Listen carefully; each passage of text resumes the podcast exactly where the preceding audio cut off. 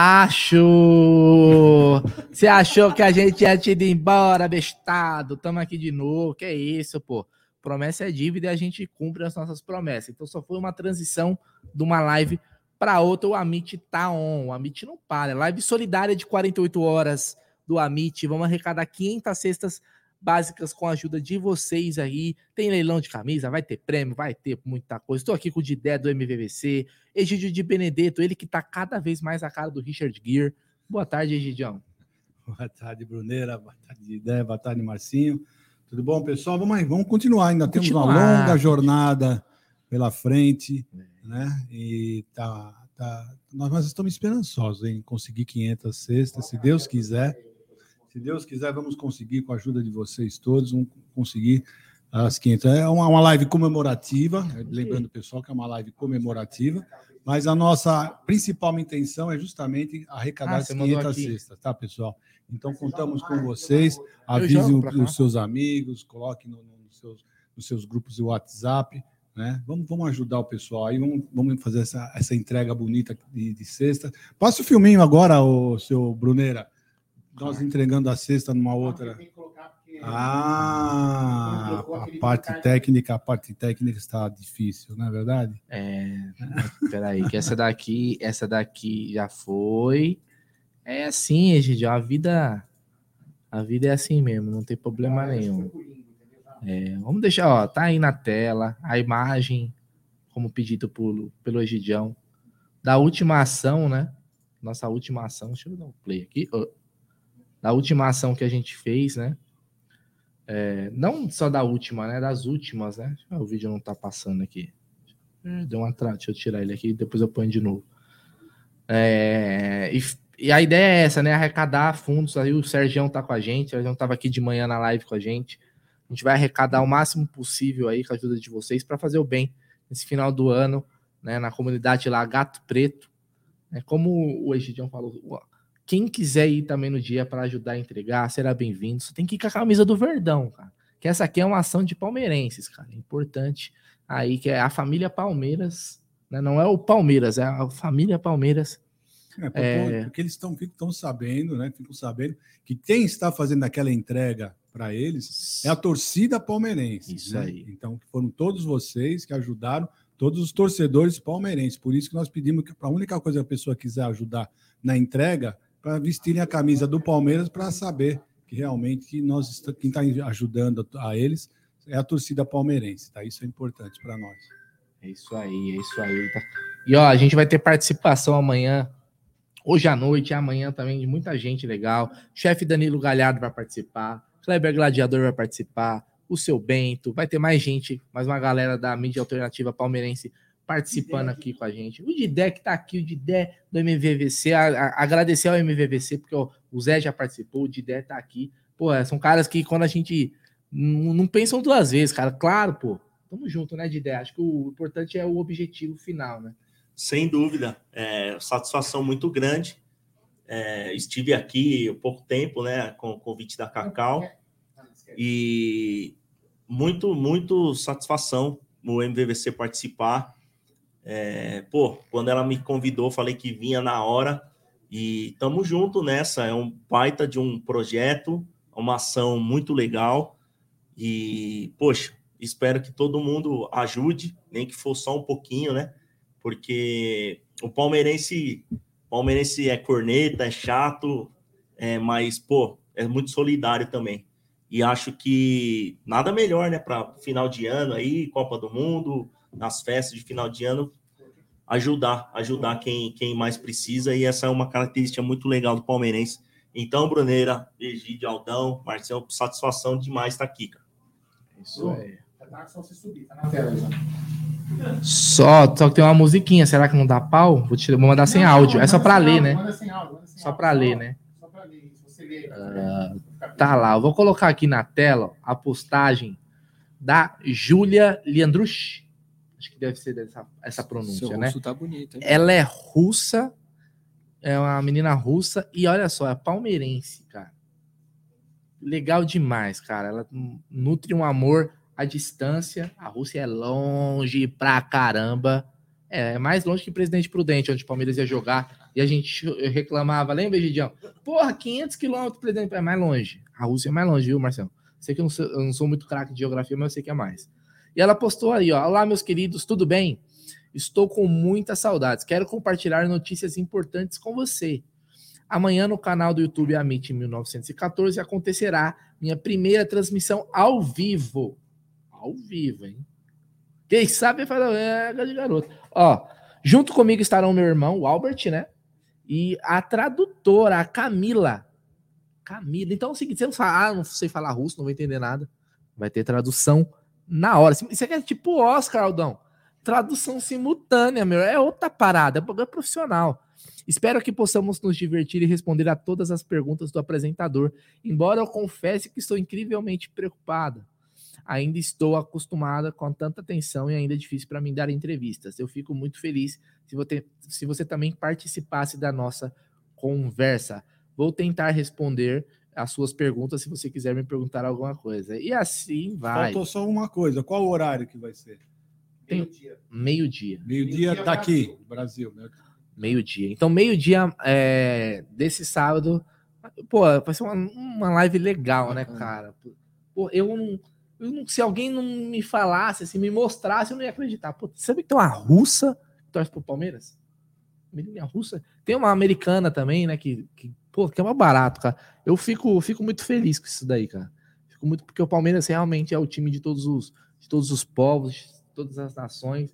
Nós temos a nossa a nossa ligação com a Itália, mas não tem como, né, cara? O Palmeiras, ele abrasileirou e agora ele ganhou o mundo de novo, né, Didé? Muito legal, né? Puta história, né, meu? Sem dúvida, Porra. sem dúvida. E, assim, nós que, que estamos perto aqui do clube, né, é, parece muito simples, assim, né? A gente, pô, estamos aqui, qualquer jogo que quiser você consegue vir.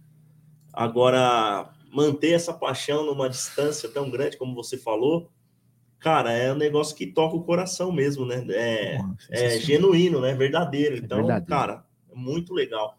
Vou, com certeza, vou, vou acompanhar aí, porque vai ser sensacional. É isso aí, eu também irei acompanhar. Eu irei acompanhar. com certeza eu irei acompanhar. Estarei ao vivo ao meio-dia, Alda Madeira? É claro. Então, Estarei, lógico que eu estarei. É, tem uma planilha com esses horários. Tem horário, eu vejo meu nome lá, eu já começa a doer a coluna. já, não. Que é isso, pô. Pelo, a gente, pô, a gente faz pelo Palmeiras aí para fazer o bem, a gente faz. De Gil, né? Não faz tudo, mas quase tudo. Então é isso daí, ó. Vamos continuar aqui. Vamos continuar aqui, que é o seguinte, meu irmão. É o seguinte, tem assunto, tem assunto. Eu queria perguntar pro Didé o seguinte. Aproveitar pro Didé, pro Márcio, eu perguntar pro Didé. Didé, você lembra o primeiro jogo que você foi no estádio assistir? Cara, lembro. Lembro, foi em 1988. Eu tinha oito anos, eu, eu sou de. Eu não 80. era nem nascido. Eu sou de 80, então eu tenho 42 anos hoje.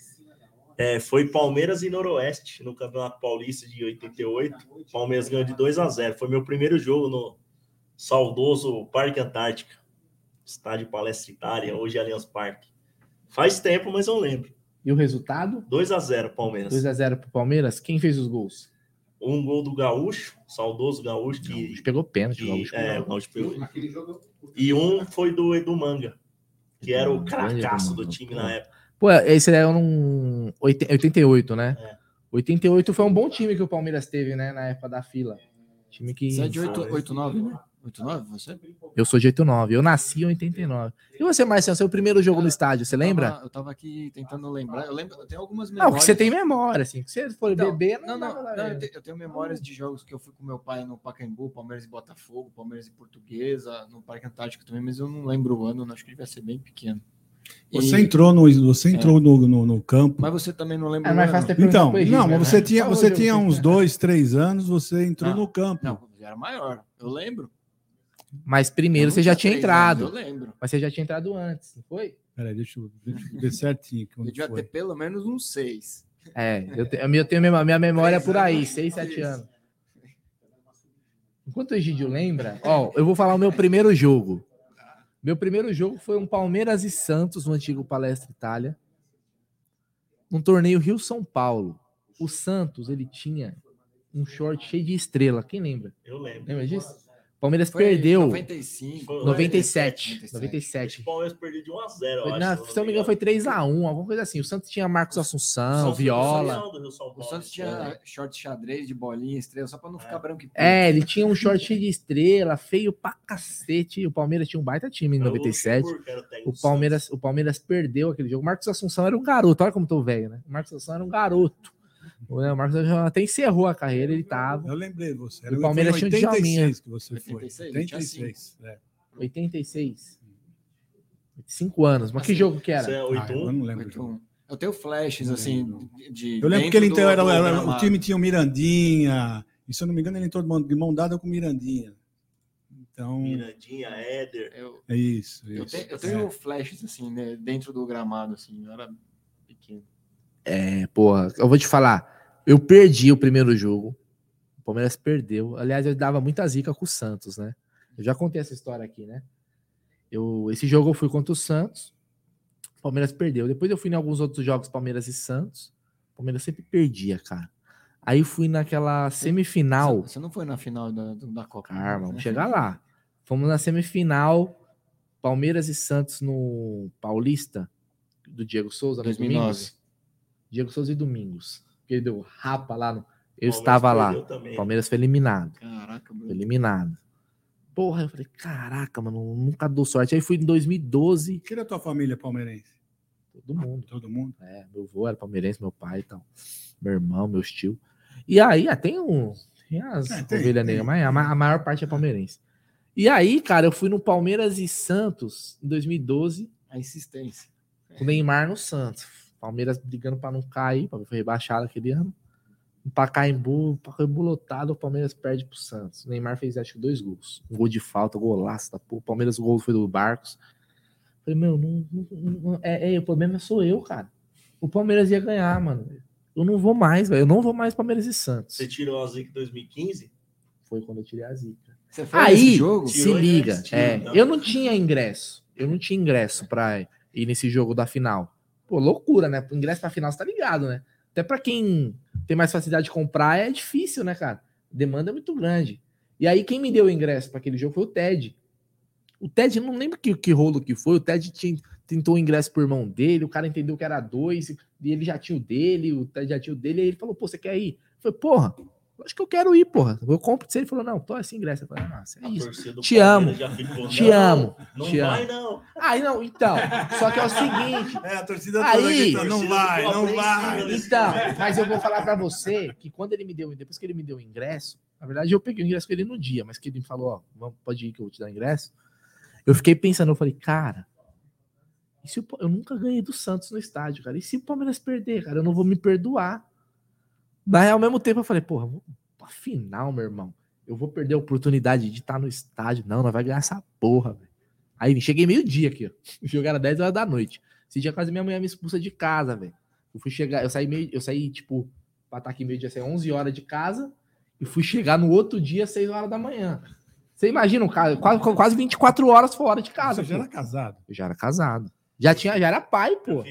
2000, meu, meu, meu, moleque nasceu em 2013, minha, minha menina nasceu em 2015. Eu já tinha dois, já, já tinha dois filhos. Eu fico imaginando você ali na hora que o Ricardo Oliveira fez o gol. Você, é, a culpa é minha mesmo. Ó, oh, Didé, vou ser bem sério com é você. Posso ser bem sério com você? O primeiro te tempo eu mal lembro. O segundo tempo eu lembro de tudo. Não sei o que aconteceu, é porque eu tava bebendo desde cedo. Cara, eu nem lembro direito. Agora sim, ali foi um anticlímax do caralho, aquele gol do, do, do, Ricardo Oliveira, porque nós já foi tava. Seguida, né? é. Não, e foi, foi muito louco, porque no segundo gol do Palmeiras, o Vitor Hugo, quando ele cabeceia para dentro, que o Dudu faz o gol, ele se machuca e aí ele tá fora do campo, né, na hora que o Palmeiras toma o gol, né? Então a gente tava sem o zagueiro lá. Então, e tomou. Esse detalhe. Tá, então, então foi um, um jogo que eu, que eu falei, porra, foi perfeito. Perfeito quebrar a a zica numa final. Da... E para mim, cara, ó, a gente viveu duas Libertadores, dois paulistas, três campeonatos brasileiros. Para mim, eu ainda foi o, título que eu mais comemorei foi a Copa do Brasil 2015. Aquele título. Eu não sei o que é. Eu foi, foi um... tava diferente. Porra, eu juro pra você, cara, eu não sei o que aconteceu. Corremos Daqui, tudo. acho- daqui acho mas que os cinco estavam nesse 40 jogo. Você também estava nesse jogo? Os cinco estavam nesse Foi jogo. diferente. Todo mundo ah, Sim. Fala concorda isso, né? que, Estádio foi, que foi uma energia diferente nesse dia, né? Cara, Todo O mundo título concorda. que eu mais comemorei foi a Copa do Brasil 2012, porque eu achei que fosse o último que eu ia ver. Ah, ali eu ainda comemorei e tal. Aquela época lá. Mas assim, esse título, eu não, eu não realmente eu não sei explicar, mas foi uma atmosfera diferente. Eu não sei se É. foi porque foi a primeira final no, no Allianz, assim, o segundo jogo, Não, né? e Porque tinha já tinha tido 40 mil lá dentro e 40 mil 40 aqui mil fora. Coisa foi- que não aconteceu mais. Aquilo né? ali também foi muito um desabafo, né, cara, do que aconteceu no ano anterior. Palmeiras, o estádio novo, quase por pouco não caiu novamente pela terceira vez. É, então, ali o Palmeiras resgatou o orgulho mesmo Cara, de, foi coisa- de, de voltar a torcer para um time vencedor, né, cara? Então, pô, aquele. E o jeito, o Price fazendo Aquele, gol do. aquele cenário, aquele enredo ali do. do Qual foi, ó, por exemplo, qual foi. Vou perguntar pro Zuco primeiro que chegou agora. Qual foi a sua reação quando você viu que você tava nesse jogo? Tava, tava. Qual foi a sua reação quando você viu o Price indo pegar. indo bater o pênalti, velho? Eu olhei pro Rafael e falei, e agora? Porra, velho. Um olhava pro outro e falou assim: o. Price, é o Price, é o Price, é o Price. Cara, é o Price, mano. Então vamos, vamos com o eu Price. tava- eu tava Porra. atrás do gol. Realmente atrás do gol. Então eu via tudo ali, os pênaltis, né? Mas a gente não sabia quem iam bater os pênaltis. E aí, quando você vai para o último, você vê o Praz. Sim. E na semifinal contra o Fluminense também foi terrível. Uhum. Porque o último lance, o Fred quase faz o gol, que eliminaria o Palmeiras. O Praz pegou, né? O Praz pegou. A O defesa. Praz faz uma defesa incrível. E nos pênaltis, o Praz pega o pênalti do Scarpa. Pega o pênalti Sim. dos Ele caras. até brincou esse dia, né? Falou, "Ô, valeu, Scarpa. Então, é Mas o essa... torcedor do Palmeiras, igual eu, eu tô, assim, eu sou bem tranquilo nas lives, não fico cornetando, mas no estádio eu corneto, né? Na hora que o Prazo pegou a bola para bater, a minha reação, esse treinador é burro mesmo, esse Marcelo Oliveira. Como que ele vai pôr o goleiro para bater o pênalti? Ele Já dá uma coloquei a pica, né, responsabilidade Dá uma pica no gol. Vou dizer uma coisa pra você. Márcio, você lembra o que eu falei na hora? Não, então, nesse jogo a gente tava no gol, mas não bem atrás do gol, tava um pouquinho mais pro lado, né? E eu- foi um dos últimos jogos que eu, levei- eu levava muito radinho no estádio, mas lá no Allianz Parque nunca pegou bem o rádio, eu parei. tô coisa de velho mesmo, hein? O Ah, aprendi com ele, né? E aí eu lembro que eu tava lá ouvindo o radinho, lá o cara falou, falou os batedores. Eu falei, o Price. Aí eu falei, pai, o Price vai bater o último. Aí começou o burburinho. O quê? O Price? Aí começou todo mundo falando no estádio, o Price, oh, o Price vai bater o último, não sei o quê. Todo mundo em pânico, né? O Mas você Price não vai lembra bater- então que eu te falei na hora? Você falou que ele ia fazer? Eu falei, não, eu falei assim pra ele assim: o Price treinou. Eu Ah, escutei não que ele lembro. treinou muito bem. Ele vai bater, ele vai fazer o gol. Eu tinha escutado que ele tinha treinado. Então, eu, foi, eu acho que um dos poucos lá que tá uma. É que nessa ficou época o palmeirense não era tão ressabiado com os pênaltis igual Não ficou depois de um tempo, não né? era. Igual perdeu 10 decisões aí de pênalti. Se depois depois, dessas de 10, no- na hora do título, coloca o Everton, porra, eu acho que eu invado o gramado, velho. Fala, não, vai porra nenhuma. O goleiro, você é louco, mas naquele lá funcionou. E eu acho que foi, era pra ser, né, cara? Tinha que ser, porque o Price também era uma figura importante, Não, né? ele tinha treinado, gente. Olha, a coisa mais importante que tem é você treinar. Você treinar, você tem confiança. Eu já falei, eu já dei uma- um exemplo mais ou menos. Você vai, faz, vai fazer uma prova. Se você estudou, você vai estar vai estar nervoso por causa da prova. Mas você vai estar nervoso, mas é um nervoso, você sabe que você estudou, você sabe que. que, que, que- é, então, agora, você. Não, então eu falei, mas se você treinou, você vai entrar, você vai estar Não, nervoso? você- Vai estar nervoso. Mas se você treina, meu amigo, é diferente. É bem diferente. Você vai e fala assim, "Bom, eu faço o que eu treinei. E você vai bater com mais confiança. É, é uma coisa normal isso. Aí tudo treino, meu, treino. né? O Ricardo de Oliveira lá falando do Palmeiras, o, o Gabigol, a imprensa inteira dando título para o Santos. Então, não é fácil, cara. Não, aquele jogo E foi. uma coisa muito louca foi o mosaico, né?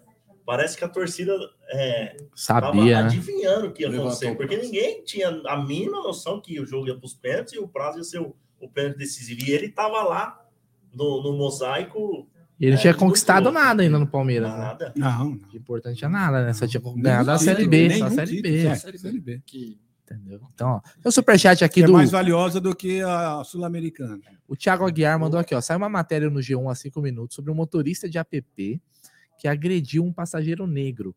O passageiro é o jogador Carlos Eduardo. Seria o nosso no Rio de Janeiro. Cara, eu não vi a matéria, vou dar uma olhadinha, viu, Tiagão? Eu não sei, não, não tô sabendo, mas, pô. Que, passado, o cara foi agredido por um motorista de, de aplicativo, né? A gente já fica meio assim. Vamos, vamos, vamos dar uma olhada e depois a gente confirma. Fez um gol só, né? Gol- do um Pacaembu, golaço, é. Golaço depois. Galera, só pra quem tá chegando agora, ó, É, a gente, Agora tá, vai. a gente tá na nova live aqui, só dando continuidade. Essa é a live solidária de final do ano, tá? Em parceria aí com o Serjão, Ser- Serjão CepCep, com o intuito de arrecadar 500 cestas básicas a serem distribuídas na comunidade Gato Preto no final do ano.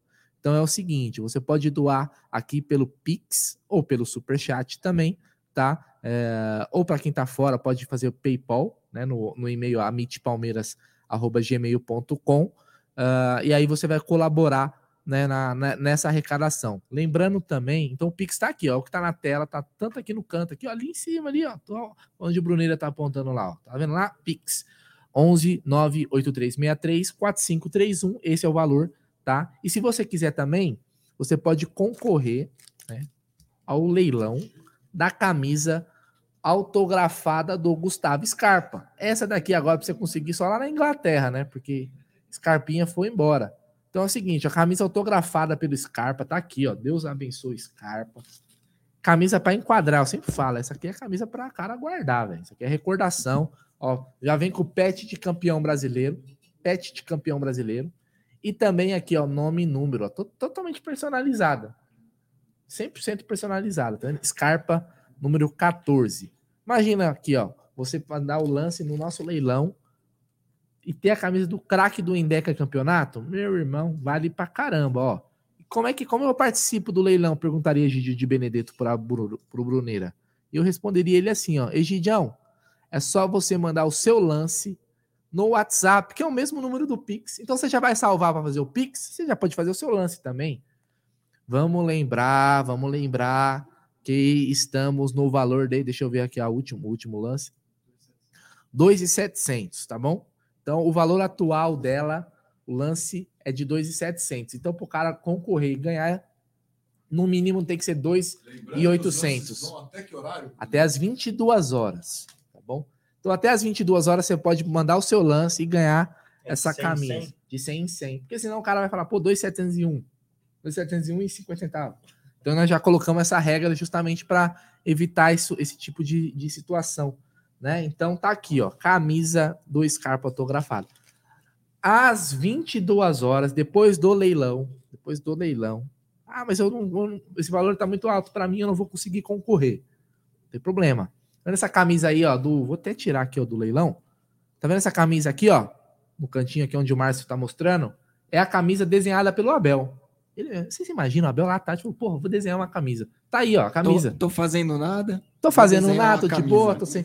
Pô, a, a Ana Xavier foi dar um rolê com as crianças no shopping, levou o meu cartão platino, Platino, Eu já escrevi música. já escrevi diamante, Platino black. Super Gold. É. Agora vou desenhar Pô, já escrevi um livro, não tô, não tô sem. Não vou escrever música, tô suave, vou desenhar uma camisa. Olha, a mente do Abel não para, né, velho? O Abel deve ter hiperatividade. Olha só. Das 22 horas à meia-noite de hoje, sexta-feira, vai ter também essa camisa que você pode concorrer. Como vai ser por superchat? O maior superchat que tiver aqui, o maior superchat que tiver aqui vai levar a camisa. Dentro desse horário. É isso. Tá certo. Tem duas horas ali para Tá você certo. poder mandar o seu Até meia-noite. Até meia-noite. Vou Porque que- depois vou meia-noite nós vamos lançar outras Vou paradas. dormir mais tarde. Vou Janta- dormir, ma- vou janta dormir mais mais tarde. tarde, esse- esse- Hoje hoje, mais tarde, Certo. assiste um filme. isso. Não, eu vou tirar um cochilo, né? É, dorme um pouquinho Dorme um antes, pouquinho. né? né? Então, Deixa eu fazer uma pergunta para o nosso convidado, mande, Deluca. mande. Ele que é uma pessoa, já uma personalidade já muito conhecida na mídia palmeirense, eu quero perguntar uma coisa para ele. O senhor esteve eh, na premiação da Mesa Redonda, né? eh, dos melhores do Campeonato Brasileiro. Melhores do ano. Isso. Então, ah, era do ano, né? Do, ano, Campeonato do ano, não é Brasileiro. do Campeonato ah, Brasileiro, tá, do ano. melhores do ano. Então, ô, Zucão, eu- a minha pergunta é: eu vi você co- conversou com vários jogadores, né? Que, que me conta? O que, como é que foi a experiência? O que, que você conversou? Como eles são? Os jogadores são boa gente? Conversou o quê?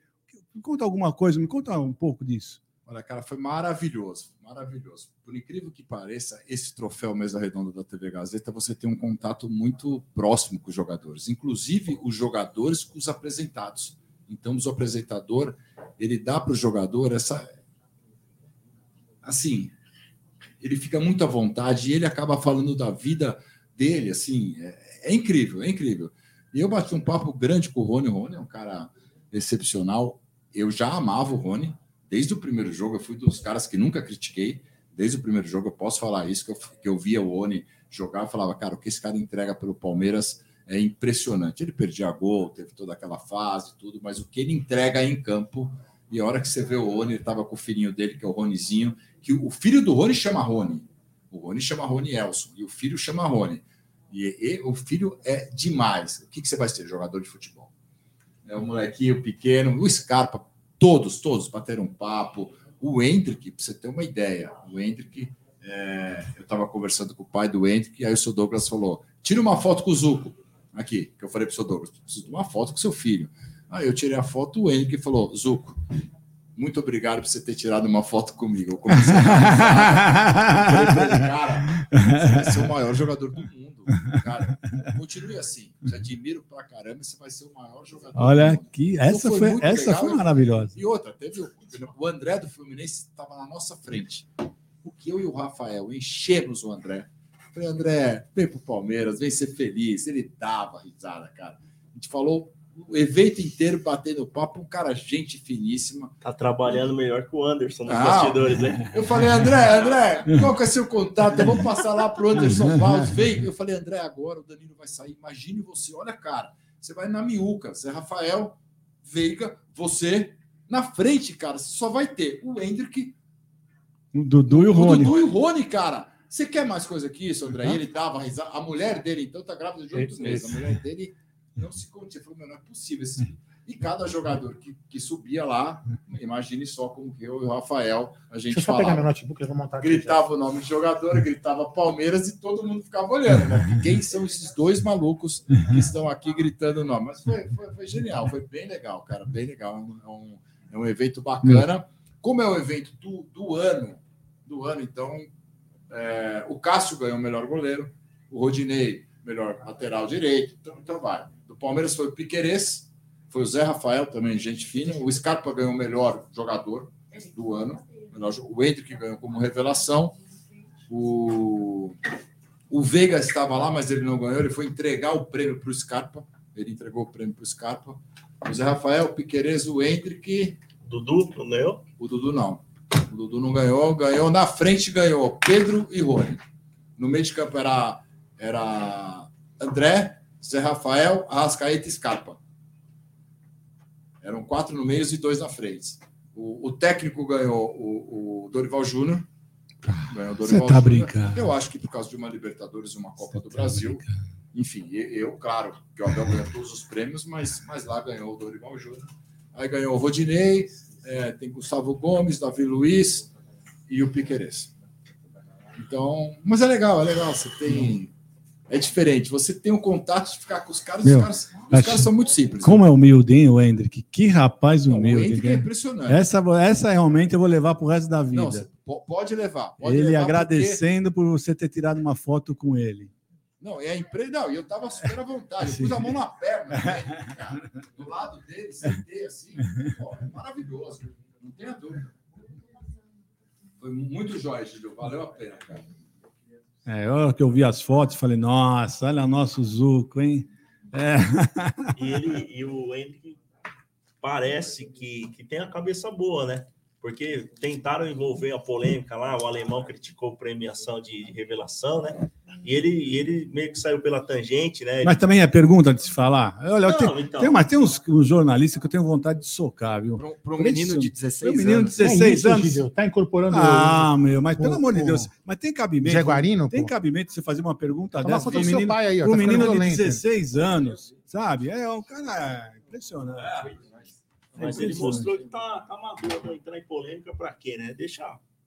Não, legal, não é só ele, viu? A família é muito importante. Família é muito importante. Os pais são, são muito importantes na vida do Hendrick. Pra você ter uma ideia, teve um jogo que o Hendrick ia jogar pelo sub-20 do Palmeiras. E o Hendrick tinha feito uma brincadeira com o Luiz Guilherme um dia anterior. Fez uma brincadeira com, com, com o Luiz Guilherme, chegou em casa e contou a brincadeira. A mãe dele falou: Você está de castigo. Você não pode fazer isso. Mas hum, como de castigo? Você não vai sair de casa durante uma semana e ele tinha jogo no Palmeiras. O Palmeiras ligou para casa dele. A mãe dele falou: não, ele não vai. Ele não vai no jogo, ele está de castigo. Ele não vai jogar porque ele fez isso, isso, isso com o companheiro dele. Então, assim, a educação é muito forte, é muito importante. Eu, eu, eu acho que, que esse menino vai vingar. Bom, eu falava, eu, eu acho que a Cacau é prova disso aí. Eu falava desde o ano passado desse menino. Eu falava que esse menino, ele, ele é fora do comum, realmente ele é fora do comum. É uma coisa, assim, para mim foi a maior revelação que eu vi até hoje. Eu não vi Pelé, né? Não vi Pelé como revelação, mas vi Robinho, vi Neymar, vi alguns caras nascerem assim que a gente vê como revelação. Mas o que esse menino é capaz, e, e com certeza será mais um jogador do Palmeiras a ganhar o título de melhor, melhor jogador do mundo. Uma pena que vai ficar pouco tempo, mas eu acho que é assim mesmo. É vida que segue, né? No máximo, no máximo um ano e meio, no máximo, hein? Porque ele pode sair até em janeiro, ah, só pode sair com 18. Não, ele pode sair e não jogar. Ficar se adaptando lá seis meses, que a temporada começa em junho. Mas eu acho que ainda vai dar muitas alegrias aí para a Sociedade Esportiva Palmeiras, porque você vê esse moleque em não. campo, a garra que ele tem. A hora que o goleiro vai bater um tiro de meta, ele fica numa posição que nem uma pantera, cara, para ficar ali para pegar. É, é impressionante, cara. É impressionante. Ele tem a garra do Rony, a velocidade do Rony, só que ele é um cara técnico. Coloca aí manchete, Hendrick será o novo Rony. Que é louco. não, a manchete não. A manchete é o seguinte. A manchete é o seguinte: Hendrick, como Rivaldo, será o outro jogador do Palmeiras a ganhar o título de melhor do mundo. Pode colocar isso aí que isso não tenha dúvida. Tem que pôr lá, o Bruneira. Bruneira disse: o, o Hendrick será o Rony 2.0. É. é isso? Ó, for... o Henrique fazer dois gols de bicicleta. Deixa eu lançar um debate aqui que eu, a, a gente fala. Eu, você viu de um, de, um, de um, Deixa eu colocar a câmera. Um so, ele já fez. É. Soltar um debate é, para todo mundo, cada um dar a sua opinião, aí, todos vocês, os quatro participantes da, da mesa. É, hoje, vamos dizer assim, balanço, né? Vamos colocar assim: você, se eu tivesse que renovar qual, qual seu, vamos tentar colocar de uma forma assim, qual que é o maior qual é o grau de importância em renovação? Vamos supor, vamos renovar com com jogador ou com comissão técnica? O, a comissão técnica do Palmeiras hoje, o que, que é mais importante hoje? Você contratar um jogador ou você manter a comissão técnica, Egídio? Porque assim, a comissão técnica, no meu entendimento, esta comissão técnica especificamente, né? Lógico, não só o Abel, a equipe, como algumas outras pessoas que estão incorporadas ao Palmeiras. Por quê? Porque esses caras, no meu entendimento, além de não serem darem, terem dados ganhos é, técnicos, títulos, com caras que supostamente são contestados e até chamados de bagre por nós, por parte de nós, né? Digo, digo nós, torcedores no geral, né? E eles deram títulos com esses caras, ou seja, e ainda não estão, ou seja, estão nos dando dinheiro e perspectiva de até vender alguns outros jogadores. Um outro jogador que eles recuperaram, bem ou mal. Então, qual que é o grau de importância hoje? Renovar com tipo assim, renovar com o Dudu, não que eu não falo que tem que renovar entendi, com ele, entendi. ou renovar com a comissão. Eu, eu vou responder, o seu primeiro a responder, que eu vou te responder com outra pergunta. Com essa outra pergunta, você vai ter a resposta que eu vou falar. Vou perguntar para você assim: você tem ido no estádio, vocês todos têm ido no estádio, certo? Todos vocês têm ido no estádio. Mas você vem. não precisa ir no estádio, porque daqui você já está é, assim, dentro do estádio. É, daqui né? escuta. Eu faço uma pergunta para você. Quando é anunciado os jogadores e o técnico, quem é a pessoa mais aplaudida no Allianz Parque? Mas muito mais aplaudida no estádio.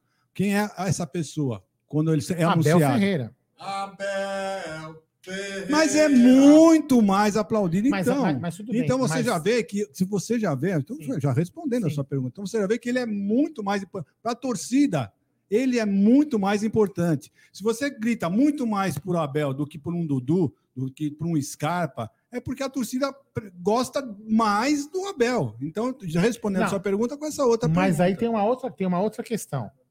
Você tem que pensar com a cabeça de gestor, porque se ele tiver quatro, cinco derrotas Sim.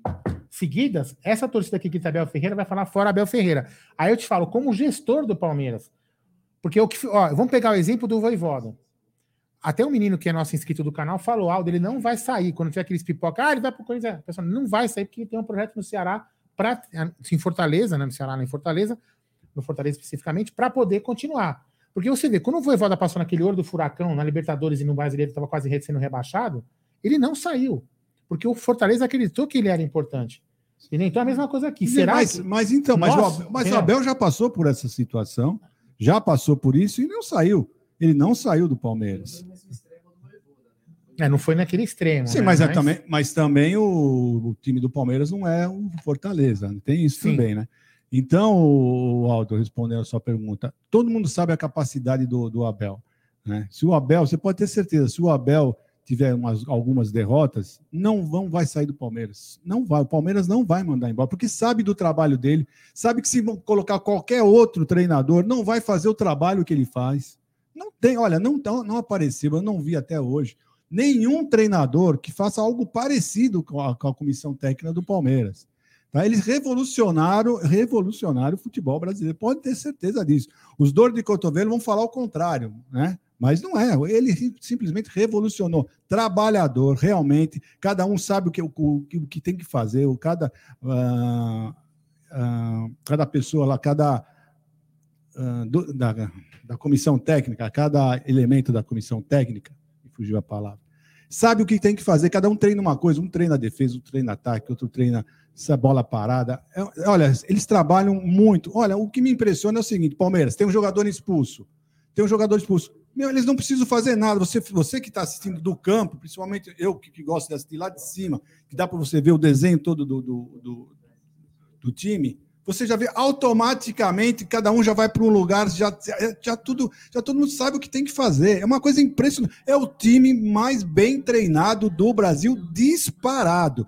Tanto é que o capacete lá, o Júnior, lateral esquerdo da, da Globo, falou que o Palmeiras, ah, de, de- tecnicamente, né, em equipe, é mais time que o Flamengo. Um cara que é flamenguista assim, doente.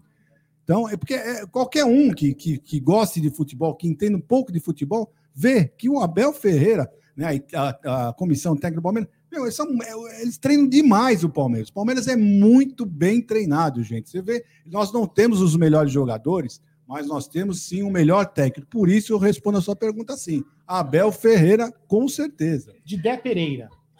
Você não tem cabelos loiros, não fala gente, nem Palmeiras. Palmeiras. Você escolheria jogador como prioridade ou manter a comissão técnica? Eu, eu- eu- repito, não a sua comissão técnica, a Sim. equipe do Abel. Nós temos aí pessoas é, que são, fazem parte fora da comissão técnica, né?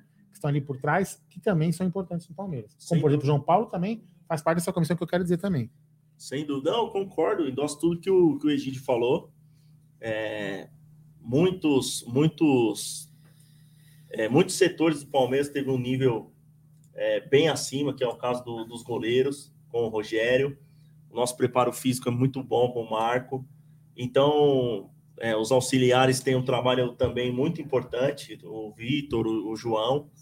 Acho que, que esse, esse esquema da base, não tem como a gente não exaltar, que o Palmeiras está tá num momento incrível. E por mais que o torcedor questione, e eu me incluo nessa, nessa, nesse balaio aí, muita gente questiona o Cícero, o Anderson, mas assim, o Abel é um cara que elogia esses caras o tempo inteiro. Então, a gente tem que dar um voto de confiança, porque se a gente confia no Abel, a gente tem que confiar no que ele fala. Então, é lógico que quem decide jogos, quem, quem faz a alegria do futebol são os jogadores. O Palmeiras precisa cada vez mais de jogador de qualidade. Mas hoje, concordo 100% com o Egídio, é, a comissão técnica faz a diferença e a gente vê os nossos rivais passando, passando é, apuro aí por conta disso, né? Então, acho que hoje a comissão técnica tem a importância fundamental no Palmeiras.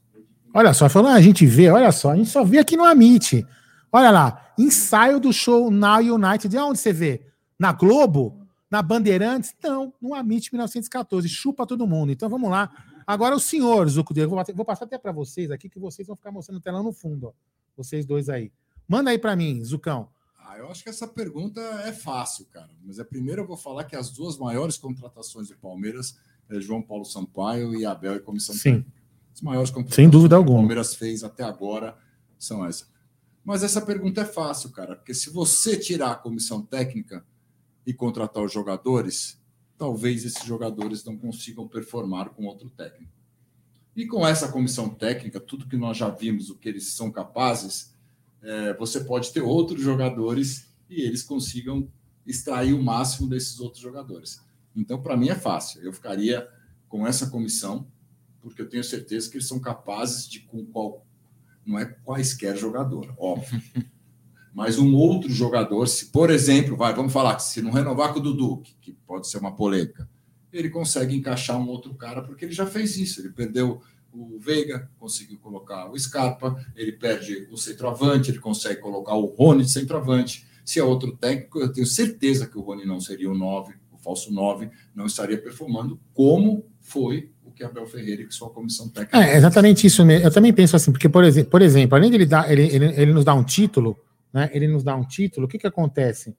Ele, cadê aqui? Isso, troca de câmera. Ele nos dá um título e ele, vamos supor, vamos, vamos fazer um exemplo com um jogador que ainda não vingou. Não vingou. O Flaco Lopes. Pagamos 50 paus. O, o, eu, eu, eu tenho fé que, eu assim, pelo aspecto, o moleque vai virar. Eu acho que ele vai virar. Eu tenho plena convicção que vai virar.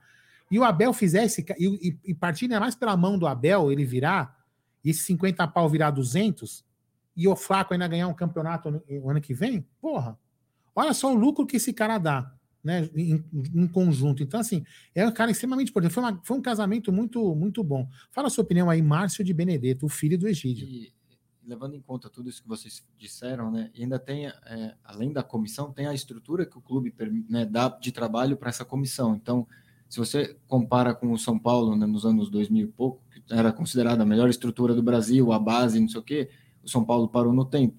Então, acho que o Palmeiras também tem que ter isso em mente. Tem que estar renovando, melhorando a estrutura, também preocupado com os bastidores, né? É, com o pessoal que cuida dessa, né, do, do que a gente não vê, né? Então, acho que também isso é muito importante. E eu faria de tudo, todo o esforço possível para manter essa comissão e essa, essa estrutura melhorando, porque uh, uh, eu estava vendo umas imagens do, do Brasil treinando lá na, no CT da Juventus, né? Lá na Itália. Isso. Não, não vejo diferença do, daqui da academia de futebol para um centro de treinamento verdade, na Europa, né? Verdade, a gente Isso tem... também é muito importante. Gente, verdade. Olha, antes de a gente passar para, queria colocar um outro assunto na mesa do nome que, gente, que foi citado aqui agora há pouco, né? Que a gente citou ele aqui na, na, na nas nossas falas, né? Queria falar o seguinte: ó, estamos, na, na, estamos aí agora. Você sabe que não sei se você, quem caiu de paraquedas aqui, a gente está fazendo uma live solidária de 48 horas que a gente faz, sempre faz. Teve um louco aqui do canal, não sei, não sei quem foi, um cara idiota do canal, que resolveu um dia fazer uma live de 24 horas, prometeu para poder fazer, é, comemorar o título que ganhou, que foi na primeira Libertadores em 2020 lá contra o Santos. Aí esse mesmo idiota falou assim: ah, se ganhar de novo, eu vou fazer 48 horas. E agora todo mundo quer que a gente faça live de 48 horas. Eu vou pegar esse idiota, onde eu vou bater nele. Você é. não vai prometer no Tetra da Libertadores fazer 72 horas, não, né? É, não sei, pode ser, quem sabe. Mas enfim, é o seguinte, antes de falar tudo isso, né? É, a gente criou essa live justamente para isso. Para quê? Eu falei assim: é muito fácil eu fazer uma tatuagem, deixa eu colocar a câmera geral, né? É muito fácil eu colocar uma fazer uma tatuagem como eu fiz aqui, e vou fazer outra aqui, é, a barba por um tempo, enfim, se tem. Isso é muito simples. Eu falei, meu, mas só fazer esse tipo de promessa não é, é muito simples. Então vamos fazer o seguinte: além disso, vamos fazer uma promessa, fazer essas lives com o intuito de fazer uma arrecadação e ajudar as pessoas que precisam. Então a gente já fez várias lives, a gente já fez uma outra live no ano passado, que a gente arrecadou 440 cestas básicas, cadeira de roda, é, e mandei, mandei também alimentos para pessoas em outras, em outros locais. Eu com, comprei direto nos mercados de, alguns, de algumas cidades e mandei entregar na casa das pessoas que tinham dificuldade também é, e passavam necessidade. Então, é, comprei fogão para uma pessoa lá em Ilhéus que precisava, enfim, a gente ajudou todo mundo que precisava. E aí, esse mês, é, é, esse ano, a gente resolveu fazer uma live também de 48 horas se o Palmeiras fosse campeão brasileiro aconteceu. Nós estamos aqui para arrecadar só pouquinho, né? A gente é meio, meio megalomaníaco, né? 500 cestas, é, e 500 panetones, tá? Então, cada kit desse custa 80 reais. Então, você pode doar, ah, eu tenho que doar o kit inteiro? Não, você pode doar um real. Se 80 pessoas doarem um real, nós vamos ter um kit, vai ajudar uma família. Então, assim, quanto mais você puder doar, melhor. Então, que eu peço a você que você ajude a gente aí, ó. O Pix fica passando aí embaixo e também está em cima da tela, em cima da cabeça do Márcio ali, ó. É o 983634531, tá pendurado ali, ó. Virtual, um holograma, o Márcio não enxerga aqui. E também o seguinte, é, já estamos com 89 cestas básicas. E também tem o seguinte, ó. Vai ter, na, embaixo do Márcio ali tem uma camisa do Abel, Tudo só tem eu. essa. Só tem aquela camisa ali, ó. Já foi todas vendidas, só tem aquela ali, tá? Se vai lançar depois, beleza, mas aqui agora, agora só tem essa camisa.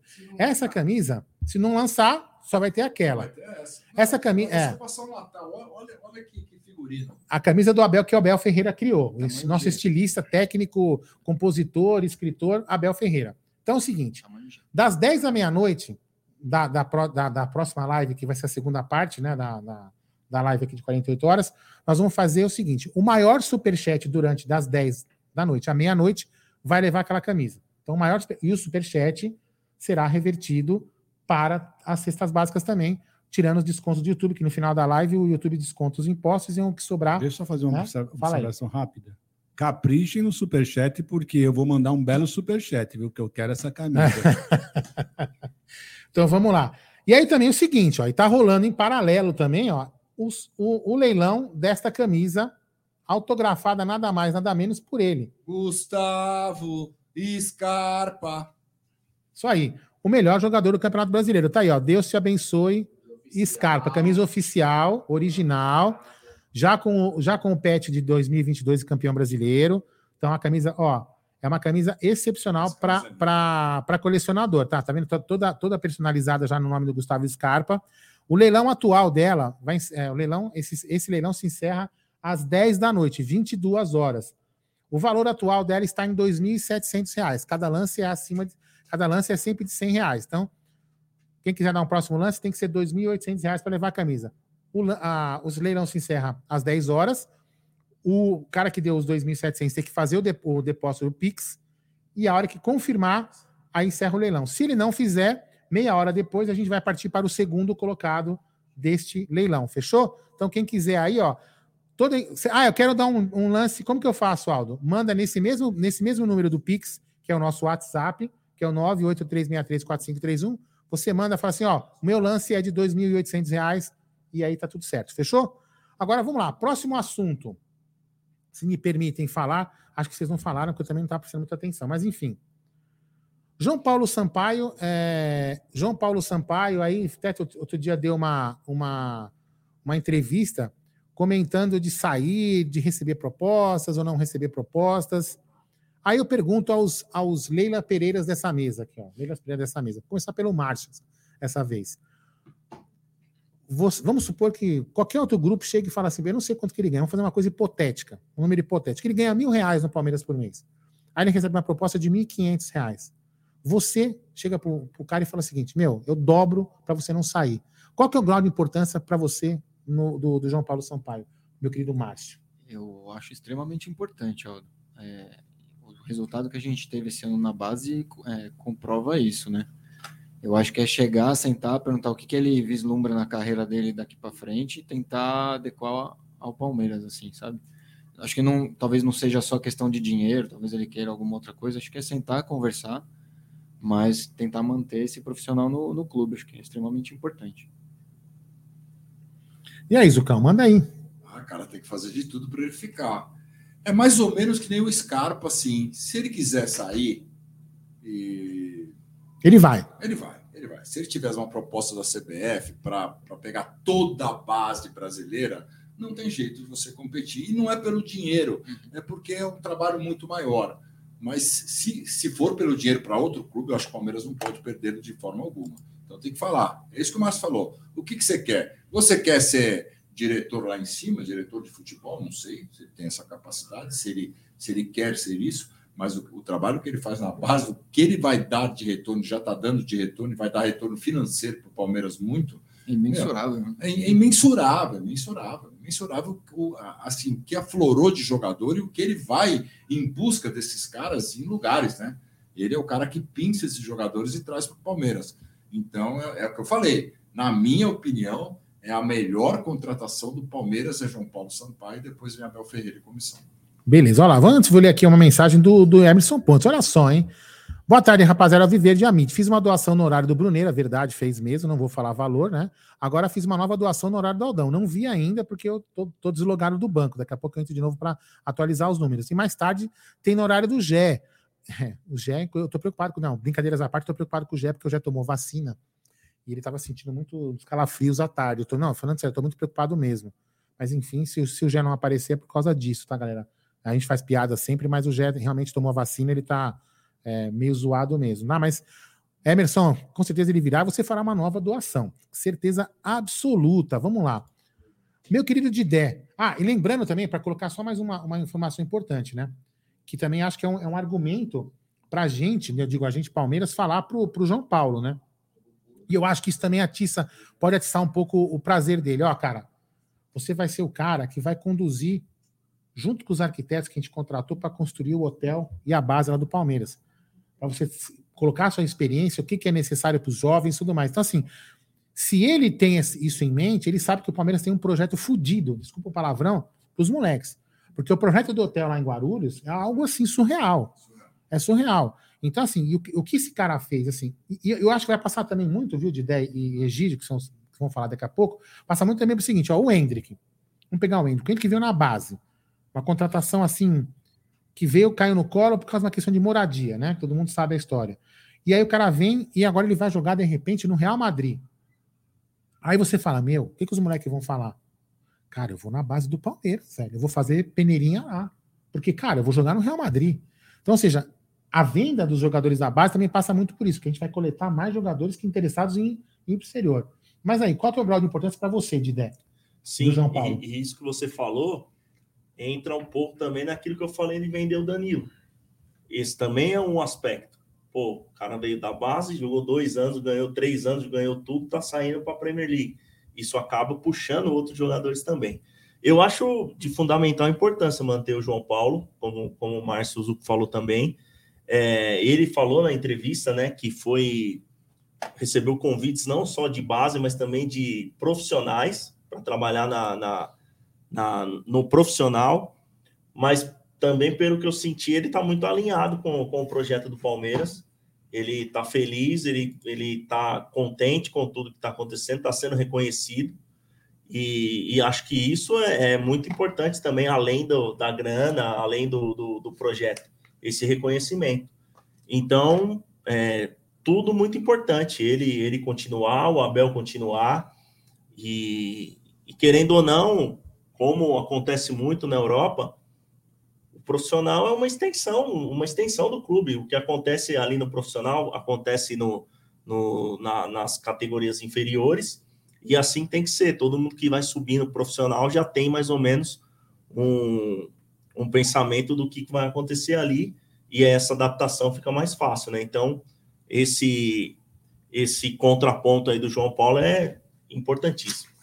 Fala, Egidião. Antes eu vou falar uma coisa interessante. Olha aqui, eu tô lendo aqui o dos. Eu não vou falar o nome dele. O cara que deu o lance. Ele escreveu um negócio aqui interessante. Tomara que aquele do Nobre não venha me cobrir às 21h59. Por que, que eu tô falando? Por que, que eu, li isso? Ela vai lembrar o que eu falei no almoço. Eu fui num evento uma vez.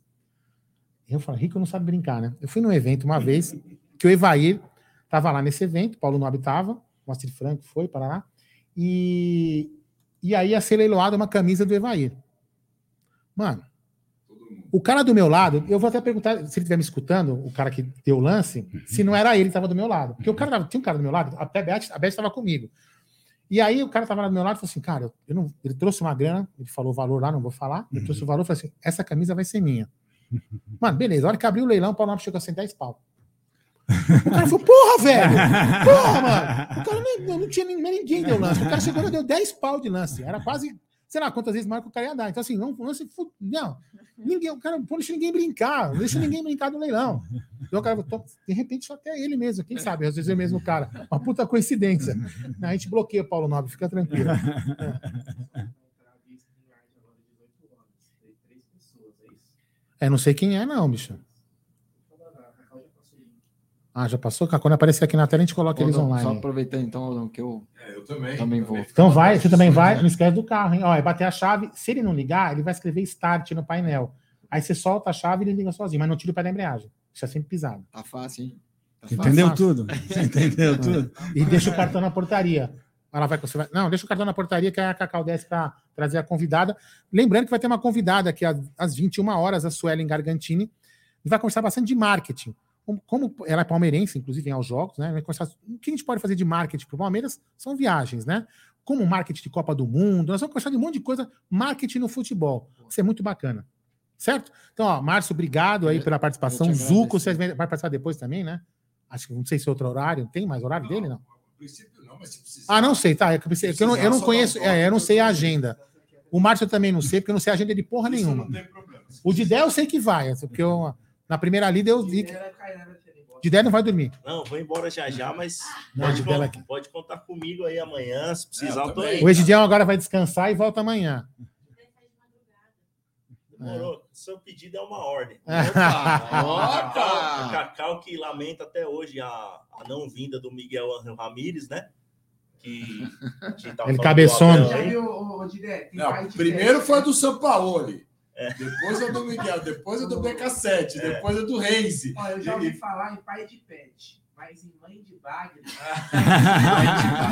bagre. Né? Adoro chamada assim. Não, ela é fã do Atuesta. Mas se você puder no virtual, Dé. Fechou. Ó! Demorou. Você já que não vai dar no real, eu vou no virtual. Cacau, Melhor que nada, né? melhor que nada. Não, eu chamei o de Dé no presencial. Ixi. Aí eu saí da bancada. Você quer- quer vir aqui falar? virtual. Não, não, não. Bom, então vamos lá. Obrigado, Márcio. Obrigado, Zuco. Obrigado, obrigado Egídio. Até Obrigado, mais, Aldão. até logo mais. Aldão, Didé obrigado continua e aqui também, Boa né? sorte aí nas, nas Vamos lá. Eu tô acostumado. Pessoal, eu tô vamos ajudar aí. Vamos lá, mas eu que agradeço aí, brigadão. Eu, eu participei da primeira de 24, depois de 48, agora E essa aqui também. que precisar. Tamo junto, é nóis. Abraço. É Enquanto aí, isso, eu vou colocar aqui, ó. Enquanto o pessoal vai se arrumando aqui, eu vou colocar o telão, o telão aí do, do Allianz Parque, onde o Now United está. Não precisa, não precisa baixar, não, agora não tá a câmera lá. É, é o seguinte, galera, eu vou, então, enquanto o pessoal está se arrumando aqui e os convidados virtuais estão chegando, eu vou lembrar vocês mais uma vez que a gente está numa live é, solidária de 48 horas. Lógico, a gente está falando de Palmeiras, vários assuntos. A gente vai acabar repetindo alguns assuntos, colocar assuntos que vão surgindo durante o dia, durante a, a nossa, a nossa live. Mas o nosso objetivo, nosso objetivo é a gente arrecadar 500 cestas básicas e 500 panetones para ajudar a comunidade do Gato Preto lá na Brasilândia. É, a gente sempre ajuda lá. Ano passado já ajudamos com 440 cestas básicas e mais um monte de coisa em outras localidades do Brasil. É, ajudamos, ajudamos até uma pessoa lá de Rondônia. É, em Rondônia, ajudamos uma pessoa lá para é, uma pessoa lá que estava passando necessidade também. Tu não vai lembrar aquele palmeirense que comemorou sozinho num shopping, lembra? Com um monte de flamenguista, enfim. Né? Eu, e- mas só que para essa live acontecer, a gente precisa de quem? Dessa doação acontecer, precisa de vocês, né? Vocês nos ajudarem a gente chegar nessa meta. Eu vou atualizar daqui a pouquinho, enquanto o Bruno começa a falar daqui a pouquinho. E estamos em 89, 89 cestas básicas. Eu vou atualizar porque deve ter chegado mais doação. E aí é o seguinte, também temos aí um leilão. Agora eu vou focar aqui, o pessoal já se arrumou. Vou voltar para cá. E tá, essa camisa que está aqui embaixo, ó, cadê aqui? Isso, aqui embaixo, ó, é uma camisa autografada do Gustavo Scarpa. Ela já tem o pet de campeão de 2022. Ela está sendo leiloada. O leilão atual está em 2.700 reais, como colocar na tela aqui agora. Então, quem quiser cobrir esse, esse, esse lance, faz o quê? Manda, manda uma mensagem no WhatsApp no 983634531 e fala: o meu lance é de, é de 100 em 100 o lance, tá? Então, o meu lance é 2.800 reais pela camisa.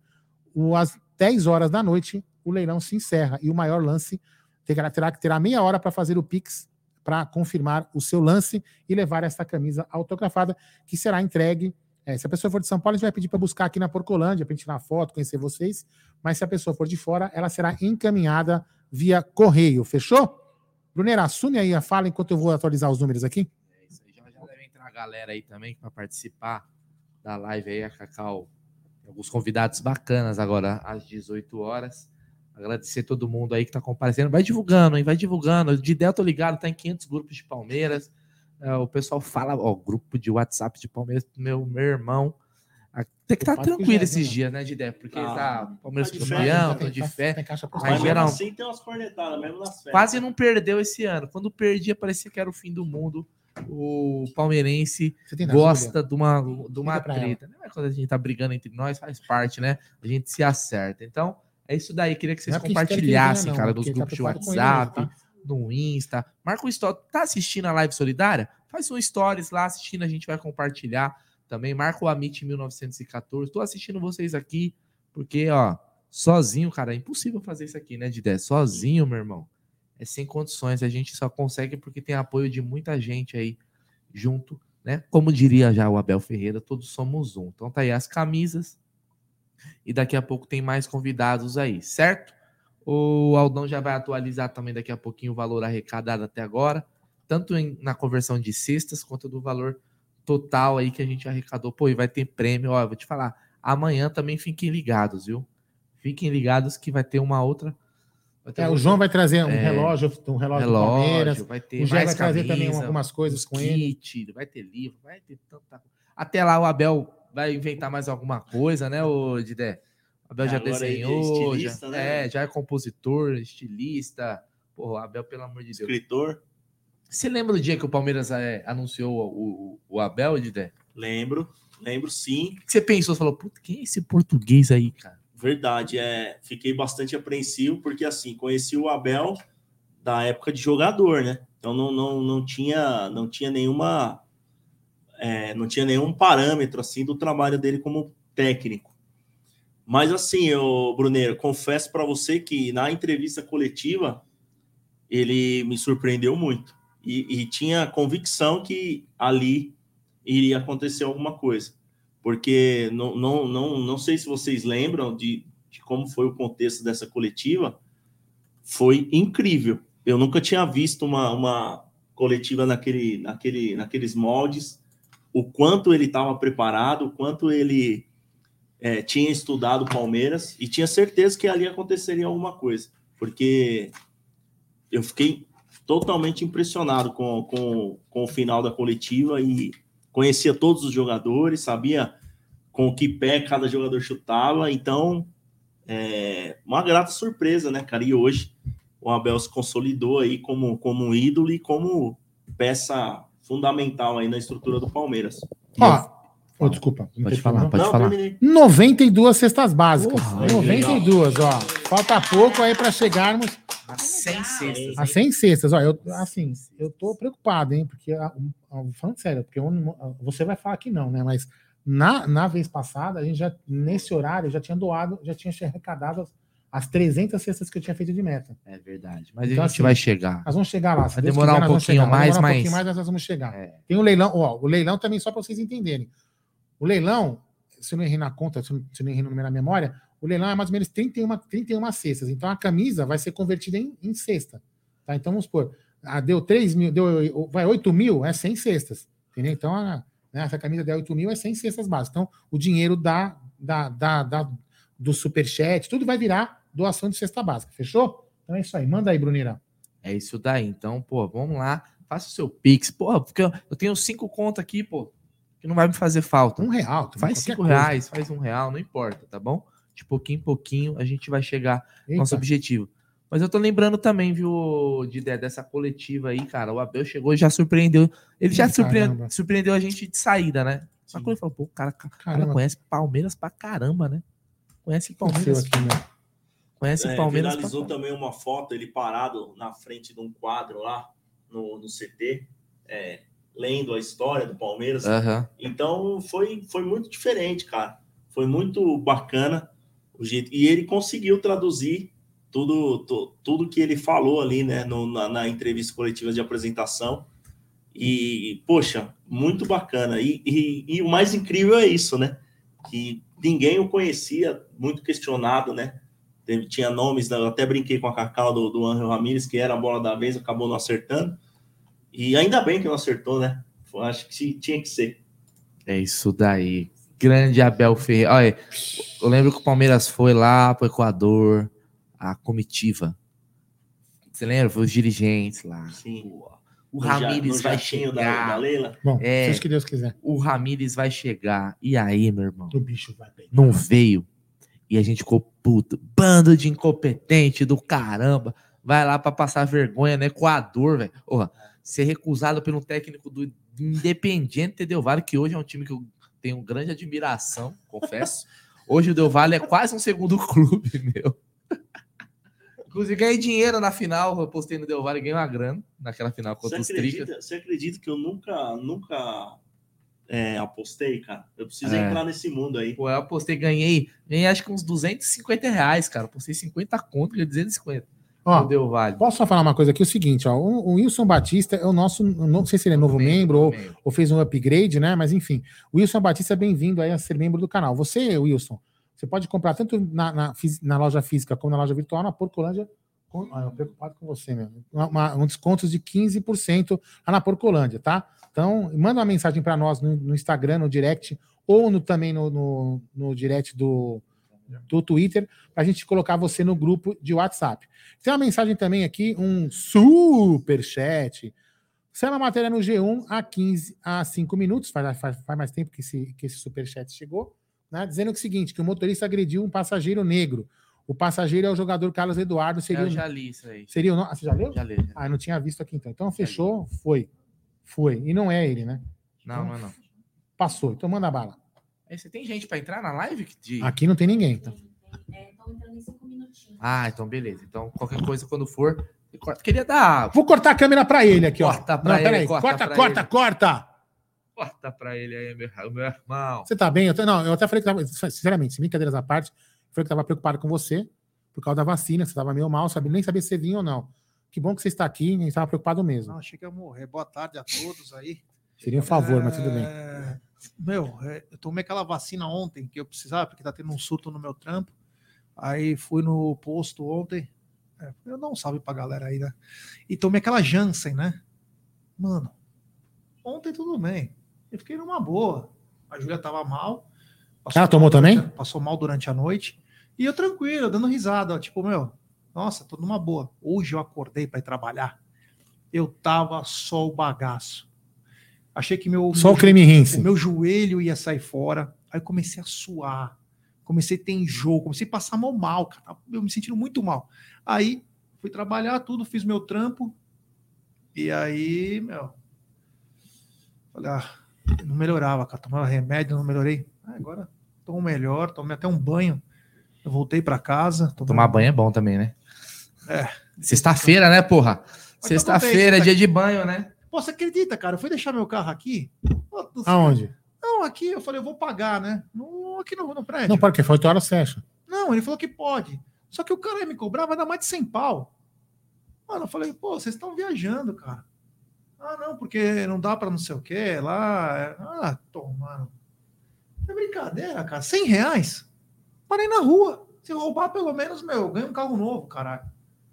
Brincadeira. É isso aí. Já chega revoltado. Não, é o né? seguinte, ô, Cacau, é, eu vou pedir para você e pro Jé abrirem agora os vídeos, porque senão vai dar reflexo das câmeras, né? A gente aproveita e desliga, o ar- desliga o ar-condicionado. Aldão, então aproveitar que a galera tá chegando aí, eu vou me despedir, cara. Que isso, É meu? isso. Preciso. É que ele falou que não gosta de você. É, já, que o, já que o meu cantor favorito chegou, vou meter o pé. É, queria agradecer aí. ao Tá, tra- convite. trava aqui. Tem uma É, trava. Bruneira, tamo junto. O Gé, Mas por que você vai embora? Tem horário? Tem, eu tenho compromisso aí. Mas ele cara, vai voltar. eu volto, eu volto. Mas ele volta de madruga com a gente também. Será que. Você Você vai, tem compromisso. Eu tenho é, compromisso. você vai voltar pra cá? Na Não, não sei, não sei, depende. É, Se a Cacau me chamar, eu venho. Ah! Já chamei. Já Beleza, chamei. Aldão? Tamo junto então, obrigado Nossa. aí. Agradeço aí. Nós manda mensagem, os caras nem respondem. A Cacau manda, os caras, não, a hora que você Ó, quiser. é, Já tem gente, ó, já tem gente online. Vou subir as pessoas aqui, ó. Vou subir. Frente primeiro? Pode, pode ficar bem. Ó, eu não sei, acho que é Vanzinha, né? Vanzinha. O Vika já tá aqui. Vanzinha, se você puder virar o seu celular é, na horizontal, a imagem fica melhor, tá? Opa, Aí, aí, cadê, cadê? Aí, agora melhorou, melhorou. Já vamos falar com você já, tá? Jé, aí, ó, temos o Marcelo Vica aqui, ó, grande Vica, e a Vanzinha tá na área. Interaja com eles aí já. Alô. Trabalha, vagabundo. Boa tarde, Vanzinha. Boa tarde, Boa Vika. tarde, É um Jé. prazer estar com vocês. Eu também acabei de chegar agora. O Vika que teve uma live co- conosco aí faz o quê? Umas três, quatro semanas já? É, por aí. Meu, foi uma, uma live muito agradável. Saímos daqui feliz, que foi uma- um papo gostoso. A Vanzinha eu não conhecia, é um prazer também estar aqui. E é por quer uma dizer, a gente causa maior, conhece né? Twitter aí. Ajudar é. o próximo e também falar da nossa paixão, que é a, que é a Sociedade Esportiva Palmeiras. Boa, boa tarde, Vika, e boa tarde, Vanzinha. Boa tarde, Gé. Ah, o Zica tá sem som. Tô, tô sem som? Calma aí. Fala, Vanzinha, fala você para testar seu som. Boa tarde para todo mundo aí. Eu conheço você, Jé. Oi, Vanzinha. Fala aí. Olá. É, os dois estão mudos. Vamos ver. E agora? É, pra mim tá dando como normal aqui. Para É, mim também. A Vanzinha tá sem som também. Então, peraí, deixa eu ver o que eu resolvo aqui. Peraí. Fiquem aí que eu vou, eu vou sair e entrar de novo para ver se melhora. Deixa eu colocar aqui, ó. Quer que eu saia? Peraí, peraí, peraí. Eu, eu acho que foi a, antes, antes deles começarem a falar, né? Acho que foi a primeira vez que eu não vi o Palmeiras jogar. Espera um pouquinho. Pera só, deixa eu falar. Segura um pouquinho vocês dois aqui, eu vou, eu vou reconectar e aí vocês vão, tá? Só para testar aqui. Com som, o som tá ok. Tá. O som- Mas aí não a gente não tá escutando eles, entendeu? Tá, tá ligado. Não, Peraí, é só o som dos dois aqui. Espera um pouquinho. Vou testar, calma. Eu vou reiniciar o. 48 horas de Calma, calma. Ó, eu vou colocar, eu vou me colocar aqui. Só um minuto. Eu vou colocar aqui e vou reiniciar o computador aqui. Você, Cacau, você coloca no seu, hein? sobe você, você e vai interagindo com eles e eu vou reiniciar a máquina. Beleza. É, deixa eu ver. Sobe aqui. com o seu. Sobe com o meu. O, o meu Eu quadradinho. coloquei no seu. É, oi, pessoal. Vanzinha, Vika. Tá, E aí, vamos lá, deixa eu entrar aqui, aumentar o volume. Muito boa tarde, Van. Muito boa tarde, Vika. Muito obrigada por terem aceitado o convite aí de fazer parte, né? Desta live de 48 horas solidária. Vanzinha, se você quiser, pode dar o seu boa tarde para a galera, fica à vontade. O momento é seu, Van. Boa tarde, Cacau. Uma co... Eu te conheço do Twitter, né? Eu conheço o Vika também do Twitter, né? Acho que eu até sigo ele. Corneteira, igual você, todo mundo, né? Palmeirense, Mas- corneteira. Na- na- é a nossa é, alma, né? Pois é. Sangue É. quente. Sangue quente, ah, como todo palmeirense, né, Jé? Todo palmeirense, Faz porque par- queremos o melhor. Faz parte. Queremos o Faz parte da melhor. nossa essência. Exato. Queremos o melhor da Sociedade Esportiva Palmeiras. Muito boa tarde, Vica. Obrigada por mais uma vez estar conosco aqui na MIT 1914. Você que esteve presente, né? É presencialmente aqui na, na Umbrella e hoje virtualmente. Obrigada pelo, pelo aceite, viu, do seu do convite aí para participar. É um prazer, né? Com vocês. É um papo sempre muito bom. Papo sempre muito bom. Ah, não é aí? Não, eu não tenho microfone. Ah, no meu microfone? Ai, pessoal, é no meu microfone. É o da câmera mesmo do seu notebook. Ah, entendi. Ai, pessoal. Gente, deixa eu fazer uma pergunta para vocês, muito importante, por conta da partida do Sub-17 ontem. Eu, sério, Van, eu imaginei você brigando com a Aranha, que ele teve uma falha, e comemorando muito a vitória dos nossos meninos. Fala um pouquinho da partida de ontem, você assistiu? Você vai, me- vocês vão me matar, porque ontem, ex- excepcionalmente, eu não assisti. Eu não ti- eu, ti- eu tive, eu estava trabalhando de noite. Mas você ficou sabendo que o Sub-17 foi campeoníssimo, Sim, né? claro. Não, eu, eu vi as notícias, mas assim, eu cheguei na minha casa ontem meia-noite, eu não consegui nem ver nada. Tá, mas olha, olha, foi uma partida muito legal. Foi um pouco tensa, um pouco nervosa. Você assistiu, Vika? Eu assisti, assisti Conta inteira. um pouquinho, conta um pouquinho para Van e como foi a partida do nosso. É, é melhor você me contar, Vika, que É, eu já dei essa conta bola aí. fora já. Vamos lá. Bom, primeiro que foi um jogo em final única, o jogo foi no campo do Grêmio, porque o Grêmio teve melhor campanha ao longo do torneio, né? O Palmeiras teve a segunda melhor campanha. Mas o time do Palmeiras é muito mais pronto que do Grêmio, né? Então o Palmeiras dominou o jogo do começo ao fim. Né? Perdeu inúmeras chances. O Luiz Guilherme deitou e rolou, ele já destruiu a defesa do Grêmio. Os caras estavam apavorados com ele. É, Virou 0 a 0 o Palmeiras. O, o Grêmio fez um gol logo no começo do segundo tempo, mas foi um gol completamente irregular, como a Renata Ruel postou lá no ESPN, ela explicou, né? O juiz fez bola ao chão. O jogador, que é o Jefinho lá que é do Grêmio, ele é muito bom, moleque, mas ele tem 15 anos. Ele pegou a bola e chutou pro gol, fez um golaço. Só que não, em tese não valeria, porque quando tem bola ao chão, tem que dois jogadores diferentes tocar na bola antes da bola entrar, senão teria que tirar tiro de meta. Então teve um erro, na, na verdade foi um erro de direito. Eu acho que até se o Palmeiras tivesse perdido o jogo, poderia entrar até com um pedido de anulação, porque é, é erro de direito isso, né? Porque o juiz interpretou a regra errada, um absurdo, né? Mas aí o Palmeiras, cinco minutos depois, empatou com o gol do, do Vareta, e depois o Luiz Guilherme fez um golaço e fez o gol da virada. né? Então, a vitória foi muito merecida, foi muito justa. O Palmeiras poderia até ter vencido por mais gols de diferença. Foi passou, passou fácil. Se não fosse É. a arbitragem dando uma complicada, deixou ele dar umas faltas para o Palmeiras. Eu acho até que teve um pênalti no primeiro tempo que ele não deu. E o Palmeiras, a base, né? Eu acho até a geração do sub-17 é até mais talentosa que a do sub-20. E Muito talentosa, muito É. talentosa, gente. nós vamos ter um mix das duas na copinha, muito provavelmente, né? Então, é, só, só tem frutos ali para colher. O Palmeiras é só cuidar direitinho, que tem jogador ali por muitos anos. É isso aí, Ovan. Sobre essa questão do Sub-17 ter uma safra, olha só, como o Osmar está dizendo, uma safra de vários jogadores promissores, o Luiz Guilherme, o Estevão, Gilberto, Thales, Figueiredo, olha, o Vareta, são muitos jogadores promissores. O que, que você tem a dizer para mim, que foi uma pergunta que eu fiz aqui um pouco mais cedo na live, uh, para a galera que estava presente, qual a importância do João Paulo, qual a importância da qualidade dos nossos atletas para a nossa categoria de base, que é a verdadeira aposta e promessa do Palmeiras. Eu acho que caminha o clube para ser cada vez mais sustentável futuramente. Eu, eu só vejo isso, o trabalho da base do Palmeiras, não somente para descobrir novos talentos, mas a gente vai ver que cada vez mais as contratações serão pontuais, né? A gente não vai mais ter. É, nunca tivemos essa essa pecha de ser um clube formador, né? E nesses últimos anos isso se modificou. E é muito importante para a gente, até para a sustentabilidade, que você vê o Flamengo, por exemplo, a forma que eles fazem futebol é completamente diferente do que o Palmeiras faz. E eu acho que o Palmeiras, a longo prazo, vai ser um modelo mais sustentável. Ah, isso aí. Ontem eu não contei eu também, como igual a Van, eu não consegui ver o jogo. Primeira vez, eu estava só... zoado, eu queria dormir para poder acordar cedo para hoje. Quem diria que ia acordar tão zoado, mas é, mais uma vitória, o Palmeiras conquistou tudo, né?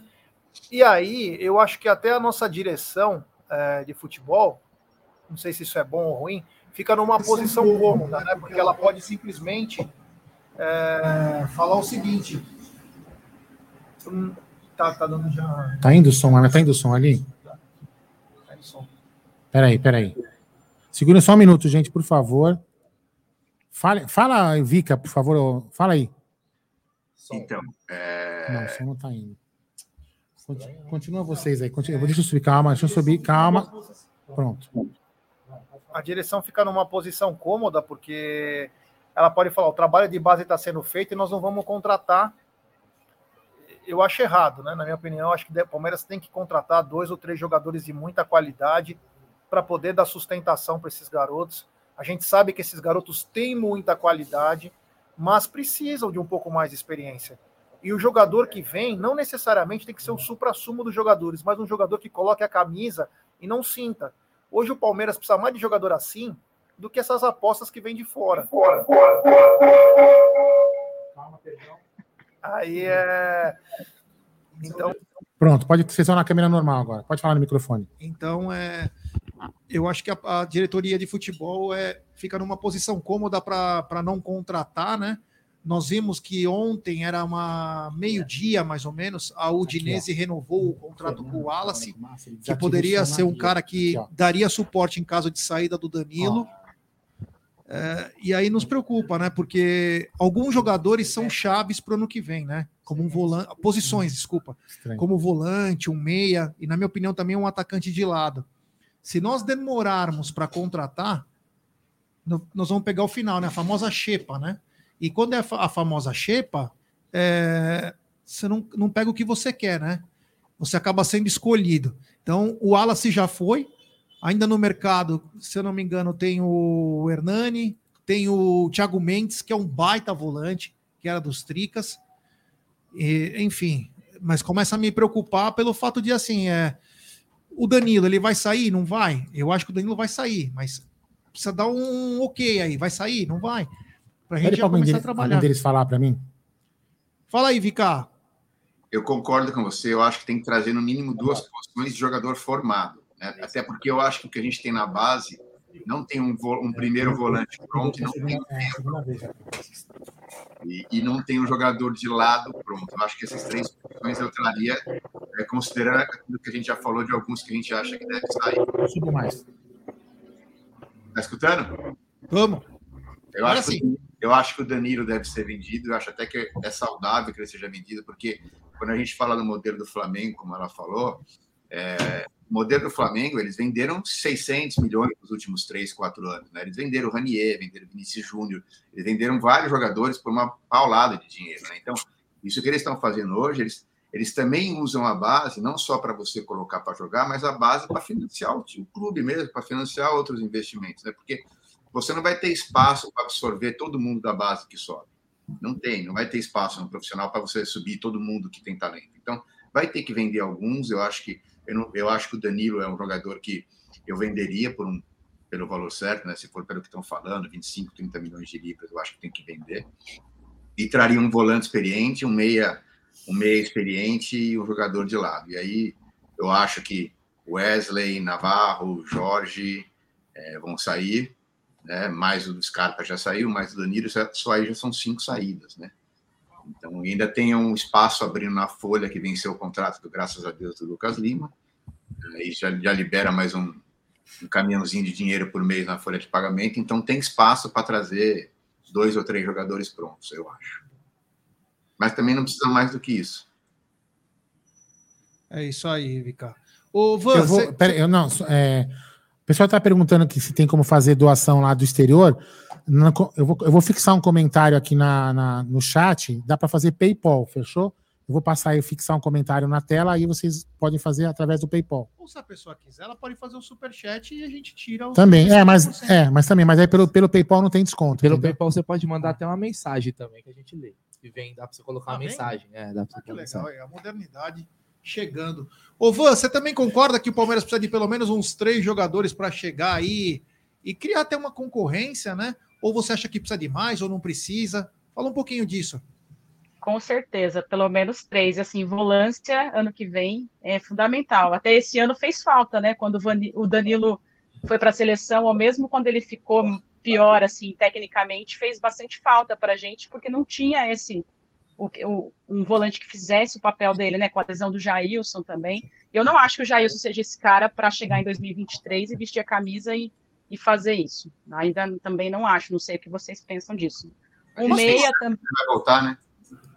É, um- mas eu acho que o Danilo tem que ser vendido também, porque, como vocês estavam falando anteriormente aqui, é questão de timing.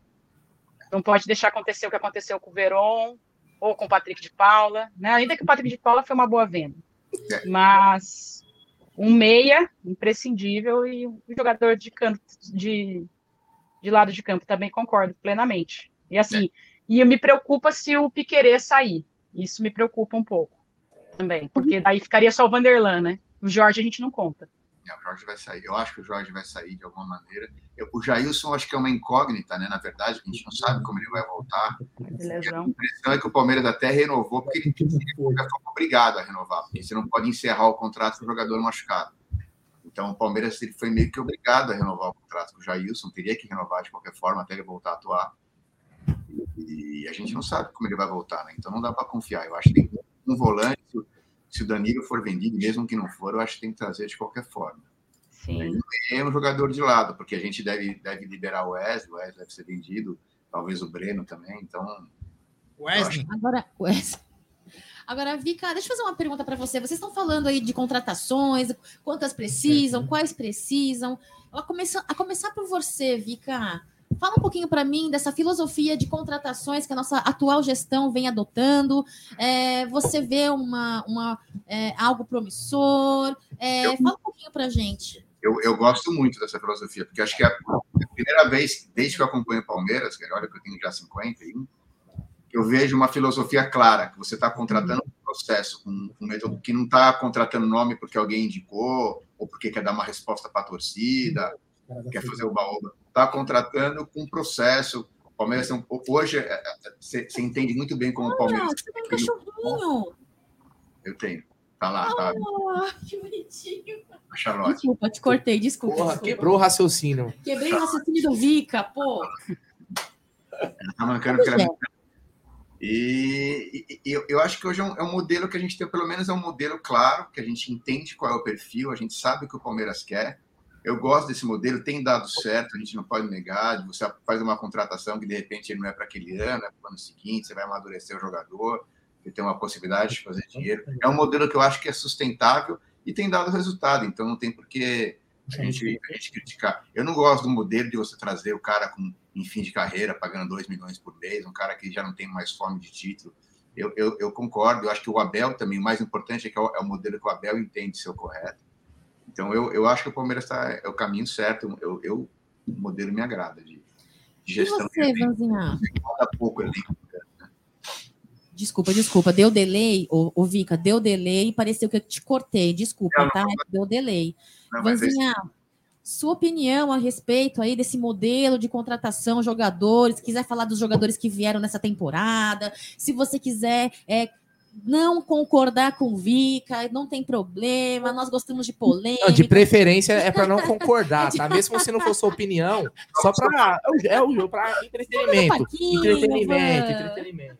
Vamos fazer entretenimento. Eu concordo, porém eu acho que às vezes faz falta um nome mais robusto, né, em situações é, que são mais capitais do- da temporada, né, em jogos maiores, de repente, mas eu também não concordo em pagar salários imensos para medalhões que não vão agregar, né, pro pro time, e eu acho que o Abel, ne- nesse contexto, talvez já vá de é, seria, entraria em choque com a filosofia dele, porque ele desenvolve os atletas.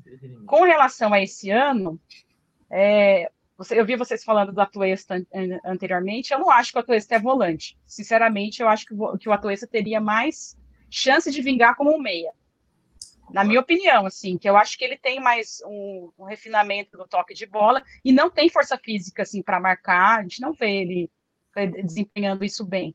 Mas acho que como meia ele poderia dar certo, se tendo mais minutos, mas assim, a gente também tem que ver o preço que a gente vai pagar com essas contratações, porque às vezes não dá certo, ou então tem um tempo de maturação, o próprio Scarpa, o próprio Veiga, a gente viu isso acontecer nessas últimas temporadas, né, que ninguém veio pronto, a gente encontrou bastante dificuldade com, com os jogadores nesse, nesse período, assim, que não era chegou, vestiu. Poucos jogadores chegaram e vestiram a camisa do Palmeiras sem peso, para falar a verdade. Eu acho que o Matias Vinha e o Piquerez são grandes exemplos. Engraçado que isso acontece com o estrangeiro, né? O, o Murilo também, claro. A maior contra- a melhor a, me- a- Ah, a me- o, o Murilo é a melhor contratação do ano, mas eu tenho uma corneta para ele aí. No, Uau, qual corneta? contra, o- contra o Atlético Paranaense, tanto no primeiro jogo quanto no segundo. No Azarento. segundo, sim, no segundo, então nem se fala, mas no primeiro eu acho. Eu tenho uma polêmica ainda maior. Daí eu acho que vai ter. Eu já fui massacrada no Twitter por isso, Eu mas eu falei que. manda. Eu falei que o Gustavo Gomes teve uma partida de Luan naquele primeiro jogo. Ah, não, aí também não. Aí você foi Ah, polêmica mais do que eu gosto. Ah, Eu polêmica, era menos. Eu, eu achei que foi a pior, a pior partida que ele fez com a camisa do Palmeiras, sem brincadeira. Eu, eu vou aumentar a polêmica, porque eu acho. Ah, É, porque eu acho o Luan bom. Então, se ele fez uma partida. Eu acho de- ele bom. Não, eu acho o Luan bom, calma, deixa eu falar. O- é, que se- é que quando o Luan faz alguma coisa, é, é a décima potência, né? Porque Exatamente. tem, porque tem do- dois mundiais. Inclusive, eu vou fazer uma justiça ao Luan. A partida contra o Atlético Mineiro, que a gente ganhou no Mineirão, tem, passou pelos pés dele. Eu gosto tanto do Luan que eu queria ver o Luan titular no Vasco. É, é um nome polêmico. Vanzinha, deixa eu te fazer uma pergunta para você. Já que me parece que você gosta bastante de guitarra, né? I don't, I don't want to work, I want to play guitar. Né? Guitar. Aham. Vamos lá. Que inglês É o seguinte, meu inglês é muito britânico, né? Mas vamos lá. É o seguinte: quais são os seus três guitarristas preferidos? Se você me falar Marcos Klein, eu corto você da live. Não, não. O meu, o meu guitarrista, os meus três guitarristas favoritos atualmente, eu vou dizer por questões. Um é por questão afetiva, que me fez gostar de música, é o Rich Sambora, do Bon Jovi. Pô, bom, muito bom. É, mas assim, para mim, o melhor guitarrista de todos os tempos é o, o Jim Page, que eu gosto do Led Zeppelin. E assim, o mais novo da vanguarda, o John Mayer, que eu sou super fã também. Muito bom. E, que- você, é na sua casa, é você, você, você toca? O que, que é? É. Eu Você- toco, na verdade a gente toca. também? Eu toco, aqui tem, um- aqui tem um baixo, eu toco, mas eu toco guitarra, de verdade. De, de- direitinho é guitarra, o resto eu só brinco. Ah, muito bacana, legal, valeu. Você É. pergunta o meu guitarrista favorito? Que você vai falar que é o Mussum. Não. Chimbinha. O Meu. olha o meu conhecimento, hein? Tom Morello, Rage Against the Machine. Ah, para, vai. Nem é Mandei mal, Vanzinha? Ah, eu- não, não é muito meu tipo, né? Ai, Mas- ai, ai, ai. Então eu devia ter falado Chimbia pelo entretenimento. Chimbinha pelo entretenimento. É isso aí. Ó, eu tô vendo aqui, né, desde ontem, que eu tô meio em estado vegetativo, mas que apareceu um uma especulação sobre o Quinteiro, né?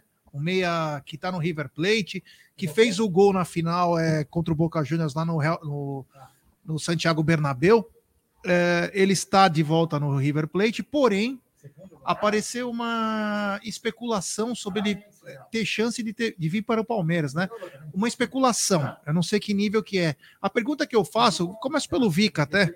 Ô Vica, você acha que esse Quinteiro aí seria o cara ideal para ser um substituto do Scarpa? Então, o Quinteiro, ele já é um cara de 29 anos, né? Exato. E é um cara que ele tá. Acho que a especulação surgiu porque ele está no River por empréstimo e o, e o River não vai exercer a opção de compra. né? Ele é um cara, acho que se custa, se não me engano, a, a opção de compra é alguma coisa com 20, 21, 22 milhões de reais. Então, em tese, seria um valor acessível para o Palmeiras, mas é, é- eu não sei, ele só deu certo no River, para falar a verdade. Ele jogou na Europa, bateu e voltou duas vezes, né? Então. A China também, né? Jogador bochechudo não vira, velho. Sei, ele, é meio, ele é meio- parece que ele tem um probleminha com a balança também. Ele É, não empolgo- eu não me empolgo muito não com essa opção, para falar a verdade. Eu acho que ele, é- ele é aquele jogador que casou com o River, sabe? O cara deu certo lá, em nenhum lugar ele. Eu não sei se o Palmeiras. Duvido que o Palmeiras vai pagar nessa política atual 20 milhões num cara de 30 anos, quase 30 anos, sei lá. Acho, acho pouco provável. E, vo- e você, Van, você acredita que o Quinteiro possa ser um, um substituto? E se não for o Quinteiro, quem você imagina que possa ser um meia, não necessariamente canhoto, mas um meia, meia atacante que possa ser um substituto do Gustavo Scarpa? Porque, honestamente, é, eu tento ser menos crítico possível, mas eu não consigo ver o Tabata como sendo esse jogador, porque Malemal acerta o gol, não bate falta, não bate escanteio, e são as três principais características do Gustavo Scarpa. Então eu te pergunto, quem seria esse jogador? esse Não jogador bate falta, não sabe dar um passe, não vai porra nenhuma, velho. É, Que que Quem seria esse jogador para ser é, o substituto do Scarpa, na sua opinião? Olha, esse jogador a gente, não de- a gente não deve nem saber quem é ainda, porque se o Palmeiras está tratando, a gente vai vir com uma contratação que a gente não sabe, porque não vaza nada lá, né? Atualmente a gente não sabe o que, que quem vem, é, mas eu acredito que o Tabata também não é esse jogador. É, eu acho que eu, vo- vocês podem me falar, mas eu acho que eles vão tentar o, o Atuesta, fazer o Atuesta ser esse meia. Algo me diz que não vão, que vão tentar essa, essa medida, já, vão falar que já está no elenco. Cacau Eu já tá concordo. molhada aqui quando você falou atuesta. Molhou aqui. Não, que você ia conectar, meu. Eterna paixão. O, Olha- o, a Tuesta pode ser o cabeça do meio campo. Cabeça. Não. Vai tá jaca, velho. É o Capitão Planeta, né? É. Pessoal, eu gostaria de pedir, com toda a clemência, né? Aldo Amadei, Bruneira, Gerson Guarino, careca lustrosa. Olha, Passei, passei creme. Olha que bela imagem do telão. Vou colocar aqui, olha só que legal o telão, ó. United, olha lá, já. Já não tinha visto. nem né? conhecia O cara grupo. chegou aqui, não, deixa eu contar isso aqui, Vic Van. O cara chegou aqui, ó. é, eu não sou um, um- mais um moleque, um menino. Eu também não sou tão velho assim. Aí ele chegou aqui e falou assim: ó, vou colocar no telão. O Now United tá. Eu, quem é Now United, meu? Ele falou como se fosse o Beatles. Eu falei, meu Deus do céu, eu fiquei senti mal de não fazer ideia de quem é. Não, mas ele É, falou eu uma explicação, não é. falou uma. É bandinha, Bandinha, bandinha. banda de adolescentes. Bandinha. Tem gente da Finlândia, tem gente da, no- da Coreia do Sul, Estados Unidos. É uma banda com várias Tipo a banda de intercâmbio, tá ligado? Eles vão Ah. pegando o pessoal dos países. Universitários. Brasileira, Ana Gabriela, você despede É. Então, Cara do da United? Ah, que legal. Gostaria- gostaria é, de pedir para vocês, né, ah, atualizar-nos com relação aos números, né, da doação. Eu já vou fazer isso. né? Atualizarmos também o valor do leilão da camisa até às 10 horas. Então, iremos leiloar esta camisa branca aqui, linda, com pet e também com um autógrafo de Gustavo Scarpa. E eu gostaria de pedir para vocês é, compartilharem o link desta live nos seus grupos de WhatsApp, nos seus grupos de redes sociais, né? Por quê? Porque a notificação, ela não é gerada automaticamente, né? Então, você precisa É. ajudar o Amit 1914, curtir e compartilhar, viu? O link desta live aí pra galera. É, Vanzinha, vou pedir para você trabalhar um pouquinho, porque eu sou mal educada. Aqui a única Os únicos bons anfitriões é, são Bruneira, Alda Madei e Gerson. Eu já sou a parte ruim. Eu já faço o convidado trabalhar. Opa. Faz o seu apelo, Vanzinha. Fala um pouquinho sobre ação social, sobre a força da família Alviverde. Fala o seu apelo para a galera ajudar nesta ação social incrível aí de Natal. Então, pessoal, a Cacau chamou a gente aqui com esse intuito, a gente para pedir likes e mais do que isso, pedir pix. Vamos ajudar a pix para ajudar o, o Sérgio que faz esse trabalho incrível. Toda vez aí eu tô acompanhando, sempre gostei de apoiar as ações dele e vamos, e vamos, vamos tentar fazer dessa ação para nossa família Alviverde é muito unida para a gente deixar o Natal das pessoas mais felizes aí.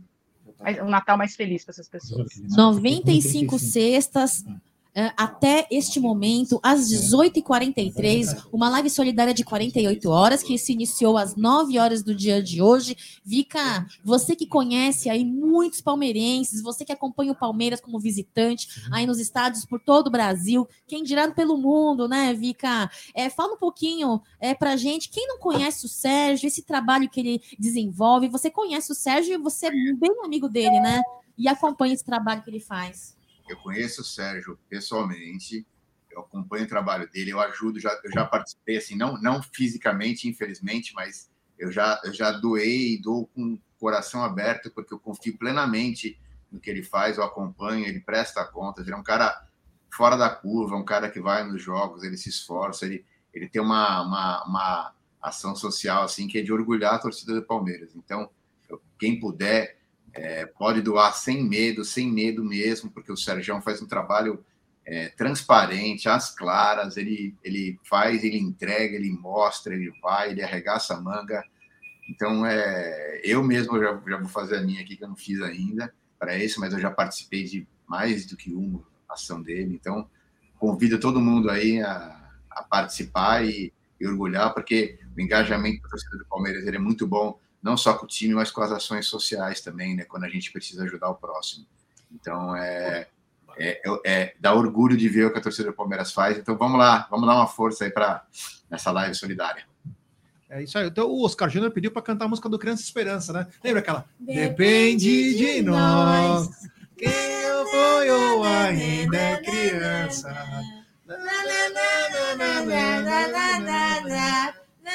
Meu Deus do céu. Não, não, para, para, para, que senão vai. O Bromation até em português, né? Bromation até português. música solidária ela enrola na Ó, gente. vamos lembrar aqui, ó, é o seguinte, a madrugada hoje vai ser insana. Vai. Eu tava pensando até em comprar um rebite para mim, mas vou, que já é tô rebite? zerado. Aqueles de caminhoneiro para ficar acordado. Não dormir. Vai, vai ter, ó, vai ter, vai ter muito Palmeiras, finais históricas na madrugada. Vai ter a guru do marketing. A guru do marketing agora à noite, né? À meia-noite ou uma hora da manhã chega a Cremona e John fazendo Eita! um som. Da Fazendo hora. um show na madrugada, Da da manhã. Eles saem de um show e vêm para cá. Que legal. É, gentilmente, eles tinham um show marcado e vêm para cá. Vão passar jogo. Cremona. O- Vai ter. É, vai ter também. É, Fala aí. Vocês mandam mensagem. Mano, nós vamos ficar aqui bem louco. Eu Vou, vou, vou dar uns peteleco no Sargento Pincel, que agora eu tô zerado. Mano, vai ser boa, mano. Puta, eu tenho que tomar meu antibiótico. né? Agora, eu quero trazer a pergunta da tarde, Bruneira, e quero que o Gé comece respondendo.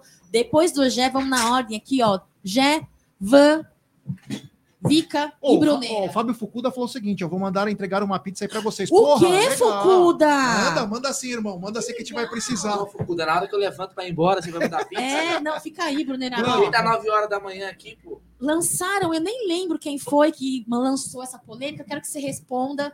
Falou assim, ó, você tem que escolher um para tirar do Palmeiras, hein? O Everton, Rony, Dudu ou quem era o outro, quarto? O Gomes, o Everton, o Gomes. Qual tirar- você tiraria? O Everton, O Everton, Rony, Dudu E Gomes. e Gomes. Tem que tirar um, cara. o Everton, Rony, Dudu ou É, Gomes. difícil essa mesmo. Ah, eu tiraria de olhos fechados o Everton. Por quê? Porque goleiro tem um monte. Bom, dá pra comprar. Você... Ah... Olha, eu quero um ler essa Kaique. mensagem. Eu quero ler essa mensagem que é muito bacana. O Ricardo Nascimento. O Amit 1914 é uma mídia de tanta credibilidade que cancelei o meu avante para ser membro desse ilustre canal palestrino. Vocês são fantásticos. Amo. Abraço de Pirituba. Obrigada, Pirituba é Ricardo. nós. Obrigado, irmão. Valeu. Agora você tirou. Lembrando que quem é membro do canal tem desconto de 15% na Porcolândia e pode comprar em Deca vezes. Só para deixar claro que é o seguinte, a gente não pede para ninguém fazer uma coisa dessa. forma O, o Ricardo fez porque ele quis, né? A gente, não, a gente torce sempre pro Avante, tá sempre no auge. É, E, o nós Ricardo que é dê de. Pirituba, Zona Oeste. Ô, Ricardão, É Zona ô, Norte. Rapaz, eu vou te buscar aí. Ó, Pirituba é Zona Pirituba, Oeste. eu Zona vou. Norte. Eu ia comer antes com o pessoal da Mancha. Sabe na frente do, do velório lá, Ricardo, do cemitério, tem o tem aquele quintal, é um lava rápido que vende feijoada, é do cacete, bomba todo dia. Eu ia lá, eu não esqueci o nome da Ó, da mulher lá, da, da- do negócio. Amanhã, 12 horas, live com a russa. Com a russa, cara, ela confirmou, vai ter. Você não vai precisar falar inglês, não precisa falar inglês. Conhece, Vika? Vicky uma- Vanzinha? a intérprete. A russa, A roxa do palmeirense. Luiz Adriano? Ah, já, naquela Não, não, essa aí já foi. É, É uma menina. É menina que posta os vídeos, fazendo Ah, a russa, a, russa. torcedora? Isso, ela vai vir, ela vai do estar Luiz aqui Adriano foi ótimo. Com, com Ela é demais, aquela menina é demais. Russo português, viu, pessoal? Então eu convido vocês a participarem aí amanhã ao meio-dia. Van, responda essa polêmica aí que eu, sinceramente, que não fico em cima do muro, fiquei em cima do muro. Se for para tirar um, tem que tirar. Rony, o Everton, Dudu ou Gomes, Van?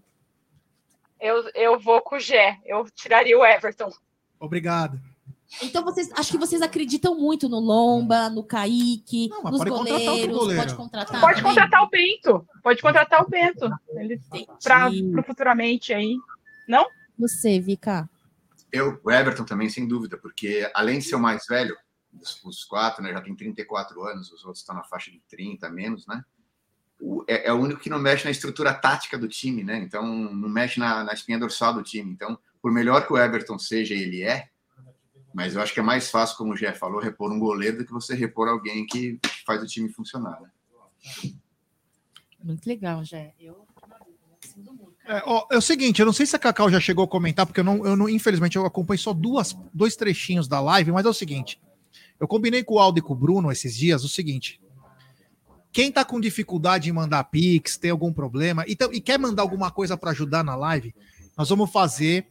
Quem der o maior superchat, nós vamos dar um super prêmio do Amit e também do Palmeiras. Nós vamos anotar qual foi o maior superchat desde o começo da live. E nós vamos entregar um prêmio. São mais de. 10 da meia-noite, a camisa do Abel. O maior, o maior superchat das 10. Superchat? Superchat. Às 10 da meia-noite vai ser essa camisa do Abel. fala. então- Ó, deixa eu Então- só fazer a. Antes de eu ir embora para casa tomar um banho, um- jantar e descansar um pouco, eu estou aqui desde as nove. É o seguinte, ó. Essa camisa do Scarpa aqui, É. Você vai roubar, né? Pra você, ó, presta atenção, Vanzinha, Vika e a galera que tá assistindo.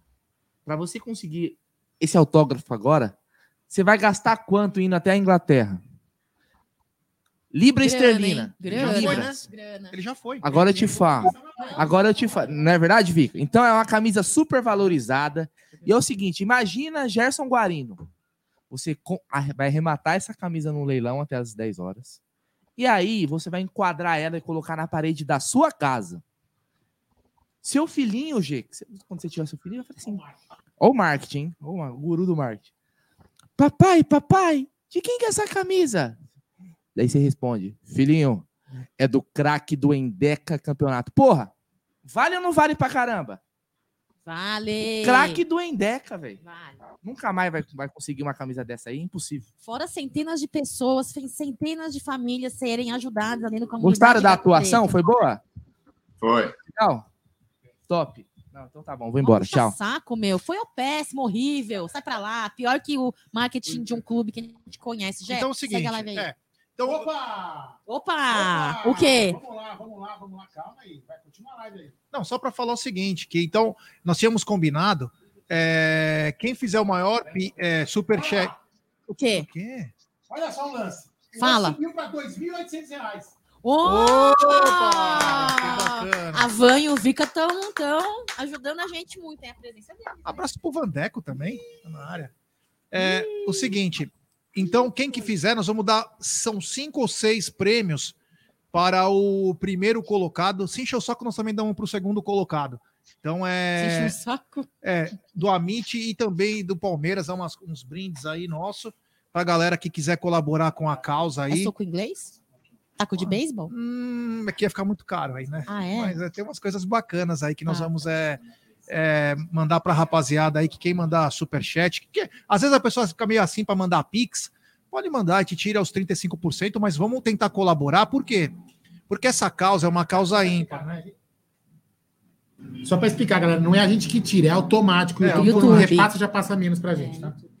É, então a gente vai tentar ao máximo aí é, ajudar nessa causa aí que, meu Deus, o Oscar Júnior falou, o prêmio será a cueca do Aldo. Pelo amor de Deus, imagina quem vai receber uma coisa dessa. Eu, hein? Que nojo. É.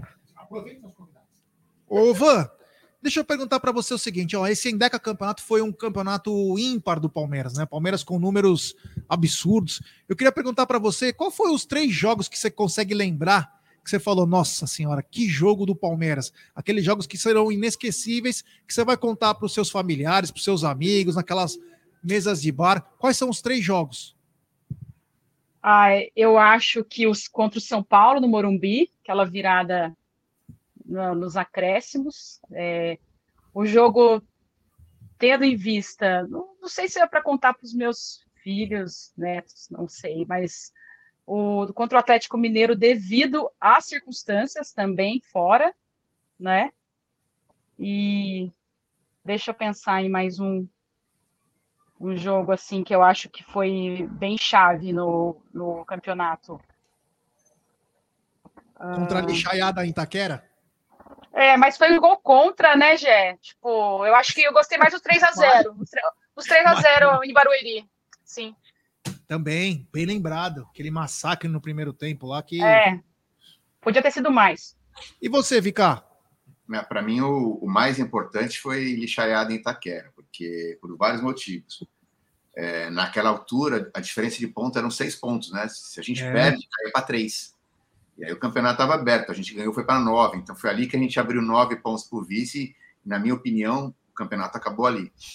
E a gente, e naquele dia, como era um dia que não tinha todo mundo podia torcida, que é aquele negócio, torcida única e tal, eu reuni uma galera de palmeirense aqui em casa, fizemos um churrasco na zona do inferno, gritaria até meia-noite, briguei com o vizinho, foi tudo. Então, aquele dia foi muito bom, cara, foi super divertido e, e para mim foi inesquecível. Então, para mim, esse, é esse é o mais importante. O jogo com o São Paulo, é, que a Alma falou também, eu acho super importante, embora o Palmeiras jogou super mal aquele jogo, o jogo foi péssimo, né? Mas a gente conseguiu. Ali foi o peso da camisa, mesmo a casca grossa do time que virou o jogo nos acréscimos. Acho que foi também foi um jogo super importante. E a vitória contra o Galo, que a gente jogou depenado lá e ganhou. Né? Então, acho que esses foram os três jogos mais, as três vitórias mais emblemáticas é, do campeonato e, e também as mais importantes, mas não necessariamente os jogos que o Palmeiras jogou melhor. Né? Mas, mas, de qualquer forma, foram os resultados que eu acho que foram é, cruciais para garantir o Endec. É, foi bom que eu não, eu não precisei fazer o pós-jogo contra, contra a Lixaiada, e nós, nós estávamos aqui no estúdio. Aí eu desci no meio do jogo para ir assistir lá no, no Xixo. Tava lotado, meu. Fiquei bem louco, nem precisei voltar. Então valeu muito a pena aí ter assistido. Mas o, bem lembrado, o jogo contra o São Paulo também, aqueles sete minutos lá que foram é, espetaculares. O Marada tá dizendo aqui também o jogo contra o Internacional aqui, um 2 a 1 no final, gol do Gabriel Menino. O Gabriel Menino. Isso, passe do Vanderlan. Então, foi também um, um grande jogo. O Palmeiras foi espetacular e, sei lá, não dá nem para. Os números são tão bons que você fica até sem graça de. Não de criticar, mas de, de fazer uma sugestão, né? Porque quando você vai falar para um time que venceu tudo, você fica numa situação um pouco complicada. Fala, ó, Abel, você tem que fazer isso. Tipo, o Abel falou, fala, obrigado, hein? Ganhei pouco aqui em dois anos, eu vou precisar da tua explicação. É que nós, como torcedor, somos chatos, né? Nós queremos sempre Seis mais, jogos, né? no ano. Seis jogos no ano. O time jogou quase 80 jogos, perdeu seis. Meu Deus do céu, cara. Olha, Você vai falar- falar. Sendo que um desses seis jogou com o time reserva, foi o último jogo.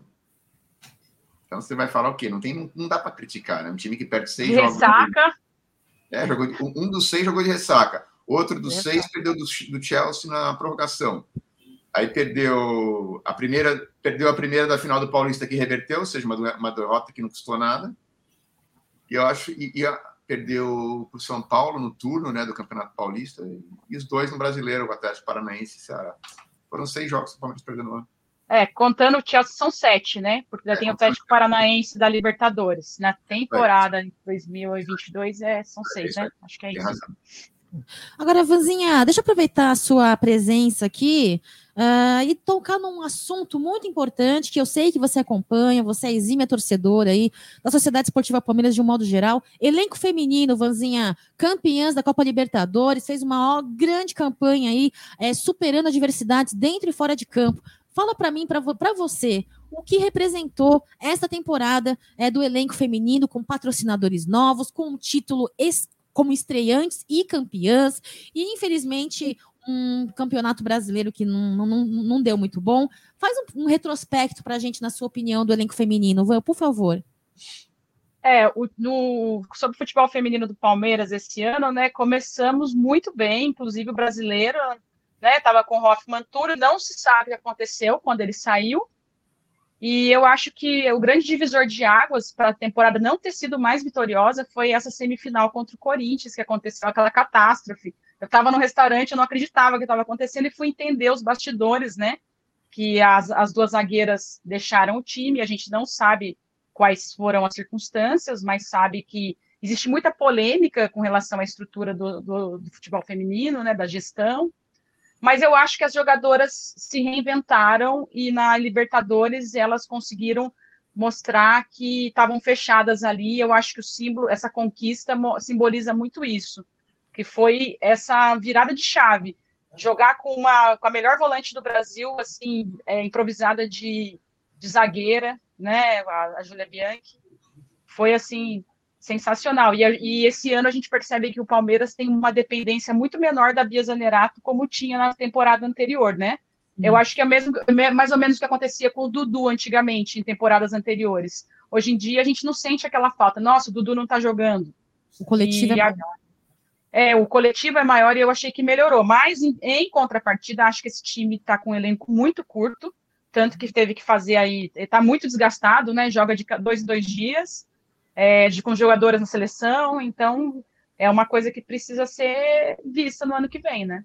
Com certeza, Vika. Tivemos aí é, um prêmio rechonchudo, gordo, vindo aí da Copa Libertadores, fora a taça, né? É, e novos patrocinadores. Você, como um cara aí de gestão, um cara inteligentíssimo, não que Alda Madei não seja, o Gé não é, já sabemos, e não que Vanzinha não seja. Mas você, em sua opinião, com esse, todos esse- esses valores aí, esses patrocinadores, é, na sua opinião, quais seriam as, as importantes mudanças para o elenco é, do feminino do Palmeiras em 2023, Vika? Bom, é, acho que a primeira coisa, eu, eu vou ser bem sincero, eu não acompanho de perto o feminino, tá? É, acompanhei, assisti a final da Libertadores, assisti alguns jogos, mas eu não, eu não tenho conhecimento que a, que a Van tem para falar do feminino. Mas eu acho que é super.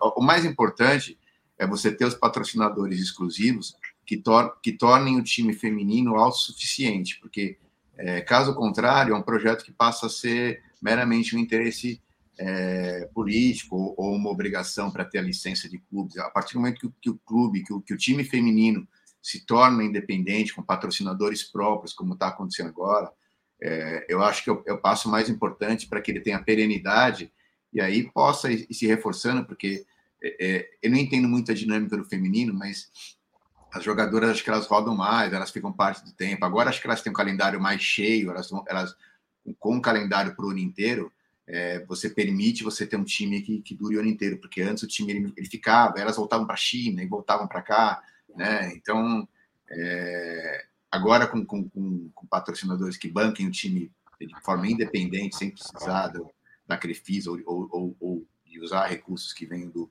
do clube ou do, ou do futebol masculino, eu acho que tem tudo para se montar uma estrutura similar, claro, guardadas as devidas proporções, mas espelhando o que se faz no masculino, ter um time perene que, que, que fique com contratos de longo prazo, que eu acho que é o mais importante para que o time tenha é, condição de, de evoluir taticamente, de, de ter tranquilidade para trabalhar, que elas tenham contratos mais longos, né? É isso aí. Tem um super sticker do Agristerdã Sampaio, nosso membro. Obrigado, meu irmão. Valeu. E temos mais um sul.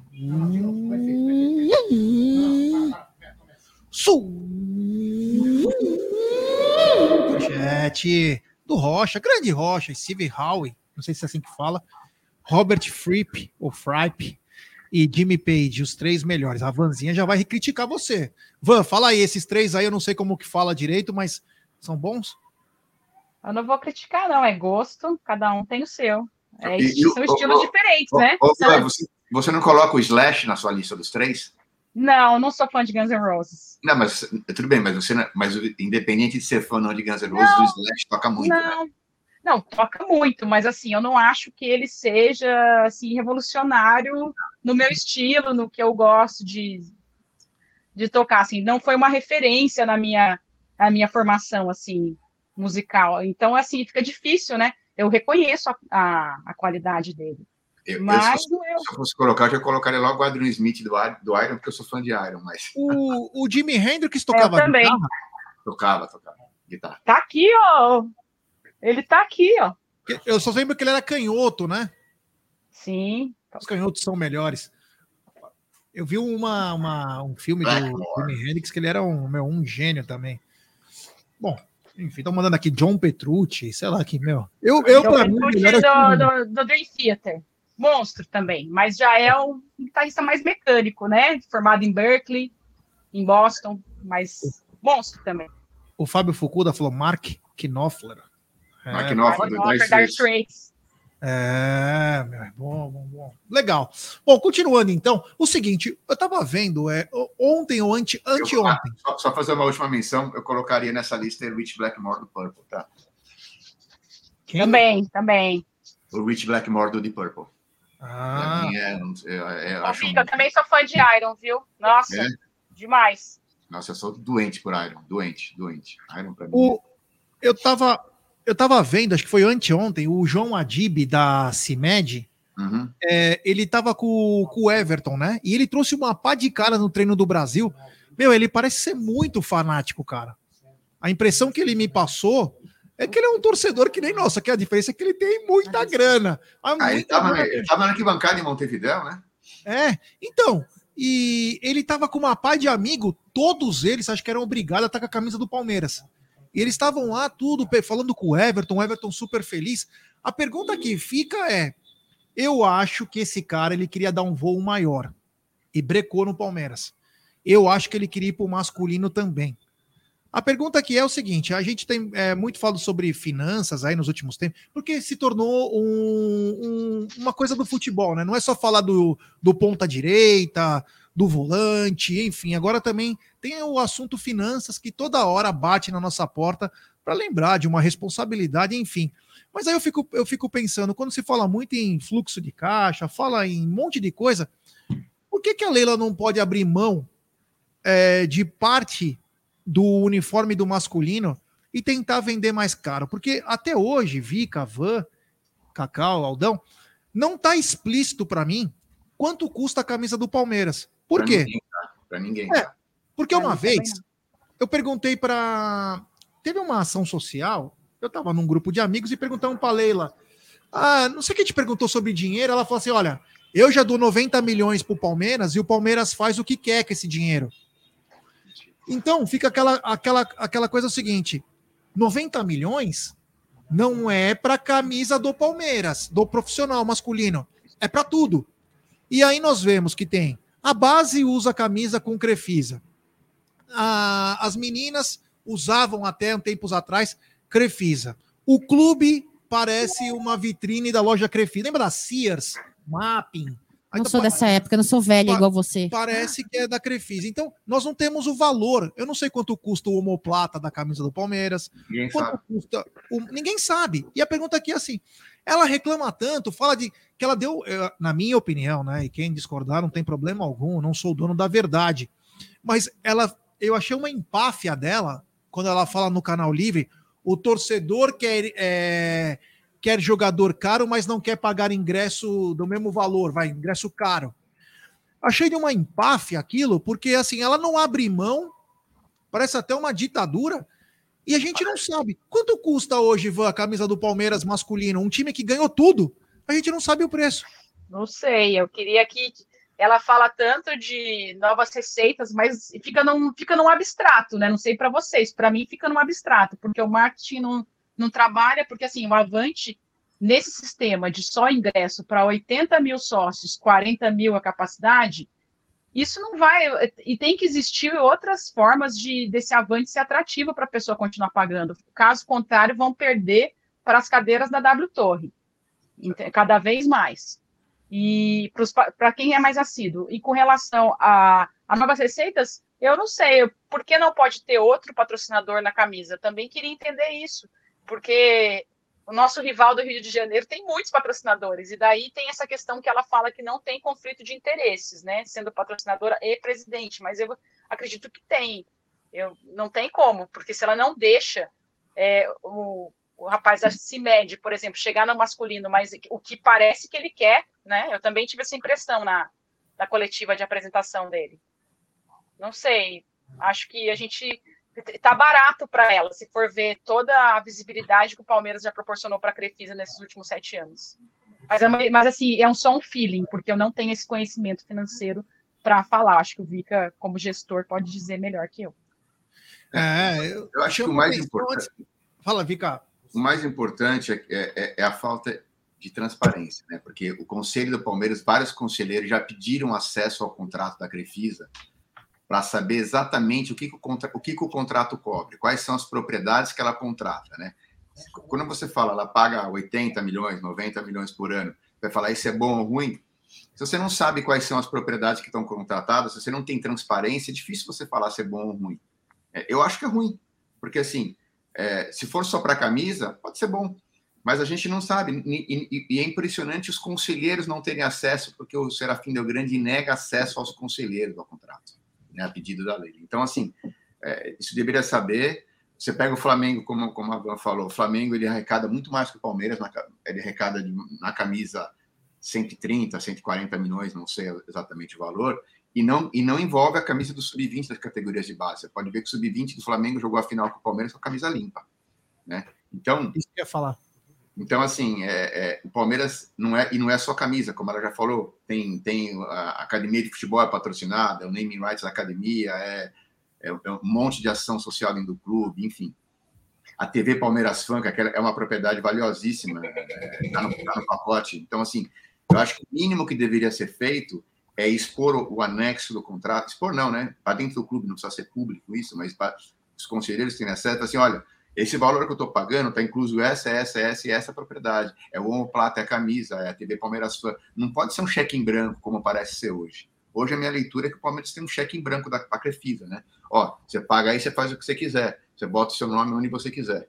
Então não pode ser assim, cara. Então, assim, acho que está faltando muita transparência para que a gente saiba e possa, inclusive, buscar novos patrocinadores, buscar novas oportunidades, que não seja a CIMED, que sejam outros. Né? Eu acho que o Palmeiras fez bem em trazer o contrato com a CIMED. Eu não sei se eles gostariam de ter o principal. Eu, eu, eu, eu, questiono um pouco, porque eles fizeram uma ação muito igual do Palmeiras. Fica, desculpa te interromper, cara, só para falar o seguinte: tá tendo um ensaio aqui do Now United, tem público. Meu, é surreal os gritos que tá tendo aqui. É, mostra de novo aquela cena. Eu nem sei o que é Now United, cara, mas. Nem eu não, sabia, a banda, tá, ó, se vocês verem na tela, tá mudando, tá tendo um show de cores. E tem muita mulher gritando, as fãs, meu, tá um som absurdo. Meu Deus Você do céu. gritando Palmeiras? É. O quê? É no Palmeiras. Estão gritando é Palmeiras? É, mas é só passagem de som, né? Não, não estão gritando Palmeiras, tá Palmeiras. Palmeiras. Não, o, que, o que chama atenção, Vika, desculpa te cortar, que é o seguinte: você falou perfeito. O Flamengo jogou contra o Palmeiras é, na semana passada, lá o Sub-20, e a camisa limpa. E nós temos que usar em todos os nossos uniformes Crefisa. Porque e não o Flamengo, tem, Flamengo tem, tem. É, então, o, o Vika, é o seguinte, nós temos muitos amigos da oposição do Palmeiras, e não é para brigar, hein, pessoal? Quem tá aqui no chat, é, eu tenho grandes amigos meus, tanto na situação quanto na oposição, mas eu não vejo um cara falar o seguinte: olha, eu fui lá perguntar e o cara bateu na minha porta. Foram, foram. Na... Eles foram. A, a, oposição foi perguntar e, e, e, e tomaram um não na cara. Eles pediram pediram acesso ao contrato para ver quais eram as propriedades que estão contratadas e, e, o Serafim Del Grande não franqueou acesso aos conselheiros. Não Meu é Deus do céu! É, isso é fato, isso é um fato. Eles pediram acesso, protocolaram um pedido de acesso ao contrato e, e o pedido foi negado pelo Conselho do Palmeiras. Né? Então, assim, É, o que é um absurdo, né? Porque os caras são conselheiros, eles não estão vazando informação, né? Que não dê uma cópia, mas que deixe os caras ter acesso, visualizar minimamente o contrato para saber o que está sendo contratado, né? É, porque E- até o a Academia do Palmeiras tem o Crefisa. É, então, Ah, é o Aldão falar. falou uma coisa. O Aldão falou uma coisa bacana, que é o seguinte: nós é, contraímos, a gente pode falar quem está errado, quem está certo, uma dívida gigante com a Crefisa. Porém, a Crefisa não tirou TV Palmeiras fã. Tipo, deveria ser TV Palmeiras, não tinha que ter nada de ter fã. Nós não estamos devendo? Vocês não estão Poderia pagando ter, nada. outro, poderia ter outro patrocinador ali, porque ali é uma mídia que você tem milhões de seguidores e que tem ativação vídeo todo dia, aquilo lá vale dinheiro, vale muito dinheiro aqui. né? Então, você poderia ter outro patrocinador ali, por exemplo. né? Então, acho que tem tanta coisa aqui. Mas para tudo isso, você precisa saber o que, o, que, o contrato da Crefisa prevê, porque se o cara tem uma carta em branco, esquece. Ela faz o que ela quiser. Né? E aí é o conflito de interesse. A presidente do Palmeiras é dona da patrocinadora. Falar que não existe conflito de interesse é ridículo, é, é- é- chega a ser patético, né? Do ponto de vista é, de governança corporativa, não existe. Né? Tem tanta coisa no Palmeiras que não tem cabimento nenhum sobre qualquer preceito de, de- de gestão ou, ou governança corporativa que é, é risível falar que não tem, não tem conflito de interesse. Eu queria agradecer aqui a mensagem do Lucas Fidelis, nosso membro aqui do Amit 1914, convidar você, Vanzinha, fala um pouquinho agora aí com relação a essa pergunta. Você acha que se o Palmeiras virar SAF, toda essa politicagem acaba? Melhora? Piora? Na sua opinião, o que, que você acha, Van? Vocês acham que o Palmeiras, assim, historicamente, combinaria com uma, em virar SAF? Não. Minha opinião. A minha opinião também é não. Eu acho que não, não- eu não, não vejo isso acontecer. Até pelas raízes do clube. É verdade. E você, o, Vika, nós falávamos, nós- Nós aliás, nós falamos disso, falamos um pouquinho sobre É. SAF ou não, naquela vez que você veio, né, Vika? Eu tenho uma opinião que, a médio e longo prazo, todos os clubes vão acabar virando, tá?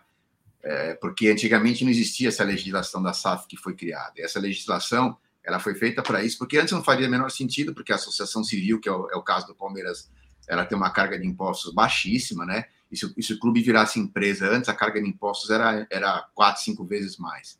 Mas com a SAF isso mudou, hoje a carga, a, a carga fiscal é muito parecida, é, e, você eu acho que a SAF não, não, não você não precisa estar endividado ou estar quebrado para virar SAF. Eu acho que os clubes vão aprender com os modelos dos, dos que estão entrando primeiro, porque estão entrando por desespero e estão, vendendo muito barato. Né? Eu acho que mais para frente os outros clubes vão acabar entrando, porque, é, porque vai acabar sendo vantajoso para os clubes virar SAF em termos de transparência, justamente para acabar com esse tipo de coisa, né? Transparência, governança. pra- a, a- a grande discussão que se tem há muito tempo é vamos separar o futebol do clube. É possível perfeitamente você fazer isso através de uma SAF. Mesmo que o clube continue sendo dono da SAF, ao invés de vender para um terceiro, como esses clubes endividados estão fazendo. Você pode criar uma SAF, onde o dono das ações da SAF é a associação civil. Né? E você simplesmente só separou o futebol do social. Então, é assim, eu acho que tem. É, a gente não precisa se pautar nesse modelo de SAF que a gente está vendo os clubes endividados fazendo, que vem um investidor de fora, coloca lá um, um troco e leva o clube a, a- a troco de nada e, e amanhã depois você não tem controle para quem ele vai revender. Porque que eles vão revender em algum momento, isso é um fato. Né? Porque o cara não está entrando para tirar dividendo, ele está entrando para poder valorizar, fazer a marca crescer, como acontece com as franquias americanas, com os times americanos que trocam de dono, como já aconteceu com, com clubes europeus de futebol, que eles trocam de dono. E o Milan já trocou de dono seis ou sete vezes nos últimos anos. Então, assim, por quê? Porque você não tem controle em quem vai fazer a saída. O cara compra, mas não é da sua conta. Se amanhã depois o cara quer vender para um picareta o seu clube, você vai acabar parando na mão um picareta. Ou seja, pode ser que um, um fundo sério compre a SAF, daqui oito anos, dez anos, ele venda para um picareta. Aí seu clube foi parar na mão um picareta. Então, eu acho que sim, você pode, você tem que se precaver contra isso, mas eu acho que você pode montar um modelo de SAF onde o clube seja o dono das ações e você franquie, por exemplo, que o sócio torcedor possa ser acionista do Palmeiras, né? Você pode falar assim, ó, 20% das ações eu vou vender para Avante. Você faz o Avante explodir de, de, de, de sócio, você aumenta muito a arrecadação sem que o clube perca o controle na gestão do seu futebol. Então, eu acho que a legislação, a médio e longo prazo, todo mundo vai acabar virando SAF. Alguns melhores, outros piores. Quem não tiver com o Pires na mão vai, vai conseguir fazer um negócio muito melhor e provavelmente talvez nem precise vender o controle, como por exemplo o caso que eu, que eu gosto de falar, para quem acompanha a NFL, o Green Bay Packers é um dos times mais valiosos da NFL e ele é um clube que ele é uma empresa, só que a empresa é 100% na mão dos torcedores, ou seja, 100% das ações são de propriedade dos torcedores. Então, assim, você tem tanta forma de fazer isso, é, e aí o torcedor, ele coloca, ele simplesmente tem um conselho que vai eleger um executivo para tocar a empresa. Né? Então, você, no fundo, é só uma forma de você fazer o futebol virar um futebol embaixo de uma estrutura empresarial que vai, você consegue atrair mais patrocinador, mais é, que você vai ter muito mais transparente, você vai ter que prestar contas de uma forma muito mais profissional do que é feito hoje, e você não precisa necessariamente perder o controle ou, ou, ou se desvincular das raízes, né, que é uma coisa que eu concordo com vocês, que de fato no Palmeiras é muito arraigado, e que faz sentido. Então você pode ter a associação civil, que é a Sociedade Esportiva Palmeiras, como dona da SAF, ou dona majoritária, e você captar investidores minoritários ou, ou, ou vender ação para torcedores. Tem muita forma que você pode fazer isso mais adiante. Jé, olha só, temos atualização aqui, hein? Atualização, Jé. Ô, louco! Que isso, hein, pessoal? Ô, Incrível. louco, meu, surreal, hein? Galera aqui tá, tá pesado o pico aqui, hein? É. 3.100 a camisa autografada do Gustavo Scarpa. Quero agradecer. Olha isso. A gente, não, a gente não pode falar o nome do. Ah, tá. Até por uma questão de. Esse é o maior lance, é isso? E é. Até o momento, é. Caramba. Um- Que bacana, hein? Que bacana. Eu queria perguntar antes. Equivalente a 38 cestas básicas. Eu vou dar um superchat. Quero fazer uma pergunta para Van, que eu já fiz essa pergunta para o Vika quando ele veio aqui. Tem superchat do Rocha, que eu, não- eu tinha esquecido esse superchat lá em cima. O apelido Luiz Guilherme é Manga, correto? Já tivemos um meia esquerda craque com apelido de Manga, hein? Edu Manga jogava muito. O Edu era, meu, cracaço. Aí saiu do Palmeiras para ir para América do México, aí foi pro Corinthians, bobeou, né? Devia ter voltado para nós. Cria da, cria base, cria da academia, o Edu Manga. É da academia, bem lembrado. Edu e Gerson Caçapa. Ó, Gerson Caçapa eu tive uma amizade. Nossa, eu fui Cara, no Palmeiras e Corinthians no Morumbi em 86, foi 5x1 pro Palmeiras, o Edu Manga acabou com o jogo, você lembra disso, gente? Isso. Acabou com o jogo, destruiu o Corinthians, nossa. O Edu tinha uma canhotinha que era, meu, ele é espetacular, ele era um símbolo. Aliás, nem sei por onde anda o Edu hoje. O Edu, eu sei que tá em São Paulo, mas se é Guarulhos. Ah, Mas enfim. Aí Eu depois queria ele voltou no Corinthians, né? E acabou, né? Ah, foi mal. Aí viajou, né? Dizem até que ele era corintiano e tal, mas enfim, né? Era outros tempos do futebol. Eu queria perguntar para a Vanzinha o seguinte: uma pergunta que eu fiz para você, Vika, quando você veio aqui.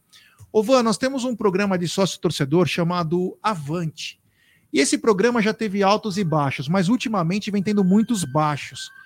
E a pergunta que eu te faço é o seguinte: o que você, no seu entendimento, o que nós podemos melhorar nesse sistema para se tornar forte, chegar a quase 200 mil, para ser uma grande parte da nossa receita? Porque o pessoal hoje só atrela o programa aí no estádio. Então, quem é de fora de São Paulo quase não tem muitos benefícios. O que, na sua, no seu entendimento, nós precisaríamos melhorar para termos um avante cada vez mais forte? É, então, o Avante é um, um problema, assim, inclusive eu fui vítima desse problema do Avante recentemente agora, nesses últimos jogos, né? Eu tive o rating abaixado, sem nenhuma explicação, então é um dos problemas que sempre aconteceu, assim, mas até então nunca tinha acontecido nada.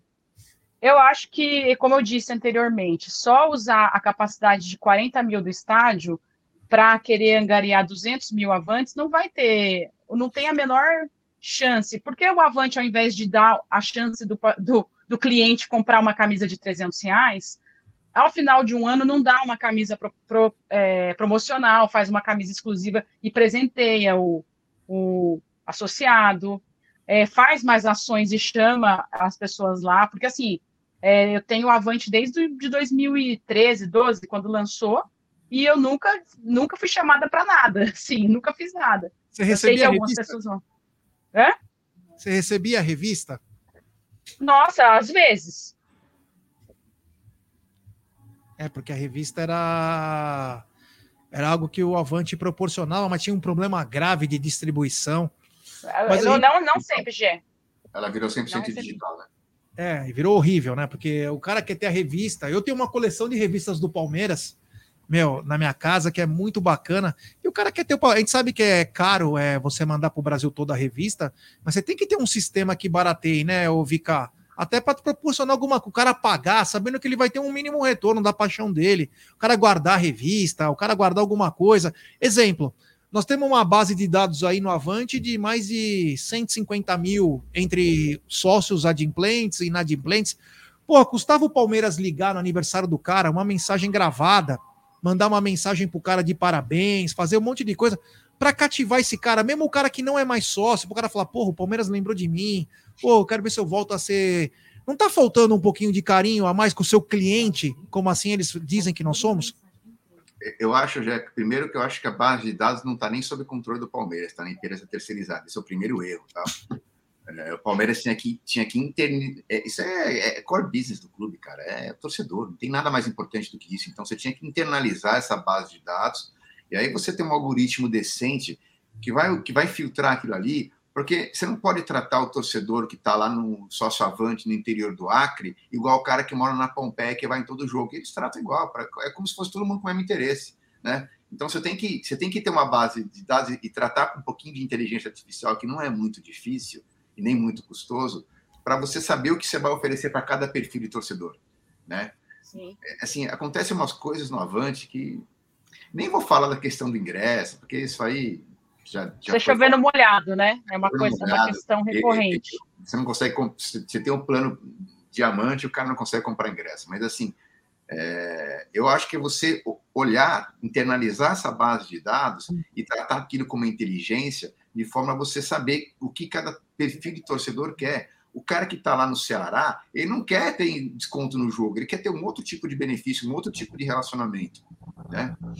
Cara que está aqui em São Paulo, ele quer ter, ir no jogo. Então, assim, e o Palmeiras manda o mesmo e-mail para todo mundo, trata todo mundo da mesma forma, como se fossem todos com os mesmos, é, com, com o mesmo tipo de relacionamento. São todos palmeirenses iguais, mas o relacionamento que cada um demanda para o clube é diferente, porque as demandas são diferentes, os, os interesses são diferentes, né? É, o Palmeiras manda e-mail para sócio do interior alertando de votação. O sócio do interior não vota. Então, por que, que você está mandando e-mail para esse cara votar? Então, assim, é, é, é, isso é só um exemplo de como eles não tratam a base de dados. Então, para você saber o que você vai oferecer para melhorar o programa, a primeira coisa é tratar a base de dados, para você saber o que cada um quer. Porque eu não posso ficar chutando o que cada, o que cada torcedor quer, saindo da minha cabeça ou da cabeça de quem toca o avante. Isso, o cara tem que ter um respaldo ali com dado, mas o Palmeiras deixa tudo na, na mão do terceiro lá que opera o, o programa. Então, é, para mim, está errado desde o começo. Eu ouvi falar que vai ter, umas, vai ter mudanças importantes aí no, no próximo ano, então vamos aguardar, né? É, e logo que, assim, essa questão do, do próprio atendimento deles, né? Assim, não sei que você, qual a experiência que vocês têm de atendimento é. por e-mail. É horrível, assim, é Só um descaso.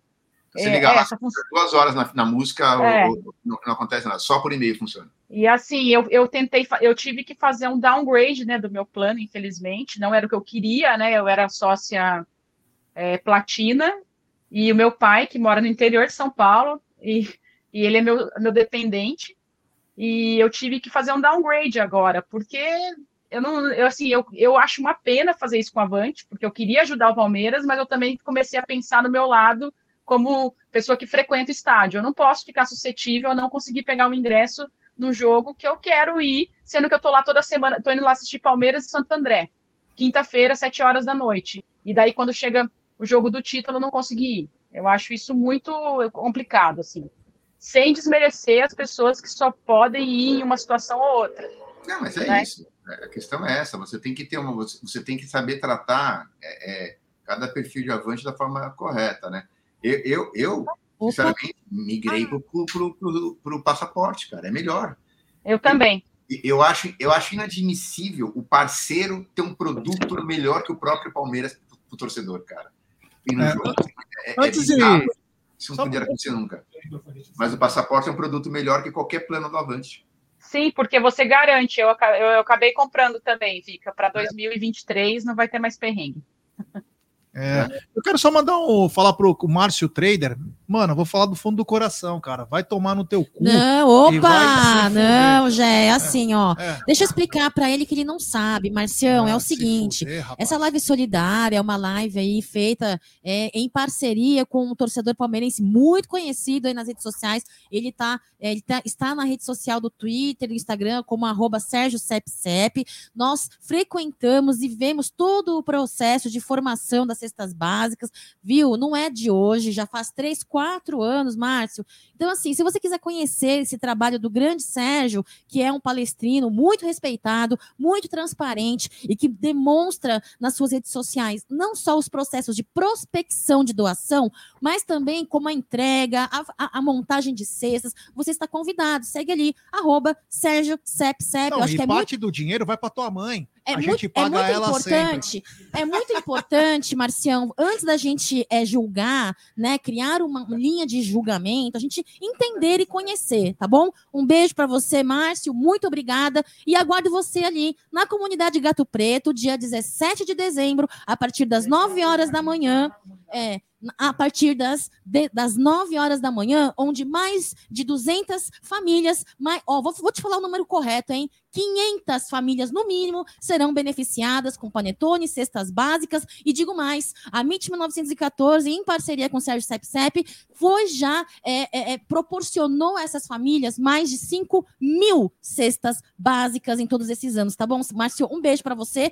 Quero apresentar e dar o meu muito boa noite. É, porque agora é a coisa importante, hein? Nada de pré-julgamento é importante. O que é importante é a Sociedade Esportiva Palmeiras, o bem que a gente faz à família aí é, da sociedade paulista e a presença do grande historiador, Jota. Muito obrigada por ter aceito o nosso convite e seja muito bem-vindo, viu? Muito boa noite. Boa noite, boa noite. O importante aí é ajudar as cestas básicas aí, que é o mais nobre de todas as os objetivos aí da live, pelo que estou entendendo, não é? Então vamos lá, o pessoal, como é que fica o negócio aí? Eu sei que está difícil para todo mundo, está difícil para todo mundo, mas quando a gente tem sobrando, dar aos outros é bom, é uma virtude. Agora, quando está apertado, a virtude é muito maior se a gente puder soltar um pouquinho só da gente para ajudar o pessoal do Gato Preto, né? Que está precisando muito mais que a gente. Verdade. Ô, Jota, prazer Oi. falar com esse, com esse moquense é ilustre. meu. Ó, nós tínhamos combinado já faz dois anos do Jota Vim. Acabou. Você vê como E é que encontrei é, com ele né? na padaria. Jota, É. me chama, pô. Foi verdade, foi verdade. Me eu chama. te falei aquele dia, me chama que eu vou. É. Isso aí é que nem o cara que quer marcar casamento. Se não marcar data, não chega. Se É. não chamar, não vou, mas se chamar, eu vou. E quando a Cacau falou comigo, na hora eu topei, não é? ainda mais pela causa, não é? Muito Estamos aqui para falar do Palmeiras, que é o que eu- coisa que eu mais gosto, né? E afinal, nós somos da Principado da Moca, né? É. Ô, Jota, é o seguinte, o Ademir chancelou, mas é sempre bom perguntar para um dos nossos maiores historiadores. É, nós temos, aliás, o Palmeiras é um clube privilegiado. Tem o mestre Ezequiel, tem o Julinho Ragazzi, tem o Fernando Galo. Inclusive vai estar aqui, hein, É? amanhã. O Julião vai estar aqui. Tem o Jota, é uma turma muito, mas é, é muito é, competente. O Ademir falou que essa é a terceira academia. Essa é a terceira ou é a quarta, Jota? É Eita! a quarta. Na minha opinião, já está partindo para a quinta. Mas, enfim, né? É, é, vamos lá. Você não pode, não pode deixar de, de aceitar o tempo da Parmalat como uma academia. Não pode. Então, aquela teria sido a terceira, na pior das hipóteses. E essa é a quarta. Né? Embora, embora, se a gente for analisar os grandes períodos do Palmeiras e, e taxá-los como academia, então já deve ser a sétima ou oitava. Mas, enfim, ah, na minha opinião, o Ademir falou terceira, e quem sou eu para contradizer o Ademir daqui? Mas eu, para mim, é a quarta academia, sem dúvida nenhuma. É. Ô, Van, é, o, quando o Jota fala, eu só presto atenção porque são histórias e mais histórias lindas do Palmeiras, né? Às vezes histórias não tão bonitas, mas histórias de, de garra, de gana, de se manter. É, você acredita que é a terceira ou a quarta academia do Palmeiras, Van? A quarta. Também concordo com ele. Assim, ah, até porque eu tenho uma, uma memória afetiva, né, dos times da Parmalat, que quando eu era criança, né? Assim, quando eu comecei o título paulista para mim, então assim, foi o primeiro que eu vi. Então tem toda uma história especial, assim, aquela, aqueles anos são mágicos na minha vida, assim, que foram que me definiram. Eu já sabia que eu era palmeirense, mas ali eu sabia que eu ia carregar isso pro resto da vida. É, eu lembro o time de 93, né? É, é o time de 93. Para mim, assim, é a minha primeira. Opa, travou ela?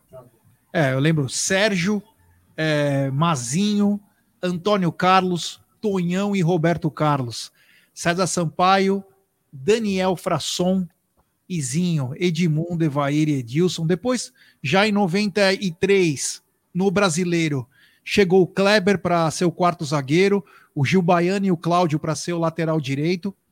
Já em 94, chegou o Rincon, chegou o Gato Fernandes.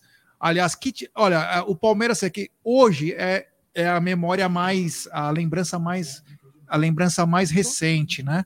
Mas aquele time lá era um espetáculo. Eu, graças a Deus, consegui acompanhar na minha. Eu era um garoto na plenitude em todos os jogos. Aquilo era uma seleção. O Palmeiras chegou a mandar para para a Copa América seis ou sete atletas, Vika. Você lembra? Era uma seleção, né? Verdade. Eu lembro, mas me permita discordar de todos. Para mim, essa aqui é a terceira.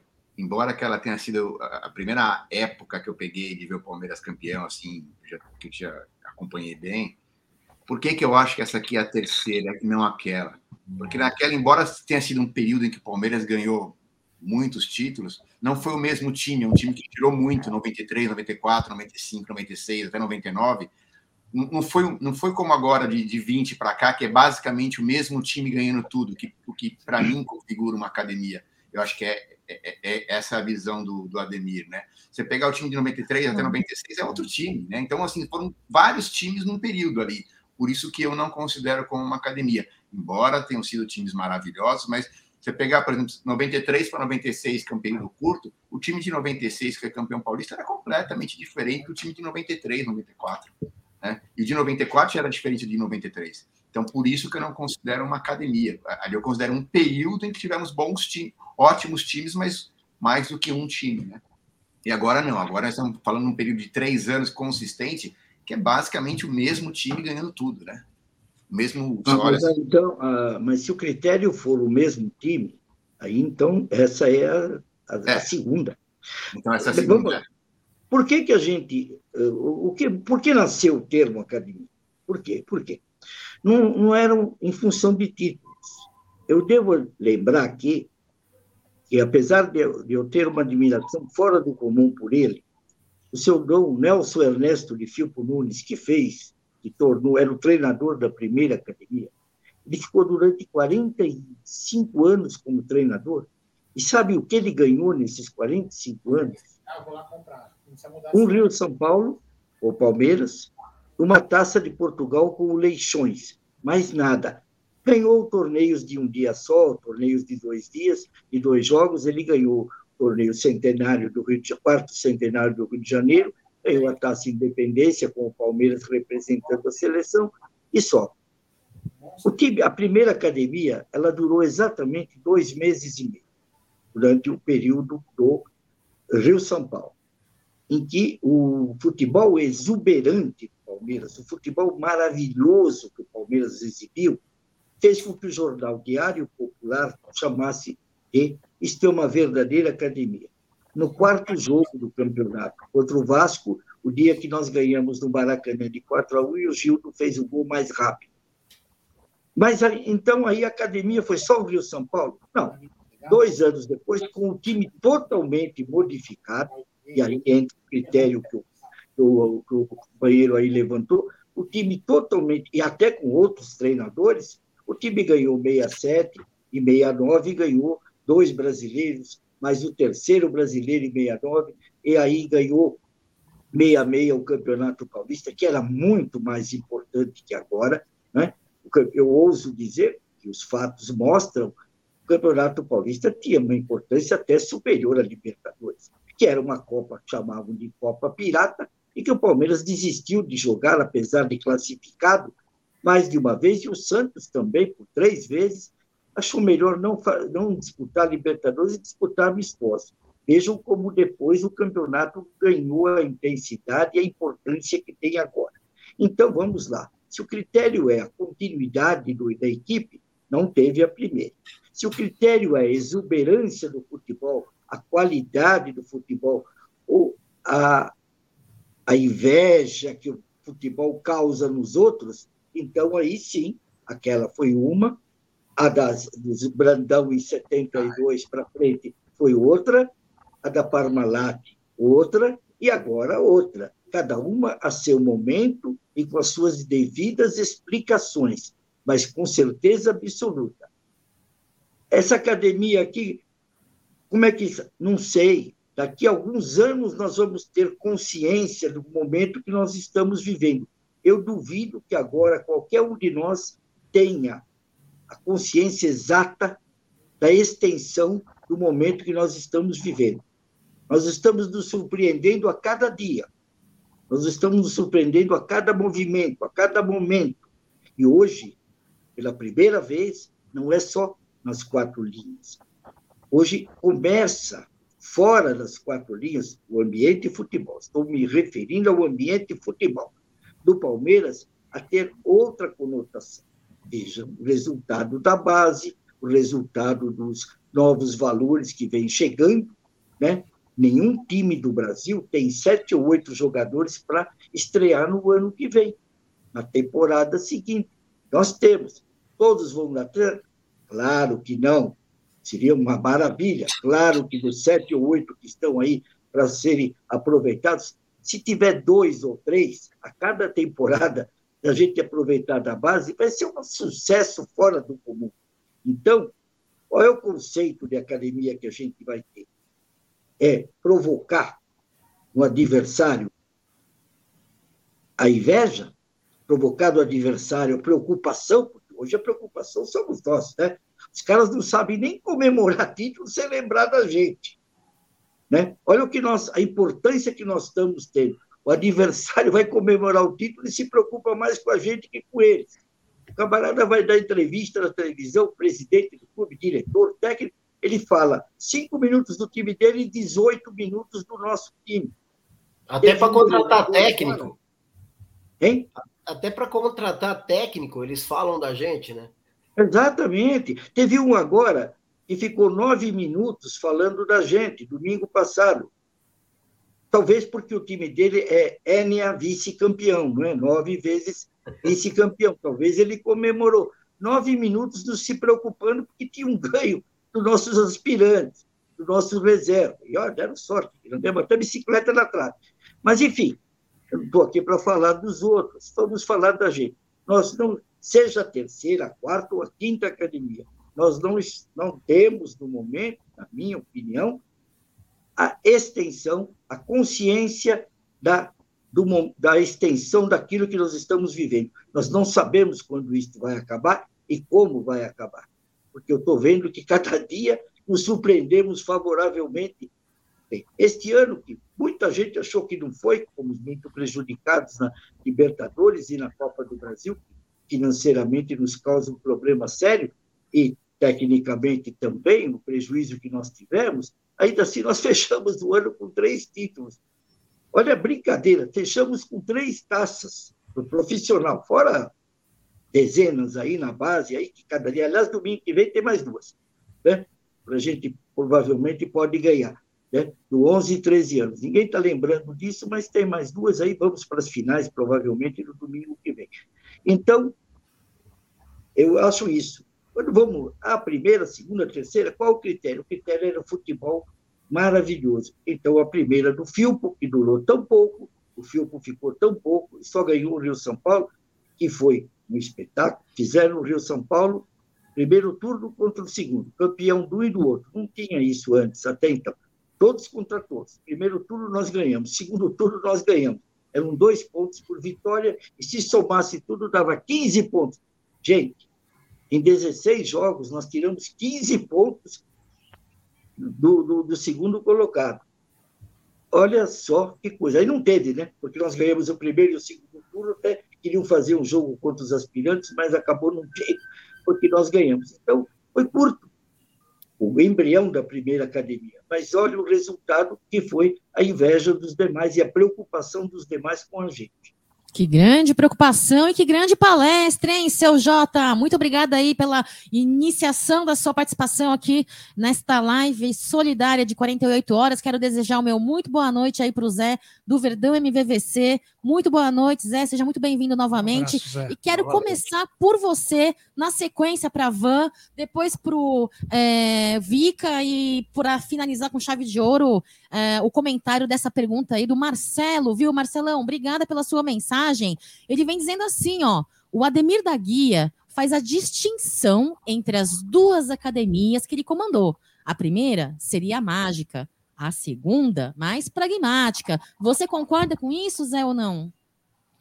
É, cara, quando eu tenho as palestras do Jota, que já participou do MVVC por três vezes, do meu pai, é, eu, eu concordo plenamente com o Marcelo. Primeiramente, boa noite a todos da bancada aí. Obrigado, Cacau, mais uma vez. O Jack tá aí também. Obrigado por me convidar. E quando precisar, na madrugada, eu tô por aí também. Só chamar. Só chamar, hein?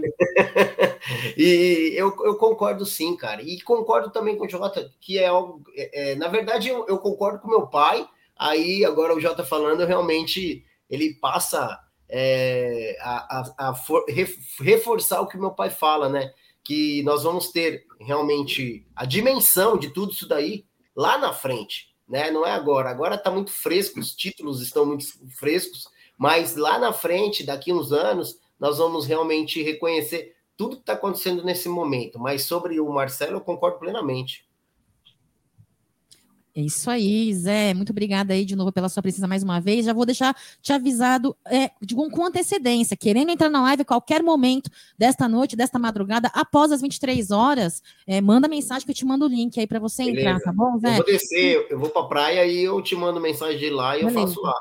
Beleza, Zé. Muito obrigada pela sua disponibilidade. Vanzinha, sua opinião com relação a essa questão do Marcelo, por gentileza. Olha, é muito difícil você falar de algo que você não viveu, né? Porque, assim, é diferente do que a gente está vivendo agora, que viveu nos anos 90.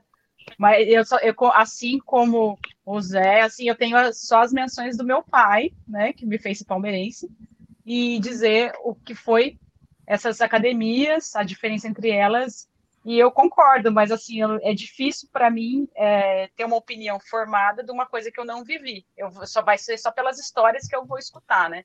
E esse momento que a gente está vivendo, eu tenho plena consciência que a gente só vai saber daqui 10, 20 anos, provavelmente, o, o tamanho dele, a magnitude do que a gente está vivendo.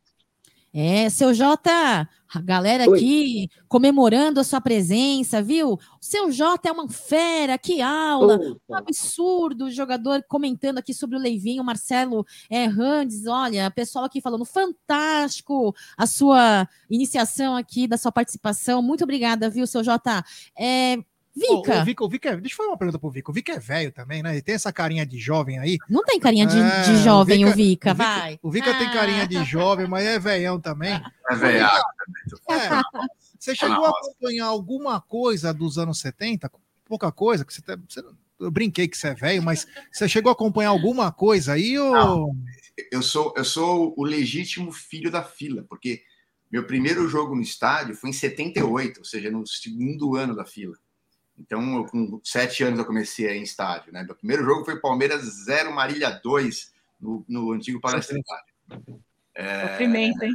e depois eu fui. então, eu comecei a acompanhar, assim, minhas primeiras memórias são final dos anos 70. Né? Aí, nos anos 80, foi a época que eu, já com 14, 15 anos, eu já ia bastante no, em estádio, mas assim, o meu comecinho foi no final dos anos 70. Então eu peguei a fila praticamente inteira. Para mim foi muito sofrido. Então o time de 93, para mim, ele é muito especial, porque é um time que foi a primeira vez que eu vi o Palmeiras ser campeão depois de 16 anos acompanhando futebol sem ver título, né? Então eu falo, sabe, é, quem está acompanhando hoje está vivendo uma coisa que a gente demorou muito para ver acontecer, né? E eu acho impressionante no, no futebol de hoje, com a dinâmica. Antigamente os, os jogadores mudavam menos de time do que hoje, e você tem no Palmeiras hoje sete titulares com mais de 200 jogos, cara, é uma coisa assim, é, eu acho, como todo mundo está falando, só daqui a alguns anos de fato que a gente vai. Eu acho que até os próprios jogadores, é, só daqui um tempo, quando eles vão perceber o impacto que isso trouxe na história, porque a gente, a história, ela está sendo feita agora, mas a gente ainda, ela não, não, não tem um impacto histórico disso ainda, né? O que, o que isso vai desdobrar, né? O que, que isso vai gerar para o Palmeiras, né? E, é, eu acho um momento assim que a gente está vivendo que eu, eu com 51 anos, você falou que eu sou velho, eu logo falo aqui com 51, eu nunca vivi, né? Eu, eu, eu, não, eu, não, eu, não, eu não acompanhei as duas, as duas primeiras academias, né? Mas eu nunca vivi o que a gente está vivendo hoje. Eu acho que vai ser difícil a gente viver a hora que isso acabar. Muito legal. Vika, é, eu, eu, eu queria só te perguntar, eu não, eu não queria te explorar, nem pegar muito seu tempo, porque eu sei que você tem um compromisso à noite. Você quer ficar mais um pouquinho? Você quer se despedir da galera? Como você quer fazer? Fica à vontade. É, eu, eu tenho mais uns 10 minutinhos, eu tenho ainda aqui. Tá acho que bom. umas 8 horas eu preciso sair. Tá ok. Tá ok, obrigada. Olha só, antes de passar a palavra aqui para o senhor Jota fechar aqui o comentário, Eu tenho né? uma pergunta pro Jota, que É? ele, ó, o Jota, eu vou explorar o Jota, porque eu tenho uma pergunta para ele, que se ele, ó, é uma pergunta que pode dar o caminho para a torcida do Palmeiras. É uma pergunta polêmica. Opa, eu gosto. Ela é hein? muito Eu gosto. polêmica, porque o Jota, ele acompanha o Palmeiras desde 1914. Eita! Então, e tão Não, jovem não, não, não, desde não, não, não. 1914? Não, não, não. Eu era para ter estado na reunião de fundação, estava convidado. Mas teve um problema no chip do meu celular e a fila da Vivo foi tão grande aquele dia que eu cheguei atrasado. É, tá explicado aqui, ó. Quero lembrar vocês, pessoal, por gentileza, hoje, daqui a pouquinho, ó, daqui a pouquinho, 20 horas aqui do dia 18 de novembro, primeira noite desta live solidária. Então, eu peço que vocês, por gentileza, eh, deixem o like de vocês para o algoritmo do YouTube recomendar esta live, né? Já que ela não receberá notificação a cada bloco de quatro horas. Então, eu peço a ajuda de vocês para divulgar nas suas redes sociais o link dessa live e pedir aí que a galera esteja conosco, viu? Olha só, Jé, fala, manda sua pergunta aí Ô, Jé, pro, pro seu eu Jota. vou, eu vou interromper aqui. Eu vou interromper rapidinho. A Cacau tá um monstro, hein, cara? Tá Ah, apresentando eu tô um negócio, monstro? parecendo um profissional mesmo, ó. Parabéns, viu, Cacau? É que ela fez uma imersão de boca suja aqui com nós. Eu tô aprendendo a falar palavrão. tá- Posso falar minha lista de palavrão? Ah, não vou falar em respeito ao seu Jota. A Cacau era uma freira, agora a Opa, Cacau pode falar, virou. Eu, eu falo o seguinte: Eu É. só, eu só queria dizer, vocês chamaram aí o camarada de 51 anos de velho, né? é velho, não. eu, eu faço, eu troco tranquilamente, mas troco e ainda dou algum de volta. Né? Eu também tenho 45, tô mais. Tô mais. Nem vou falar o que eu queria É. falar.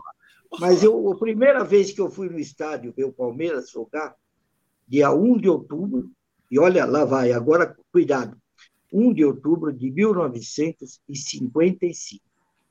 Eu fui lá, Palmeiras 5, Jabaquara 3, no Parque Antártica, que até então, o portão da rua Turiaçu, por onde eu entrei, era mais ou menos de uns 2,20 metros e 20 no máximo de largura. Era o, portão da Turiaçu. Nossa, ele sabe gente- a largura do portão, velho. não, Essa não, eu época eu- digo isso porque quando vê o tamanho do portão agora, o portão minúsculo que era, imagina a torcida toda entrar por lá. Essa Ele- a época eu torcida toda- chacoalhava no saco escrotal do meu pai, velho. Não, mas ninguém. Mas, mas tem gente aqui que o pai não era nascido ainda em 55, né? Acho que a maioria aqui o pai não era Pai nem de nascido. 47. Quantos? De 47, mas ele veio da Itália. Ele chegou no Brasil em 53. Eu, eu também sou de 47. Portanto, em 55 eu já fui assistir o primeiro jogo. Então, o que acontece? É, por isso, a gente fala, vocês precisam entender que eu, eu, lá atrás, era um outro esporte. Não era esse que vocês assistem agora. Era outro esporte. Era um outro jogo. Quando o Ademir da Guia fala que a primeira academia era mais artística, ele tem toda a razão. Mas o Ademir da Guia era conhecido, a imprensa carioca, que na época a rivalidade paulista e carioca era fora do comum. A imprensa carioca, Rui Porto, Armando Nogueira, Duvaldo Cosi, o, enfim, todos os comentaristas cariocas, Sérgio, o Sérgio Cabral, o pai desse aí, viu? Um homem que entende, está vivo ainda, mas está muito doente, entende tudo de futebol e de samba. O Sérgio Cabral, pai, ele falava, o Ademir da Guia, ele é o craque dos anos 2000, que anos 2000 para eles lá na época era muito longe, né? Eles em 1972, 73, porque o Ademir jogava em sete ou oito posições no mesmo jogo, coisa que, por exemplo, hoje todos fazem, mas que o preparo físico da época não permitia. O Ademir era raro, porque o Leão pegava a bola, dava para o Ademir, empurra para o Eurico, devolve para o Ademir, troca a bola com o Dudu, vai avançando o Ademir, joga para o Leivinha, volta para o Ademir, empurra para o Pio ou para o Ney, que estivesse na ponta esquerda, e volta para o Ademir, e o Ademir entrega para o César chutar no gol. O jogo todo nesse ritmo, ele ia comandando, puxando, Ô, carregando. Jota, mas aí eu vou te fazer uma pergunta. É, a pergunta que sempre nas rodas de conversa aparece. Será que a Você não vai academia... perguntar se eles jogariam hoje, né? Isso. vai me fazer. Ah, mas olha, desculpa. Não, não, não, isso- não. Isso Não não eles jogariam hoje, É claro mas que teriam o preparo físico de hoje. Sim, a É intensidade, eu digo. Hein? A Oi? Intensidade. A Eles intensidade teriam, de bola. se eles tivessem o preparo físico que eles têm hoje, eles teriam, graças ao talento que eles tinham, eles jogariam tão bem quanto jogavam na época no futebol de hoje. O que, que mudou? Preparo. O que mudou no futebol? Preparo físico, material de jogo, campo de jogo, porque eles jogavam em pastos. Né? Campo de jogo, que hoje se exige em algum lugar um campo melhor, material de jogo, porque naquele tempo a bola pesava, começava o jogo com 450 gramas e acabava com 2,20 kg. Ou a chuteira também era uma, uma botina, né? o campo do jogo, e as regras também, né? O tempo, o time entrava em campo e ficava trazendo bola para o goleiro o tempo todo e gastando É verdade, tempo. Jota. Um pouco antes disso, é, o senhor, meu pai fala muito. tinha cartão. Os jogadores. Não tinha cartão. Não Os jogadores cartão. tinham que ter outro trabalho, porque eles não conseguiam se, se, se sustentar com apenas o futebol, né? Jogador de time que não fosse os maiores, os grandes, tinham outra profissão. E tem um outro detalhe: jogavam no time da fábrica, né? em troca do emprego, jogavam no time da empresa e depois, no domingo, jogavam no time profissional, vamos chamar assim. Mas o que mudou mesmo foi o preparo físico. Esse mudou. O preparo físico era fazer polichinelo, dar volta no campo e subir e descer arquibancada. Era esse o preparo físico. Então, quando você fala, ah, o futebol era mais lento, era. Até a entrada da grande área era. Como ninguém tinha preparo físico para ficar atravessando o campo para cá e para lá, os zagueiros ficavam todos ali na espera. Então, se você vê o jogo antigo, eu digo, ah, como é que é? Era lento. Ah, mas o futebol, hoje em dia, se você vê o jogo do feminino, o feminino ainda está se, se percebam que ele é um pouquinho mais técnico, mais clássico, né? há mais espaço do feminino. O masculino era mais ou menos assim. Só que quando chegava na frente da grande área, aí a intensidade era de hoje, a botina cantava. Não havia cartão, não havia cartão, o cara dava pontapé à vontade, se estivesse no campo dele, fora de São aí dava muito mais, que o juiz não era maluco. A vitória valia dois pontos. valia dois pontos a vitória, mas aí. né? Então, o que acontecia? O camarada dava, os jogadores, se tivesse a proteção que eles têm hoje, e esta coisa, duas vezes na vida que eu conversei com o Pelé. Uma, eu disse isso para ele: se naquele tempo não pudesse atrasar para o goleiro, se tivesse cartão, se o último homem era cartão vermelho, se fizesse uma falta, e, enfim, e com o material de jogo de hoje, com as no campos iguais a hoje, ele teria feito, em vez de 1.400 gols, ele teria feito 3 mil. Né? O Ademir da Guia teria jogado, jogou bastante, né? jogou 16 anos, praticamente, quase 17, só do Palmeiras, né? 16 anos. Mas eles teriam, eles paravam com 32, 33 anos. Hoje, eles, naquele tempo, se tivesse tudo isso com hoje, como hoje, com 38, 39, o cara está jogando, desde que se cuide. Então, era outro jogo. O Ademir era um dos poucos que fazia. Agora, eu gostaria de entender uma coisa. Quantos times tinha no Brasil nos anos 50? Oito. Oito. Todo jogador brasileiro bom de bola vinha parar nesses oito, que era quatro paulistas e quatro carioca. Então, a seleção gaúcha ganhou o Pan-Americano, não os Jogos Pan-Americanos, um campeonato que não existe mais, chamado Pan-Americano de Profissionais. Representou o Brasil e ganhou, inclusive da Argentina, que a gente não ganhava fazia tempo, ganhou de todo mundo, foi campeão. Quando voltou para o Brasil, três, Valdir Joaquim de Moraes, Enio Andrade, Chinesinho vieram para o Palmeiras. O Odorico foi para a Portuguesa. O Oreco foi para o Corinthians. O Raul Klein foi para a Portuguesa. Ou seja, a seleção gaúcha inteira foi trazida para os times paulistas. Os oito times paulistas e cariocas contratavam todos os jogadores brasileiros que se destacavam. No exterior tinha dois, três. Quando ia era notícia. Então, eram oito seleções. Imagina hoje, se você pegar todo jogador que nasceu no Brasil, concentrar em oito times. Então, veja bem, era, era outro, quando eu falo que era outro esporte, era outro mundo. Então, as equipes tinham, formavam equipes que duravam muito tempo, os jogadores não saíam das equipes tão facilmente, e eram oito seleções. O jogador, o Palmeiras trouxe a seleção de Pernambuco, que se destacou num brasileiro de seleções, que não existe mais, campeonato de seleções estaduais. A seleção pernambucana, com Gentil Cardoso, fez um belíssimo campeonato brasileiro, trouxeram um monte de jogador para cá. O Palmeiras trouxe quatro ou cinco.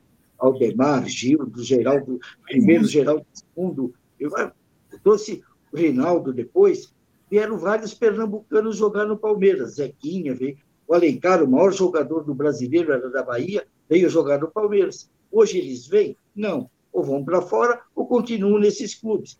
Tem muito mais clubes hoje que mantêm os times, que têm salários adequados e tudo mais. Naquele tempo não era assim. Eram oito seleções formadas aqui entre São Paulo e Rio. Quando eu falo que era outro esporte, não era só nas regras do preparo físico, mas também nessa condição econômica. Todos vinham parar aqui, então formavam seleções, formavam seleções, cada time dos grandes de São Paulo e do Rio. É isso aí, eu quero dar, desejar meu muito boa noite aqui para o Josino, que acabou de entrar. Quero dar a palavra aqui para o é, Vika, parece que você está querendo se despedir, né, Vika? Pô, eu não tenho palavras para agradecer a sua presença aqui nessa live, viu, Vika? Eu que agradeço mais uma vez participar, é um prazer, uma live solidária, uma causa nobre. O Sérgio fazendo um trabalho que a gente só pode bater palmas, né? Quem puder ajudar, ajude como for, porque o Sérgio é um cara que faz essa coisa que não tem como recusar um pedido desse, né? Então, queria agradecer a todos, agradecer o convite, é uma honra poder participar novamente. Um abraço a todo mundo aí da, da bancada e a todo mundo que está assistindo. Continuem aí, cliquem no curtir, façam sua doação, que vale a pena, tá? Obrigada, Vika. Muito boa noite. Oi, Ivan. Vou aproveitar o ensejo do Vika e também vou me despedir. E vou agradecendo aí para vocês todo o convite, viu, Cacau? E, Obrigada, Van. E vamos ajudar nessa causa. É, eu sempre, eu sempre posso falar para vocês que sempre ajudei as, as ações do Sérgio. É uma pessoa super idônea, vocês podem fazer a doação, não precisa ter medo, porque ele sempre presta contas, como o Vika disse. E agradeço para a gente falar mais de Palmeiras aí sempre juntos. E um prazer conhecê-los, né? E, além da, além da, do, do Twitter, né? E é isso. Seja muito bem-vinda aqui às lives do Amit. Você sempre estará convidada, não só nessas lives solidárias. Quando você quiser fazer uma live aqui vem no aqui. Amit, vem aqui, vem, é, vem visitar aqui a Umbrella TV, avisa, vem participar, tá bom, Van? Muito obrigada. Ah, vamos combinar. Obrigada, viu? Obrigada pelo aceite do convite. Muito obrigada. Tchau, tchau. Um beijo, fica com Deus. Boa live para vocês. Tchau, tchau. Boa noite. Obrigada. Aqui está entrando o Josino. Muito boa noite, Josino. Seja muito bem-vindo a essa live solidária. Eu tô me sentindo no, cidade, no Criança Esperança, cara. Parece Esperança. Depende de nós. A já Quem aqui, não né? foi ou ainda é criança. Ó, temos aqui o TD também que chegou. E tem outro cara que chegou que nós vamos começar com uma pergunta. Chefe Danilo Galhardo. Arroz, seu cozinho com linguiça? Arroz, seu cozinho fica bom com linguiça? Fica do jeito que você quiser, Aldeira. Ah, então tá bom, meu você querido. pode. você. Também, ô. Desculpa não ter colocado a camiseta do Palmeiras, que eu saí correndo Relaxa, quando relaxa. mandaram pra mim. Mas é do Jacksonville Jaguars, viu, pessoal? É Não, preta, mas relaxa, é do meu time de NFL. Queria você aqui ao vivo, mas na próxima você vem. Na próxima vez. Na, na próxima eu vou, é que eu tô meio zoado. Que eu fui pro Rio, aí eu voltei e eu tô meio zoado. Não é Covid, mas, tipo, não tô bem ainda. espero que você melhore. Josino, muito boa noite. Obrigada por- pelo aceito do, convite, viu? Ô, Cacau, o time do Amit aí, falar dessa família Amit aí é sem palavras, né?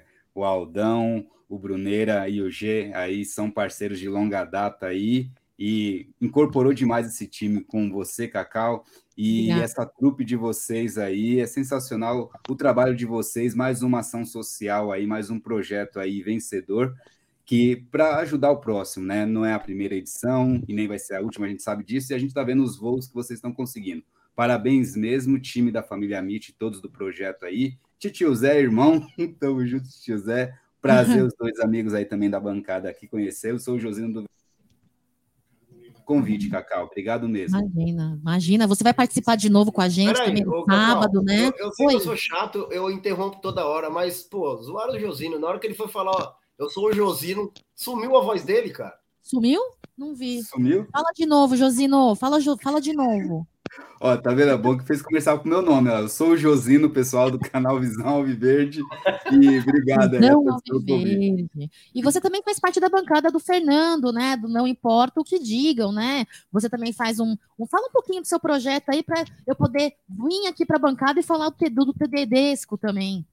Ah, é, tá. Então eu vou falar um pouquinho e já, e já soltar aí, né, que vocês aí estão fortalecendo o projeto também aí, né? A gente tem o canal do Visão Alviverde, participamos da bancada, que é um time onde a gente faz uma live toda segunda-feira ali, né, de alguns canais que se unem para falar um pouco sobre o Palmeiras, né? Então é com o Fernando, com o Pitaco, com a turma do Amendoim, com a Vivian e também com o Jornalismo Alviverde, agora com o Manga também, né? Entre outros aí. Esse é o time do Não Importa o que digam, que, que é um time aí onde a gente bate papo toda segunda-feira sobre Palmeiras, segunda noite. E também temos o canal, no canal Visão Viverde, temos um projeto que a gente chama o New Visão Podcast, onde a gente leva um convidado da mídia alternativa ou algum profissional aí envolvido com esporte, nesse sentido, onde a gente bate um papo mesmo, é literalmente um bate-papo, uma conversa ali de, não falo de boteco, né, mas assim, é uma conversa ali é, mais tranquila, menos formal, para saber de Palmeiras e um pouco da vida profissional e particular do convidado, entendeu? Então, Ô, ô, Josino, o, o Aldão tá falando, você só convida cara ruim. Eu falei, porra, terça-feira não sou eu, pô. então, nem deixa Então, continua sendo ruim. né, olha só. Tá tudo em casa, tá tudo em casa, Não, viu, mas, aí, ó, mas Tá depois vai melhorar, pessoal. Ó, depois vai melhorar, porque depois do G, daí vai vir no final do mês a Cacau tá também já no nosso, na nossa agenda também. Então, É, Continua tudo a mesma melhorar, tá porcaria. Falando em, em canal que é porcaria, mas não é porcaria de fato, Tedesco. Que satisfação te receber aqui na Amarelo TV, cara. Primeira vez que eu te. Eu te, tô te conhecendo hoje, pessoalmente. Pessoalmente né? é a primeira vez, né? fazemos, Fizemos uma live juntos, foi muito legal. Seja muito bem-vindo aqui à Umbrella, na nossa live solidária. Muito boa noite, viu? Não, eu que agradeço demais o convite, a oportunidade de participar, principalmente pela ação que a gente sabe aí, né, a importância que tem. É, e, pô, sempre um prazer, já é a segunda vez que eu venho aqui nos estúdios da Umbrello e pô, fico maravilhado toda vez que eu venho. E, de novo, agradecer o convite, mas eu queria, antes de qualquer coisa, essa eu não posso perder, agradecer a oportunidade de eu estar participando no mesmo horário que o Jota. É, um cara que eu admiro aí há mais de 15 anos, quando, eu, quando ele participava. Pô, pensei que você ia falar de mim, Tedesco. Com o Raul Bianchi e etc e tal. E eu, putz, eu preciso dar um jeito de conhecer o Jota.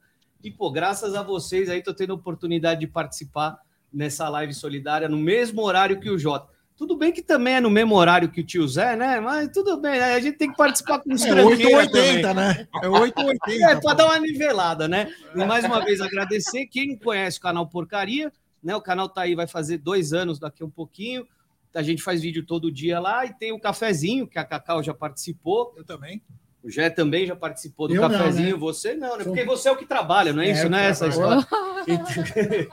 Mas no então esperando aí enchendo o vocês saco do. Tedesco falando que ele é o Pedro de Lara da mídia palestrina, velho. Pedro de Lara? Não, mas agora, agora eu tirei a barba um pouco, aí eu tô até com a carinha mais de bonequinho, hein? Tá mais novinho, tá melhor. Eu tenho uma pergunta pro Jota. Mas peraí, mas antes eu vou falar o seguinte, galera.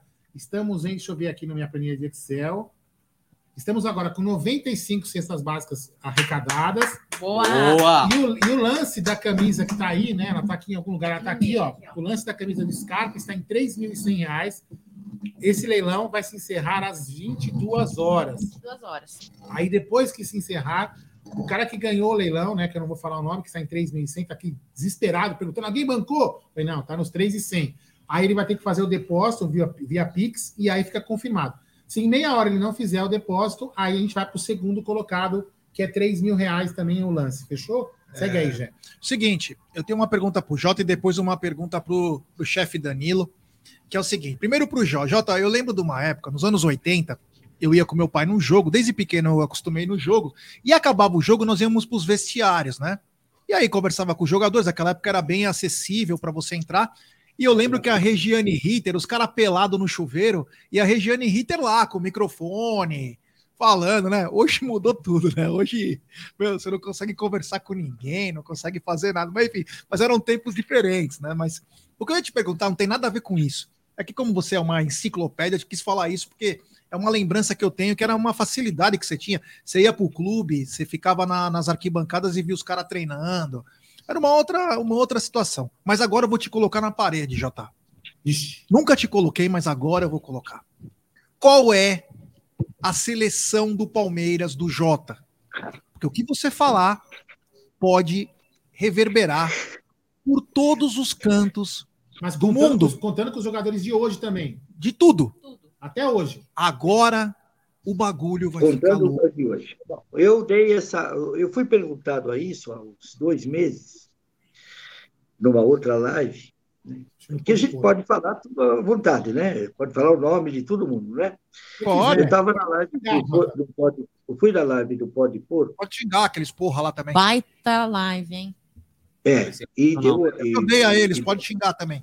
Eles vão estar aqui também amanhã, hein? O, E deu- e demos sorte porque, você vê, somando os cortes, cortes, né, que fala, é, esse pedacinho, já tem 260 mil visualizações. Eu dei bacana, hein? sorte, não foi por, por- foi aquela, aquela questão, quando você fala certos assuntos, o pessoal gosta, né? E eu respondi essa pergunta dizendo, não conheço outro clube que po- possa fazer sete ou oito seleções dos seus melhores jogadores, todos incontestáveis. Porque uma coisa é você fazer a seleção, você põe Mexerica, Zequinha, não sei o quê. Não, estou falando de seleções que você, se eu fizer a quinta, sexta seleção, a sexta seleção, você vai dizer, poxa, esse cara, é, de fato, era. é. Então, eu vou dar uma seleção, uma só, e vou cometer um monte de injustiças. Faz Mas parte. eu vou dar uma seleção, eu só vou dizer, então, eu não ponho o jogador que está jogando agora. Porque agora mesmo você escalou o time da Parmalat com, com 10 jogadores, e tem um que eu não lembro que jogou com a gente. Eu nem sei se esse cara jogou realmente com a gente. Eu acho que você inventou aí o nome, porque eu não lembro desse camarada que você pôs aí no time. Então, eu vou pôr. Por que eu não ponho esse cara? Porque eu espero ele acabar a carreira. Né? Por isso que eu não vou pôr o Gustavo Gomes, eu não vou pôr o Dudu, eu não vou pôr o Weverton, mas que o dia que eles encerrarem a carreira, se o fizerem com a dignidade com que eles estão jogando, eles entram nessas agora oito seleções dos melhores 11 jogadores do Palmeiras. Então, eu vou fazer uma mais nas saudades e mais do meu, puxando um pouco lá pela memória. Eu cheguei a ver o Valdemar Fiume jogar. Eu era criança, tudo, mas a gente conhece a história. Então, vamos lá. O maior goleiro que eu já vi jogar na minha vida, não no Palmeiras, em todos os times e seleções pelo mundo, eu não vi ninguém igual Emerson Leão. E Jalma Santos, um lateral direito. Olha, já comecei com o Emerson Leão, eu já tirei fora Marcão, e, ó, um monte de goleiro, o Berdan, o seu Valdir. O seu Valdir foi titular do Palmeiras 10 anos, exatamente. É o único jogador que eu sei que começou e no dia que ele completou 10 anos de, de contrato, ele saiu. 10 anos enfrentando o Pelé. Os 10 anos do seu Valdir, o único goleiro de time grande que foi mantido como titular sem trocar era o seu Valdir, porque os outros times trocavam de goleiro toda semana para enfrentar o Pelé. E o seu Valdir foi titular durante nove anos desses dez, enfrentando o Pelé. Mas eu tirei fora Leão, Djalma Santos, Luiz Pereira, obviamente, vou puxar Valdemar Fiume e Geraldo Escoto, lateral esquerdo. Já estou deixando de fora Ferrari, Roberto Carlos, o Júlio, eu- toda essa turma que estou tirando fora. Né? Tá bom, meio campo. Seu Olegário, Dudu, Ademir da Guia e Jair Rosa Pinto, vai, vamos, vamos deixar o Jair fora. Dudu, Ademir e Rival. Júlio Botelho, Evair e Edmundo. E olha, eu teria posto aí o Mazola, que eu vi o Mazola o Altafine jogar. Mas o Altafine jogou muito pouco tempo, não ganhou título nenhum, e todos os veteraníssimos colocam ele porque ele foi brilhante, extremamente brilhante. Mas eu vou ficar com Julinho, Evair e Ed- e Edmundo lá na frente. E o meio-campo, Dudu, Rivaldo e Ademir da Guia. Puta que eu pariu. Sensacional. Agora, você vê o que, eu já agora, né? Hein? Agora tome as pedradas, porque eu, ah, não, como você deixou não sei quem fora? Eu deixei- eu de- eu- se eu posso fazer oito seleções, Eu deixei 77 jogadores de fora. Pessoal, deixei 7 times de fora, vezes 11, não é isso? 77? Eu estou falando besteira. Não, é isso mesmo, não é?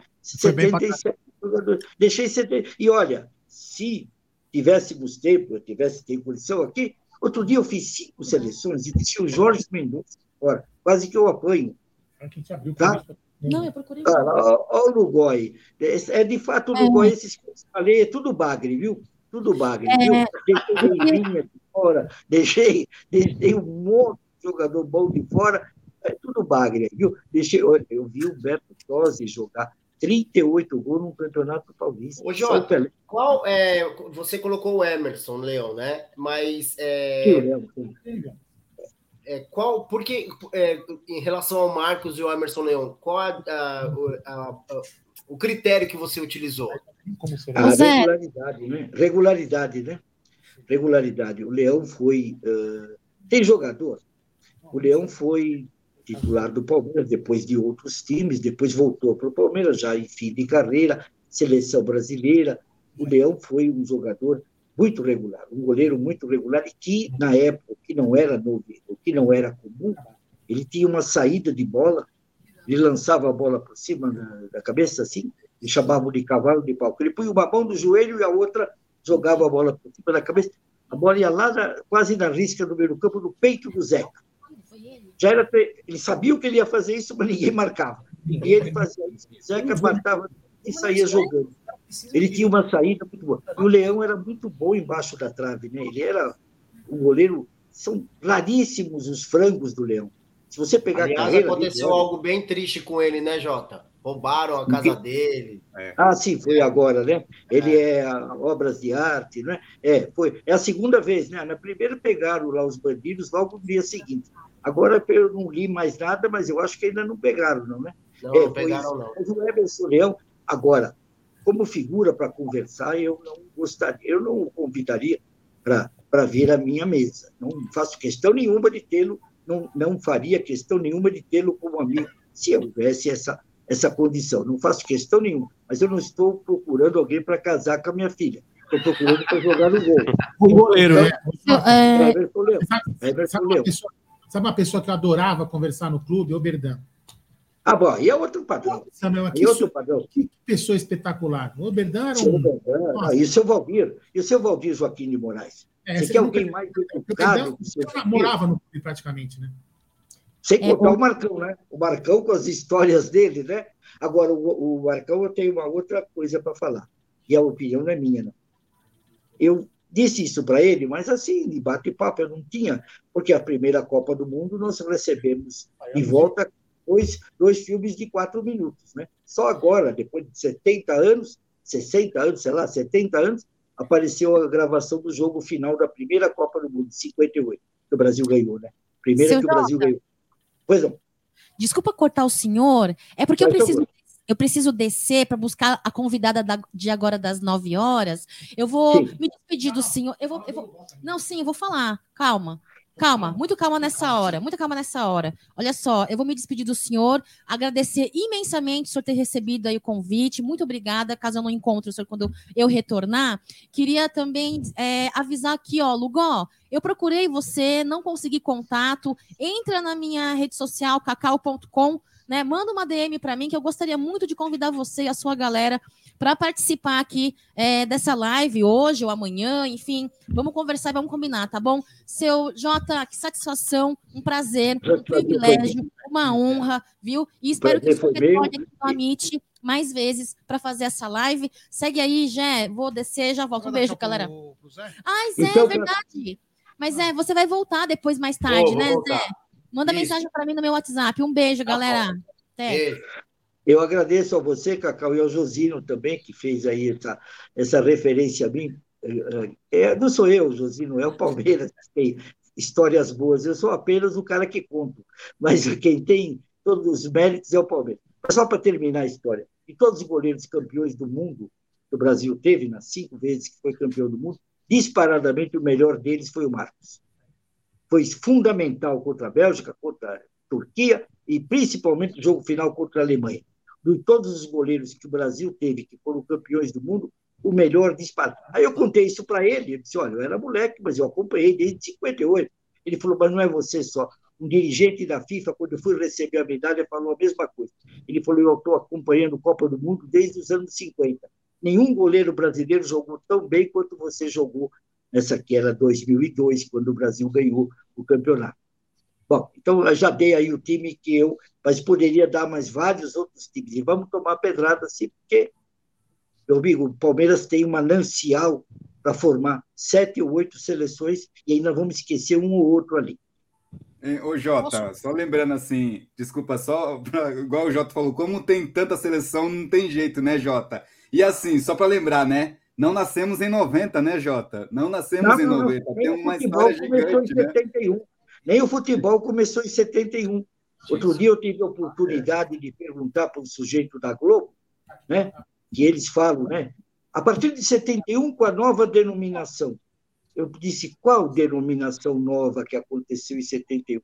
De 71 para cá, sete nomes diferentes, esse campeonato que chama brasileiro agora. E para trás, três nomes diferentes. Portanto, dez nomes. De 71 para cá, esse campeonato que agora chama brasileiro, mas só a partir de 80 e pouco, ele chama Campeonato Brasileiro. Já teve seis nomes, além desse de brasileiro, outros seis nomes diferentes. Ah, então mudou a formulação. Que formulação? Se de 71 para cá já tivemos 25 fórmulas diferentes de, de disputa. Já teve até uma com 94 times. Ah, mas é que mudou o, o nome. O nome já disse, teve sete nomes diferentes. A fórmula de disputa, só agora, de 90 e. Não, de dois, 2003 para cá, que virou pontos corridos. Então, não tem conversa. Quando eles falam nova pergunte nova o quê? O que, que aconteceu em 71? Ah, porque era Robertão. Idiotice. Só se chamou Robertão o primeiro que a gente ganhou. Em 68 e 69, quando nós ganhamos dois, não chamava mais Robertão, era taça de prata. Ah, o Palmeiras ganhou Roberto Gomes Pedrosa. Não foi inventado. Roberto Gomes Pedrosa era o nome do Rio São Paulo desde 1955, quando o Pedrosa, que é presidente da Federação Paulista, morreu no exercício do cargo. O Rio São Paulo passou a se chamar Torneio Roberto Gomes Pedrosa. Em 67, com a ampliação que, tornou brasileiro, porque tiveram o time de Minas, do Rio Grande do Sul, da Bahia, de, de- da- do Paraná e tudo mais, passou a chamar Robertão, porque era uma época que tudo era Mineirão, Itaquerão, Itaquerão não tinha, ainda não tinha feito Era aquela- né? é, mas tinha, é, tinha o Castelão, tinha não sei o que, era tudo um paulistão, aí inventaram de chamar Robertão. Mas ele só se chamou um ano isso. Logo depois virou Taça de Prata. Então nós ganhamos tal Robertão, 67, a Taça de Prata, 69, o- ah, ganhamos dois em 69, ah, mas teve dois títulos em 67 para o Palmeiras, porque só fizeram dois campeonatos. Se fizesse três, teríamos ganho os três. Tal a nossa superioridade. Portanto, Não, essa, essa aí, bobagem. ô Jota, essa daí é boa. Deixa, de- é bom eles reclamarem. Pô, dois brasileiros no mesmo ano. É, aí para completar, nós ganhamos duas Libertadores no mesmo ano. Então aí não tem problema. Daqui 50 anos nós vamos ter que explicar isso, igual tá- você tá tendo que explicar agora de novo. É, não, e o Flamengo foi tricampeão carioca em dois anos. Agora, nos anos 90, tiveram três campeonatos cariocas em dois anos e o Flamengo ganhou os três. Em dois anos ele foi tricampeão. Manda eles explicarem isso. Aliás, eles têm muito o que explicar lá. Caíram e não caíram lá nos anos 30. Caíram no campeonato estadual, mas é, deixa para lá que também não estou aqui Os para. caras subornaram a, a portuguesa, Jota. A portuguesa Não, essa já é outra. Essa é a segunda história. tá? Essa é outra história. A primeira, eles caíram, foi o último lugar. Eu dizer uma coisa para vocês. Em 1933, todo mundo disse que o Palmeiras ganhou, palestra, né? Ganhou o Rio São Paulo. Não foi? Primeiro Rio São Paulo? Então, olha a taça o que está escrito lá. Primeiro campeonato brasileiro de futebol profissional. Primeiro campeonato brasileiro. Então, seria. Por quê? Porque é São Paulo, Rio, Minas e Rio Grande do Sul. Só que aí as chuvas e as dificuldades de locomoção. Minas, o futebol de Minas era juiz de fora, né? É bom que se diga que o principal juiz de de campeonato mineiro era os times de juiz de fora. Mas aí não te puderam, acabou virando o Rio São Paulo. Aliás, com uma ideia magnífica que podiam fazer hoje para diminuir o calendário. Os jogos entre paulistas, por exemplo, Palmeiras e São Paulo, valia pelo Campeonato Paulista e valia os pontos pelo Campeonato que seria brasileiro, que se tornou Rio São Paulo depois, por ausência dos demais. Só os jogos interestaduais é que tinham que ser feitos, obviamente, separados. Então, um jogo, a gente ganhou do São Paulo de 1 a 0, gol de bico do Avelino. Valeu dois pontos pelo Paulista e dois pontos pelo torneio Rio-São Paulo, por esse torneio interestadual aí que eu estou falando. Uma boa ideia, diminuiria muito o número de jogos. Quando jogasse um jogo que valia para dois campeonatos, né? O Paulista e o Brasileiro, por isso estender o Paulista por mais tempo, mas os jogos valeram para os dois. Então, era uma ideia. Então, nós ganhamos esse torneio aqui em 33 com esse nome. Não me lembro de a gente ter reivindicado que se fosse um campeonato brasileiro, embora é só procurar a taça de jornais da época, dava como campeão brasileiro, o, o, vencedor desse torneio. Então, eu acho o seguinte: os caras têm que parar, primeiro, estudar um pouco antes de latir. Né? Essa de que ganhou dois em 67, em 68 também teve dois. Só que um ganhou o Santos, outro ganhou o Botafogo. Ninguém Aí ninguém fala nada, né? Não, porque se falar, vamos ter que dar razão para os argentinos, porque se anular todos os cinco campeonatos do Santos, que aliás foi o Santos, o Cruzeiro e o Botafogo que reivindicaram, o Palmeiras nem assinou esse, essa unificação de títulos, o Palmeiras nem assinou, tem aí o documento, o Palmeiras nem assinou, mas eles, porque senão nós vamos dar razão, o Messi, é, o Maradona é melhor que o Pelé, porque o Pelé não terá sido nenhuma vez campeão brasileiro, se anularem os cinco títulos que o Santos ganhou na, nos anos 60. Né? Porque o Pelé, depois, quando mudou para Campeonato Brasileiro, o Pelé, o, o nome Campeonato Nacional, desculpa, em 71, depois Campeonato de Integração, depois Taça de Ouro, João Avelange, Copa União, Taça de Ouro, uh, Taça do Brasil e agora Campeonato Brasileiro. Olha os nomes que teve. Né? Ninguém fala nada, eles acham que 71 para cá é tudo Campeonato Brasileiro. Aí o Pelé já não estava mais no auge, nem o Santos ganhou mais nada. Mas até então, quando o Santos ganhou, então se não tivesse, existisse futebol, vamos ter que dar razão para os argentinos. Aí o Pelé e outros mais, né? Djalma Santos, Gilmar dos Santos Neves, esses jogadores extraordinários não vão ser mais campeões do mundo. Júlio Botelho, campeões brasileiros, não vão ser mais campeões brasileiros. Ô, Jota, deixa eu fazer uma pergunta pro Danilo e depois eu quero te convidar para você vir aqui com mais calma. A gente vai fazer uma trilogia aqui, nós vamos falar de tudo do Palmeiras. Mas eu quero perguntar pro chefe Danilo o seguinte: chefe Danilo que fez um trabalho muito bacana é, há pouco tempo atrás aí com comida de estádio, né?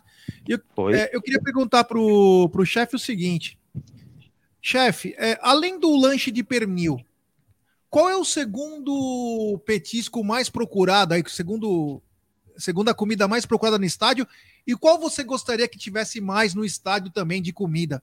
Porque eu sei que é uma coisa aleatória, mas que chama atenção, porque tem, tem feito muitas postagens aí, tem um, tem um Twitter, se eu não me engano, de comida de estádio, do Instagram, sei lá. E é umas coisas bem bacanas, né? Eu queria te perguntar, além do lanche de pernil, qual que é o segundo que mais vende? E na sua opinião, o que, que deveria ser inserido mais na, na comida de, de estádio? Fala, G, é, G, amigos, cara, prazer conhecer vocês. É, eu queria saber do Zé, antes de comentar. Prazer conhecer. Não, não! É que eu não conheci o Zé, gente. Eu não conheci o pessoal, desculpa. O Zé tá? já foi embora, já foi, tá o Josino aí.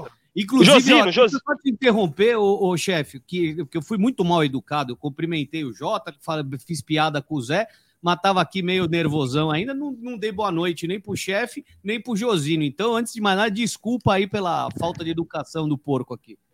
Imagina, mano, é o Josino e o Jota. Queria perguntar pro Jota. Qual é a pergunta?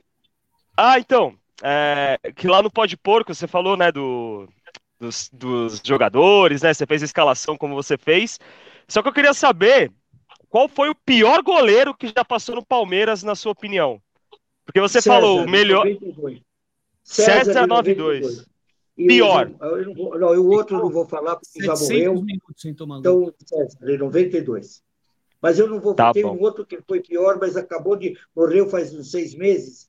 E morreu. Então, esses, esses de desempregado e de, de, doente eu não falo, e de morto também não, porque não pode se defender. César que pediu a torre do Palmeiras, ele entrou com um processo, ele não sabia o que tomar do Palmeiras, e no processo ele pediu a torre de iluminação. Sério mesmo? É. Ah, mentira aí, não, Não, não é, não é, desculpa, eu, eu nem sabia disso. Ah, O César Goleiro que fez isso? É, é Bom, sério isso? Mas é que, é que o resto do estádio é impenhorável, né? Então o É. cara só pode ter a torre de iluminação que é removível, né?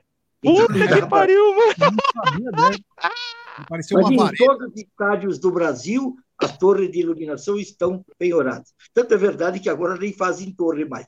Colocam os, os refletores do, do- na, na- na- é. Mas em todos os estádios. Pra não correr risco, né?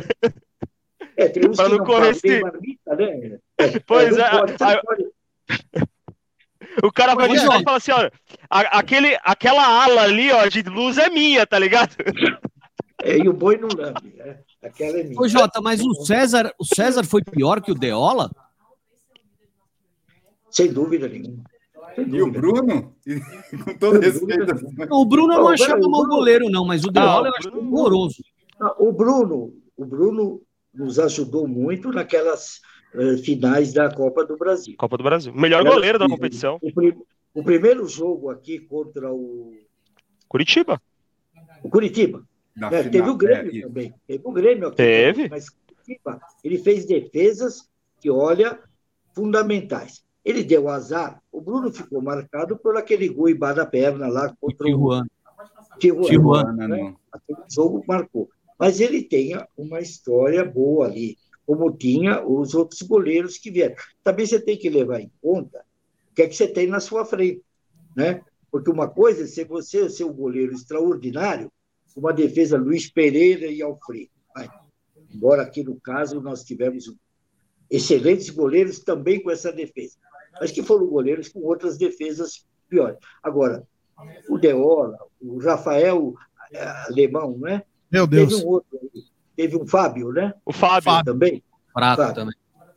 É, foi, mas será que se ele jogasse com Gustavo Gomes e Murilo, eles também seriam tão fracos? Fica essa dúvida. Né? Fica essa dúvida. Né? Por que, que não deram para o Everton nenhum dos prêmios de melhor goleiro do campeonato? Por que, que você acha? Porque ninguém chuta no gol do Palmeiras, ninguém consegue. Teve jogo aí que ele passou o jogo inteiro sem fazer uma única defesa. E aí Verdade. o que acontece? Desse aí, aí é o que a gente fala sempre, né? Quando o goleiro que se sobressai, centroavante e goleiro de time pequeno, você precisa tomar muito cuidado. Porque o time pequeno, o cara vai receber 35 chutes a gol. E ele vai deixar passar só dois e vai ser o melhor em campo. No time grande, eles vão chutar três no gol. Se ele deixar passar dois, ele é um frangueiro. Então, e centroavante, os 10 jogadores do time jogam para ele. Ele fica lá marcando o gol, basta ver o Navarro. O time marca 200 gols, só joga uma bola para ele. No time grande, isso não vai acontecer. Os 10 jogadores jogarem para ele. O time pequeno vão lá ficar se defendendo, se arruma daqui, se arruma de lá e jogam bola para ele. Ele vai errar um, cabecear fora, chutar, de repente ele faz um gol e ele vira o artilheiro do time. Então, centroavante e goleiro de time pequeno precisa tomar muito cuidado quando você contratar. Né? O goleiro, é, goleiro tem que ser veterano e testado, que é aquele cara que não vai reclamar de ser reserva de um time grande por causa do bicho e que não vai ficar enchendo o saco porque quer jogar e que, se precisar, tem experiência para segurar o rojão. É o que nós fizemos aí com esse nosso que nós temos agora, o Lomba, que não é criador de caso, que não cria problema nenhum, mas que nas vezes que é chamado a jogar, corresponde. Por quê? Veterano, experiente e sabe que estando no Palmeiras está ótimo para ele e ele vai manter aí a performance dele. Muito bem. Chama- Agora respondendo, ô Gé, É, respondendo sua pergunta. Mano, desculpa aí, é que, é que eu tava, Falar eu de tava comida, esperando o né? Aldo. Então, é que eu- falar de comida sem o Aldo é meio complicado, né? Nossa, chamou de, chamou de Chamou fofinho de na- glutão. Falou de comida sem o Aldo. chamou de- Sem ser o pernil. Fala aí, quem é o segundo colocado hoje na comida de estádio? E eu queria que você me falasse, na tua concepção, nas tuas loucuras, nos seus devaneios, qual seria uma comida, alguma coisa interessante para ter é, no estádio com mais frequência que você não vê tanto? É, então, hoje foi engraçado que quando eu fui, quando eu fiz esse, esse programa, né, pro Paulistão, é, é engraçado porque exatamente o que você falou. O pernil sobressai em todos os estádios que eu fui. Tinha o sanduíche de pernil, tá?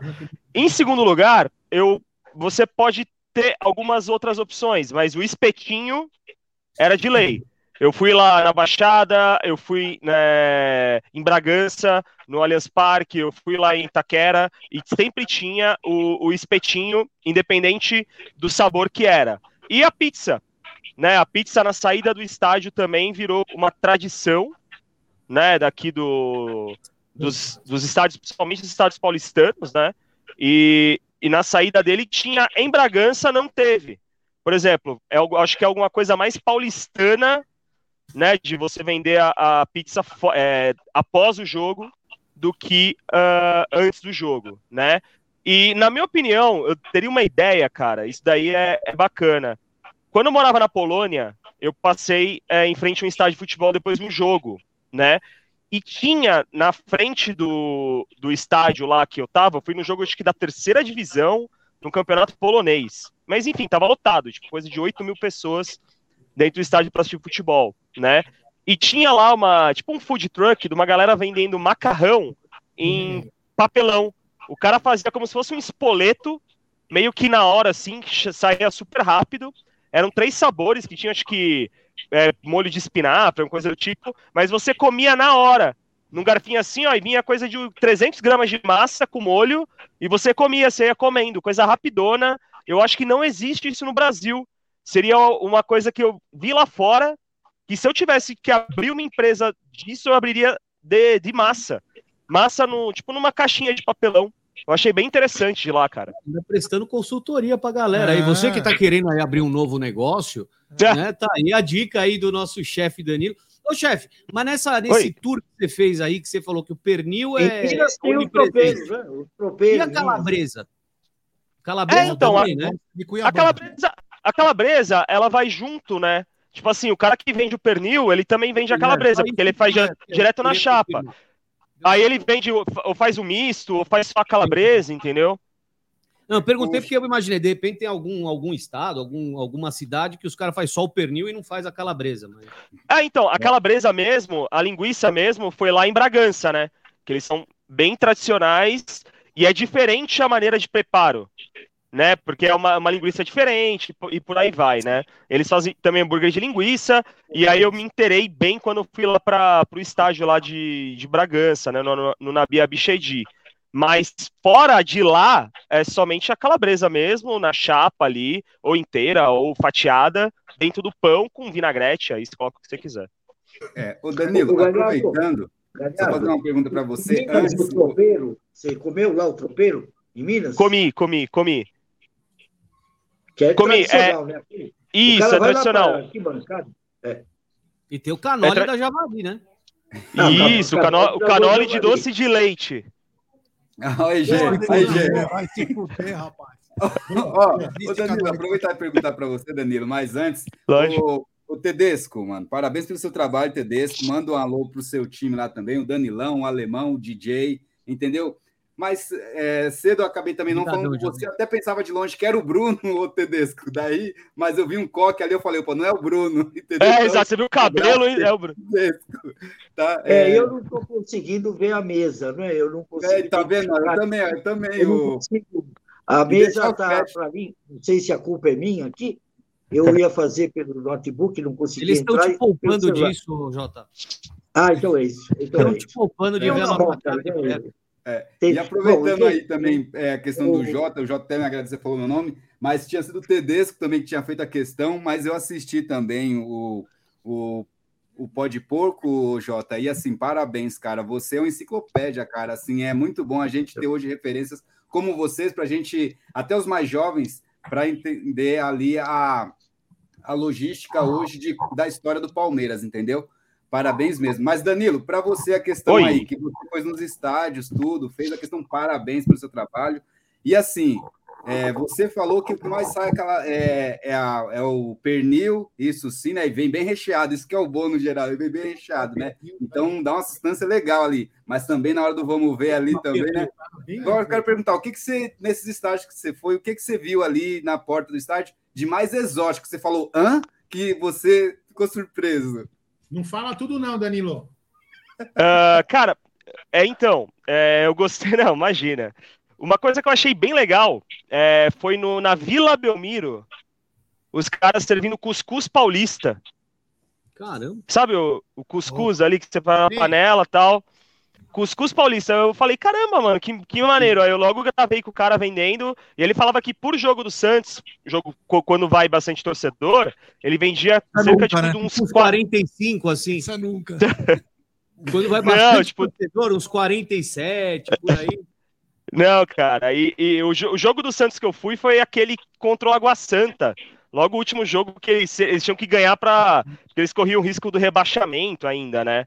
E aí tava lotada a vila, tipo, acabei aproveitando um jogo que foi coisa de umas 9, 10 mil pessoas, né? Que o estádio não é grande para quem já foi lá, né? Mas saiu, o cara fala que sai em média umas 500, de 500 a 600 cuscuz paulista. Fala assim, ah, não, mas a gente costuma comer, mas foi uma coisa meio que exótica, né? Cuscuz paulista é uma coisa tipo, sei lá, festa junina, né? Tem, tem uma, algumas datas, né, para comer, algumas comemorações, não importa de estádio, né? Isso que foi que foi interessante mesmo, viu? Ah, legal. Posso falar um momento importante agora, galera? Posso falar? Lógico. Passamos, passamos das 100 cestas básicas. Aê! Aê! Muito bem. Isso sem a, sem a camisa ainda, que não, não fechou. Então, estamos em 104 cestas básicas, total arrecadado de R$ 8.312,23. Que bacana. Eu queria só fazer uma atualização. bacana. O, cá, o, o Danilo Galhardo falou sobre que ele morou na Polônia. Aliás, puta história estranha, né? Morou na, Na Polônia, né, cara? Nem Ah, nem fui- na Polônia, Ah, é. ele sai de lá. Mas sem problema, não é o problema isso. Mas eu queria falar o seguinte, ó. Para quem se lembra, o José Itamar lembrou bem, aparecia muito em rede social aí, e hoje toda essa coisa em rede social, de uma garotinha russa que se apaixonou pelo Palmeiras. Acho que a galera vai saber quem deve ser. O nome dela é Julia Andrews. Ela Sim. é uma. Ela é de Kazan, se eu não me engano, na Rússia, e ela se apaixonou pelo Palmeiras. Ela sabe tudo do Palmeiras e com exclusividade, amanhã, na hora do almoço, diretamente Primeira da Rússia. ao vivo dela. A primeira entrevista Que ao legal, vivo mano. vai ser aqui no Amit amanhã, meio-dia. Uma garotinha russa novinha. E se estão fazendo um documentário sobre ela também. tá pra sair o É, filme. Então. Galera, com tradutor. E tá para sair o filme dela aí, o documentário de uma história. É, vamos como começou o essa, esse amor pelo Palmeiras da Rússia, sem ter nenhuma imagem, sem ter nada. Então amanhã, na hora do almoço, a Júlia O Andrews. Tedesco perguntou para mim se eu falo russo. Vocês não sabem o mico que eu paguei quando eu fui testar o Hangout com o irmão dela. Eu olhei para a cara dele, funcionou, eu falei, putz, meu, e agora? O que, que eu falo para ele? Porque, se- por incrível que pareça, Danilo, Jota, Josino, Tedesco, o StreamYard é bloqueado na Rússia. Sério? Ei, Ah, é? Puxa vida. Não funciona.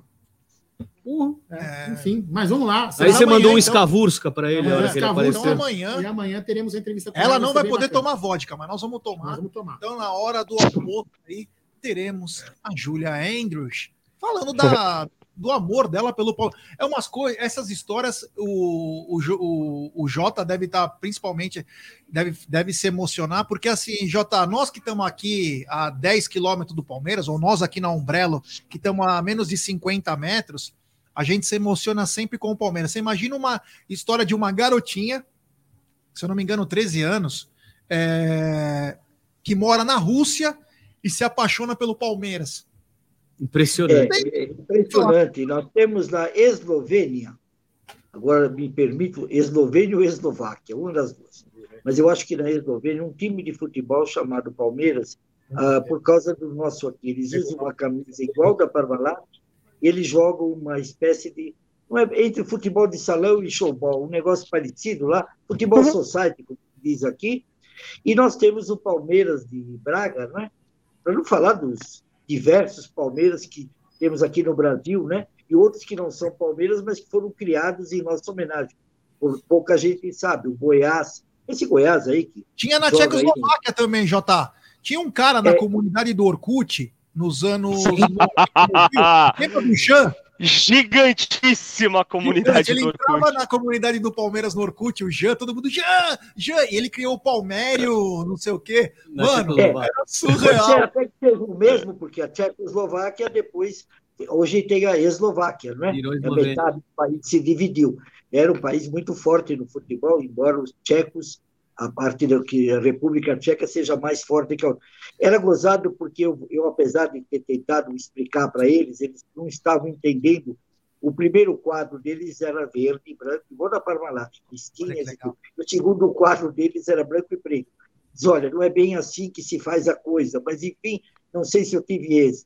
Esse Palmeiras de, de Braga, nós mandamos a camisa do Marcão, o cachecol, algumas coisas assim, eles entraram em campo correndo, segurando a camisa do Marcos. Né? E, e, enfim, tem outras. O Goiás foi, nasceu por, em nossa homenagem, o, o Cruzeiro de Minas, né? E nasceu três dias depois que a gente foi campeão paulista pela primeira vez em 1920. Eles nasceram dia 4 de janeiro de 21. Nós somos dia 27 ou 28 campeões, uma semana antes. Enfim, vários clubes. Mas esse da, tem- da menina da Rússia é impressionante, realmente. Ô, Jota, não tem alguma coisa do Juventude ser verde e branco também por causa do Palmeiras? Sim, tem do Chapecoense, o Juventude, o. Olha, O tem Gama também, acho. clubes aí, né? Só, só um que, curiosamente, o Palmeiras de São João da Boa Vista agora está afastado do futebol profissional. E aí vocês vão dizer, é por eles são branco e preto, camisa igual do Ipiranga, listas, ah, listas ah, verticais largas, branco e preto, né? Pô, chama Palmeiras. O Corinthians de Santa Maria é verde e branco, lá no Rio Grande do Sul, que é uma equipe de basquete já foi campeã brasileira. É verde e branco porque nasceu assim. O Palmeiras de São João da Boa Vista, é bom que se diga, ele é Palmeiras desde 1920. Então, ele é antes da gente.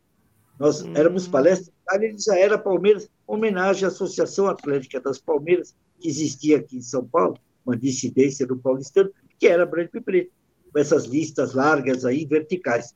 Então, eles foram criados em homenagem à Associação Atlética das Palmeiras. Né? E não, quando nós nos tornamos Palmeiras, eles já eram Palmeiras até há muito mais tempo. Por isso, tenho essa história do São João da Boa Vista lá ser branco e preto.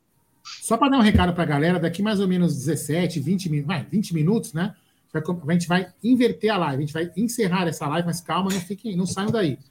Vai encerrar isso daqui já, e já vai ter outra live é, começada. Vocês vão migrar automaticamente pelo próprio YouTube, né? E vai começar um, um assunto muito interessante, porque é um assunto que está em polêmica.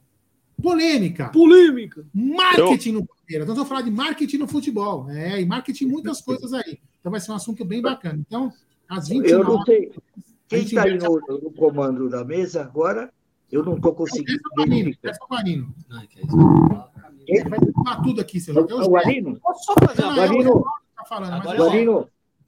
Fala aí, Aldo, Aldo, Fala, deixa eu te pedir um favor. Eu preciso sair da live, me ausentar, né?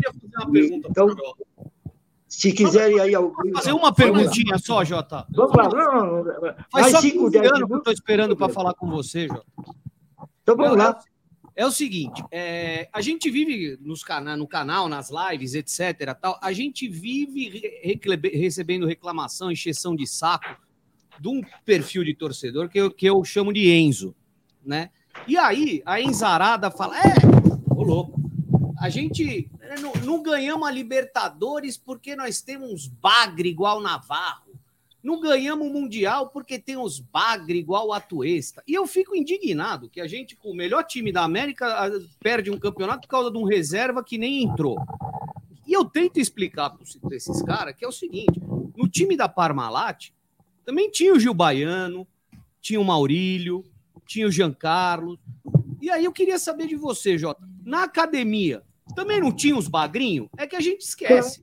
Mas com certeza tinha os bagrinhos também. E não é por isso que deixou de ser academia. Lógico, desde a primeira. De- desde sempre. E Desde você lembra alguns dos 59, bagres da época, super campeonato. Sempre teve. E não é só o Palmeiras, seleção brasileira. Ou o Brito Tamburim era o melhor zagueiro central do Brasil em 70. O Brito Tamburim lá. Você acha que ele é? Não era, claro que não. O Everaldo não era o melhor lateral esquerdo do Brasil como campeão do mundo. O Palmeiras, o Zeca não era. Tanto é verdade que esses jogadores que eu estou citando, o Brito era mais do futebol carioca. O Zeca, onde é que eles jogaram de fora do time do Palmeiras? Fora daquela formação do Palmeiras. É bom esclarecer também as coisas muito devagar. Eu tenho reportagens, e não é uma só, várias, dizendo que o Palmeiras tinha um come-dorme que não fazia porra nenhuma, que tinha que ser mandado embora de volta para o Rio, porque aquele não ia jogar nunca, porque ele era muito leito, porque ele era muito clássico, muito metido, e que ele era continuava sendo o terceiro reserva, e que era bom vender logo que o Fluminense parece que queria ele, fazer algum dinheiro. Senhor Ademir daqui. Então, eu tenho uma porção, né? uma porção de reportagens dessa. Compramos, e outras mais. Mazola, por exemplo, era execrado, Mazolinha, porque não sei o quê, porque era o meio armador medíocre. O Aimoré pôs ele de centroavante, foi até foi jogou na seleção brasileira e italiana, uma Copa do Mundo em casa.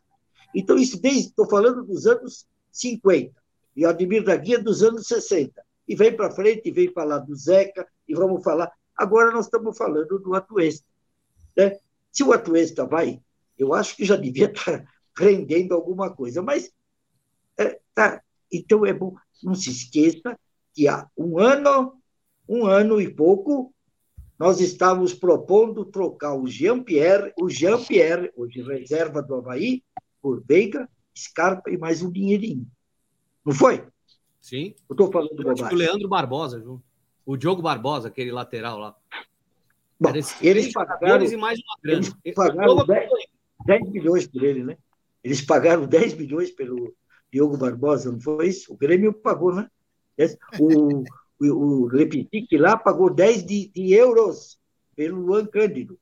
E agora já foi para lá, já voltou, e agora começa a ser titular do Bragantino recentemente. Era reserva. Então, às vezes você erra, às vezes você acerta. O futebol não é uma ciência exata. Então, essa história que sempre tivemos, e todo time precisa de um, toda escola de samba precisa de um cara que puxa a corda, que fica lá embaixo do carro alegórico empurrando. Ninguém vê, o cara está lá embaixo empurrando. Todo time precisa de alguém para fazer esse trabalho. Não existe uma orquestra com 11 espalas. Né? Alguém precisa tocar bumbo, alguém precisa tocar não sei o quê. Então, alguém precisa instalar o equipamento e ajudar a ensaiar. Então, todos os times, desde que o mundo é mundo, o supercampeão de 59, a Par, o Parmalat, o time da, da primeira academia, o time do Filpo, todos têm sempre uns caras que não estão à altura, que não eram primeiros violinos. Aí você vê, o que, que esses caras fizeram depois que saíram do Palmeiras? No tempo da Parmalat, que vendia no auge, o Rivaldo foi ser bola de ouro, o outro foi não sei o quê, não sei o quê, não sei o que lá. Mas nos outros tempos aí, veja o time campeão de 2008, que em 2009 todo mundo queria ir embora, porque não sei o quê, porque não ia ter contrato. Qual deles que se destacou e aonde? Onde que o Alex Mineiro, onde não sei quem, não sei quem, não sei quem se destacou? Os que ficaram Atlético Paranaense. foram embora. Oi? O Alex Mineiro no Atlético Paranaense, né? É, olha só. Né? Saiu do Palmeiras. Né? Onde é que, qual deles foi para o Real Madrid, Barcelona, Bayern Munique? Ah. Então, essa história que nós sempre tivemos, e que falaram aí de cabeça de bagre, eu não gosto dessa expressão, me desculpe meu amigo Lugó, mas o, é assim, todos os times têm o, o que tinha antigamente, como eu falei, seleções, porque todo mundo do Brasil vinha jogar nos oito times paulistas e cariocas, nós tínhamos nove, dez extraordinários jogadores e um ou dois que completavam o elenco. Hoje é o contrário. Hoje os times têm dois, três, quando muito, quatro jogadores exponenciais e o resto que completa o elenco. Por quê? Porque o treinador sabe explorar a capacidade de cada um, ou porque se faz uma função. Enfim, é por isso. Hoje nós temos muito mais importância do treinador do que tinha antigamente. Ninguém sabia quem era o treinador. Ninguém dava muita importância. O treinador era o escalador. Você vai marcar ali, você vai fazer ali. Não tinha isso de agora. Agora, podia nem hoje. substituir, né? Oi? Não podia nem substituir. Não, não é só não podia substituir. Em 59, o treinador, na final, contra o Santos, tanto o Brandão quanto o Lula tiveram que assistir o jogo de fora do alambrado, em cima do banquinho, no caixote, porque foi proibido até de ficar ali no campo. Não podia dar, não podia falar durante o jogo. Se falasse, era expulso. Depois não podia substituir, você tem razão. Atualmente, cinco substituição, ele pode ficar na área técnica falando o tempo todo, quando não tem parada para hidratação. Ele pode substituir. Antes não substituía ninguém, ele nem podia abrir a boca. Ficar sentado ali e só. Aí, esse negócio de substituição, depois podia só substituir o goleiro, depois um jogador só até os 44 do primeiro tempo, depois não podia mais trocar. Já teve de tudo. Hoje, o treinador, por quê? Os times têm uma intensidade de preparo físico tão grande que precisa que o posicionamento deles, a intensidade deles e a colocação deles no campo ganharam muito mais importância daí. Os treinadores hoje são muito mais uh, falados e comentados do que antigamente. É isso aí. Bom, é, nós vamos nos despedindo agora, porque nós vamos usar um. Olha, ele está se despedindo, velho. Eu queria então me despedir antes disso tudo. Posso dar tempo aí, não? Claro, Lógico. Então, olha aqui, obrigado a todos. Prazer em conhecer aqueles que eu não havia, eu não tinha conhecido, o Galhardo, Josino, o Amadei, o, o, o Guarino, e o Tedesco também está aí? Isso, estou aqui. Opa, você também, a gente conhecia pela internet, mas eu não tínhamos estado juntos aí na conversa.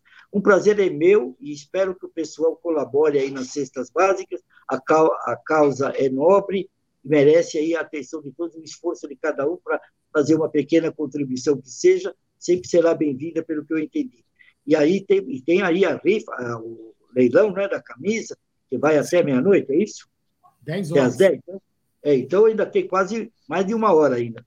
Vamos, vamos ver se ofere um, um valor bastante alto. Foi um prazer enorme estar com vocês. Um abraço a todos Jotinha, e até a próxima. Obrigado mesmo, Jotinha. Um grande abraço. Tá, tchau a todos. Tchau, tchau. Ô, Danilo, se você tiver de bobeira aí melhorar, vê se aparece aqui amanhã, irmão. Ô, Gê, amanhã, amanhã não dá, cara. Amanhã não, eu não tenho como. Eu até expliquei pro Bruno, né, que me convidou, que esse final de semana eu tô meio, meio atrapalhado com umas paradas, né? Que agora, né, começando a fazer umas coisas, Copa do Mundo vindo, começando a crescer na internet. Isso tá é ficando meio. É bom, graças a Deus, né? Tá ficando, me... tá ficando meio complicado, mas eu queria marcar com vocês um programa pra gente falar de Palmeiras. De eu Vamos, colar eu- aí. Eu De queria eu fazer colar assim- aí pra gente falar de Palmeiras, tá ligado? Tá, O que, que eu queria fazer, Danilão? Vê se, vê se você vai pensando aí já, aproveitar esse momento. Aqui a gente não tem gás, não tem nada, é, vamos dizer assim, aqui só tem energia, certo? Uhum. Queria que você bolasse alguma coisa para a gente fazer tipo aqui, ó, uma receita barata, uma coisa legal de estádio que a gente pudesse fazer aqui dentro do estúdio. Bola aí. Ô, Um suco, eu tenho. Eu tenho aquele. Eu tenho aqueles fogãozinho, Aldo. Pode ser. preciso de uma. Entendeu? Eu tenho aqueles fogãozinho de, de butano, tá ligado? Ah, Aí E dá, dá pra gente. fechou. E a gente faz uma coisinha aqui, cinco, cinco enquanto bate-papo. Fechou? A Mano, a gente- tranquilaço. Fechou. Obrigado, viu, boa, meu tá irmão? bom? Mano, Obrigado tamo junto, gente. Valeu, Danilão. Um abraço. Valeu, falou. Josino, obrigado, meu truta. Valeu. Terça-feira eu tô no canal do Josino lá. Vamos falar bastante de Palmeiras. O Josino quase. Josino, melhora os convidados, sobe o nível. É. Sobe o nível. Estão subindo. Breve Obrigado, meu você irmão? lá também, Aldo, Tedesco, toda essa galera aí também. Tomar um pra- café lá com a gente, hein, Josino? Vamos sim, eu tava marcando até com o DJ lá também, o, o Tedesco. Ele falou que vocês fazem os pós-jogo, né? Como vocês deram uma parada, eu não sei. Vamos ver que- como vai ser a programação de vocês, é pra gente participar lá também. E Aldo G, agradece aí o Bruno, a Cacau aí. Eu falei com a Cacau em off, amanhã aí, um horário no decorrer do dia, estarei de volta com vocês aí também, para resenhar mais um pouco aí. E vou fortalecer também no meu canal a campanha de vocês, mandar a galera para cá e vamos ver se a gente consegue algumas cestas básicas aí para ajudar. Tá bom? Eu, te- eu tô te devendo um negócio, depois eu te pago, hein? Fica tranquilo. Tá papo estranho, hein? Tô te devendo um negócio. Ele, ele, eu tô devendo um negócio que tem que pagar, pô. Manda um alô lá pro Luca, tá? O Luquinha. Velho, ele pode deixar. Obrigado, pessoal. Até mais. Agora é o seguinte, agora é o seguinte, a falta de profissionalismo neste canal é absurda. É absurda. Porque normalmente transição, o que, que aquela japonesa falsa tinha que estar fazendo? Já que a japonesa paraguaia. Tinha que estar colocando a, a convidada no, no, no- no lugar dela. Mas tá Desculpa, pessoal. tá tricotando, Eu sou, eu sou estagiária filho. do Amit certeza. 1914, Tem eu um estou aprendendo. escondido lá. Ah, tem? Lá falando mal da gente. Vocês não estão aparecendo, você não está aparecendo. Não, Ah, Sueli, fica à vontade. Bom, brincadeiras à parte, vamos lá. Só para só pra ir resumindo como vai ser a dinâmica da, da, da, da live que a gente já fez. Essa live aqui eu vou deixar o Jé falando, né? O Jé, o Jé vai ficar falando aqui. Como assim eu vou ficar falando? Calma, enquanto, eu- enquanto eu faço a transição. Eu já vou, eu já vou só para explicar. Eu vou ligar a outra live, quando for 9 horas, eu vou ligar a outra live. Vou deixar a vinheta rolando lá. Vamos fazer um bate-papo com o Tedesco. Isso. E aí depois você já vai migrando para lá, enquanto isso, quando a outra live começar. E a gente encerra essa daqui, automaticamente já vai vir o link na tela, você já pula de live a gente começa a outra live, então, por volta das 9 horas. Os caras falam que a Cacau tá igual o aí. marketing do Palmeiras. Sai pra lá, Marada. É, Marada. que esculhambada, hein? Sou esculhambada aqui, Tedesco. Igual o marketing do Palmeiras, é muito Sou, esculhambação. sou esculhambada. Beleza, então, então vamos falar Estão chamando ela de terreno baldio. Eu vou falar um pouco com o Tedesco aqui, porque é, assim, a gente não se encontra sempre, então quando se encontra tem que falar um pouquinho mais. Tedesco é o seguinte: acabou o campeonato, Endeca, campeão, tudo é lindo, maravilhoso, mas é nas vitórias que eu acho que é, os esportistas ou quem torce tem que fazer uma análise um pouco mais é, aprofundada. E na sua opinião, o que, que você acha que o Palmeiras precisa para 2023? Eu digo em termos de posição, se você souber de nome, você pode falar quem você gostaria, mas o que, que você vê para o Palmeiras manter esse nível, que é quase impossível de um time manter por tantos anos? O Palmeiras já vem de três anos aí numa pegada diferente. O que, que você gostaria? Quantos jogadores? é, quais posições? Se souber um nome de um jogador que você gostaria, pode falar. Porque cada um tem uma coisa diferente. Não se falar, ah, precisa de cinco, outro precisa de três, ah, precisa de um. ah, E você? Bom, eu acho assim, primeiro eu tava, quando eu tava vindo no caminho, né, no carro, eu tava acompanhando uma discussão que vocês estavam tendo a respeito se é terceira academia, se é quarta, se é quinta. E aí, eu acho que até foi o Vica que falou: ah, não, para mim essa é a terceira porque é o mesmo time há três anos. Eu acho isso legal pra cacete, mas também acho que tá chegando na hora de dar uma oxigenada nesse elenco. Tem alguns caras que eu acho que o que tinha que dar já deu, outros eu acho que não vão dar. Então, por exemplo, tá? Eu, eu acho que mandatório a saída de Wesley, esse é mandatório. O Jorge também, eu acho que não, não tem mais como ficar. Já tem alguns caras que os caras falam. Pode falar. Não, não, você vai falar para Aldão que tem três superchats antes da gente finalizar essa live. Pode ler, vontade. falar. Então, agora, eu vou ler lê agora, agora, que fica mais fácil. É. Os caras estão peraí, ajudando, peraí, peraí, com efeito, com efeito, com efeito. Peraí, peraí, então vamos lá. Com efeito, vai. Superchat do Léo Baroni. Opa, chegando agora na live, no leilão. Quem tá dando mais? Certeza que é o Aldão, é. 3.100. Vamos lembrar que tá em Hoje é 3.100 mais. a camisa Eu do Gustavo vi. Scarpa. Tô A. Júlia me contou. Tô duro. Obrigado ao Léo. Por enquanto tá 3,100, mas com certeza quem dá mais é sempre o Aldão. É, também tem um superchat dele de novo. Errei pela carinha de hoje, certeza que é o chefe Danilo. Quem tá dando mais, hein? É, o Danilo tem uma cara, uma carinha bacana. E tem mais um super. A tripleta, já pode pedir música no Fantástico. Grande Léo Baroni. Ele que ama Egídio. Já estou preocupado com o leilão. Quem está dando mais aí? O Aldão ou o Tedesco? O Tedesco quer dar mais, mas o Aldão falou que o lugar dele ninguém tira. Ninguém tira. Não dá. Nem que eu queira. Obrigado. O Aldão falando, ninguém vai dar mais que eu hoje aqui. Obrigado ao queridíssimo Léo Baroni. Oi, Aldão. Espero que a convidada aguente essas É, é. O Tedesco, então, continua aí. Então, aí eu acho assim. Então, se a gente partir do princípio que Breno Lopes, o Wesley e quem eu falei, o Jorge, vão sair, acredito que a gente precisaria de uma reposição para algumas posições. Por exemplo, no caso do Jorge, se ele, ele, ele saindo, a gente não tem um terceiro lateral esquerdo, uma vez que hoje o Vanderlan é o, é o, o reserva imediato. Não sei se seria a hora da gente ter dois reservas da base. De repente, podia trazer um outro lateral esquerdo aí para compor ali junto com o Jorge Piqueires, junto com o Piqueires, o Vanderlan e esse terceiro cara, até para dar uma, um conforto maior para o Vanderlan, que né, tá vindo da base. Falam muito de volante. Chegou mais um, você consegue ler, porque daqui a pouco vai a transição. Não, vamos embora. Superchat tem Daniel prioridade. Valentim. pô.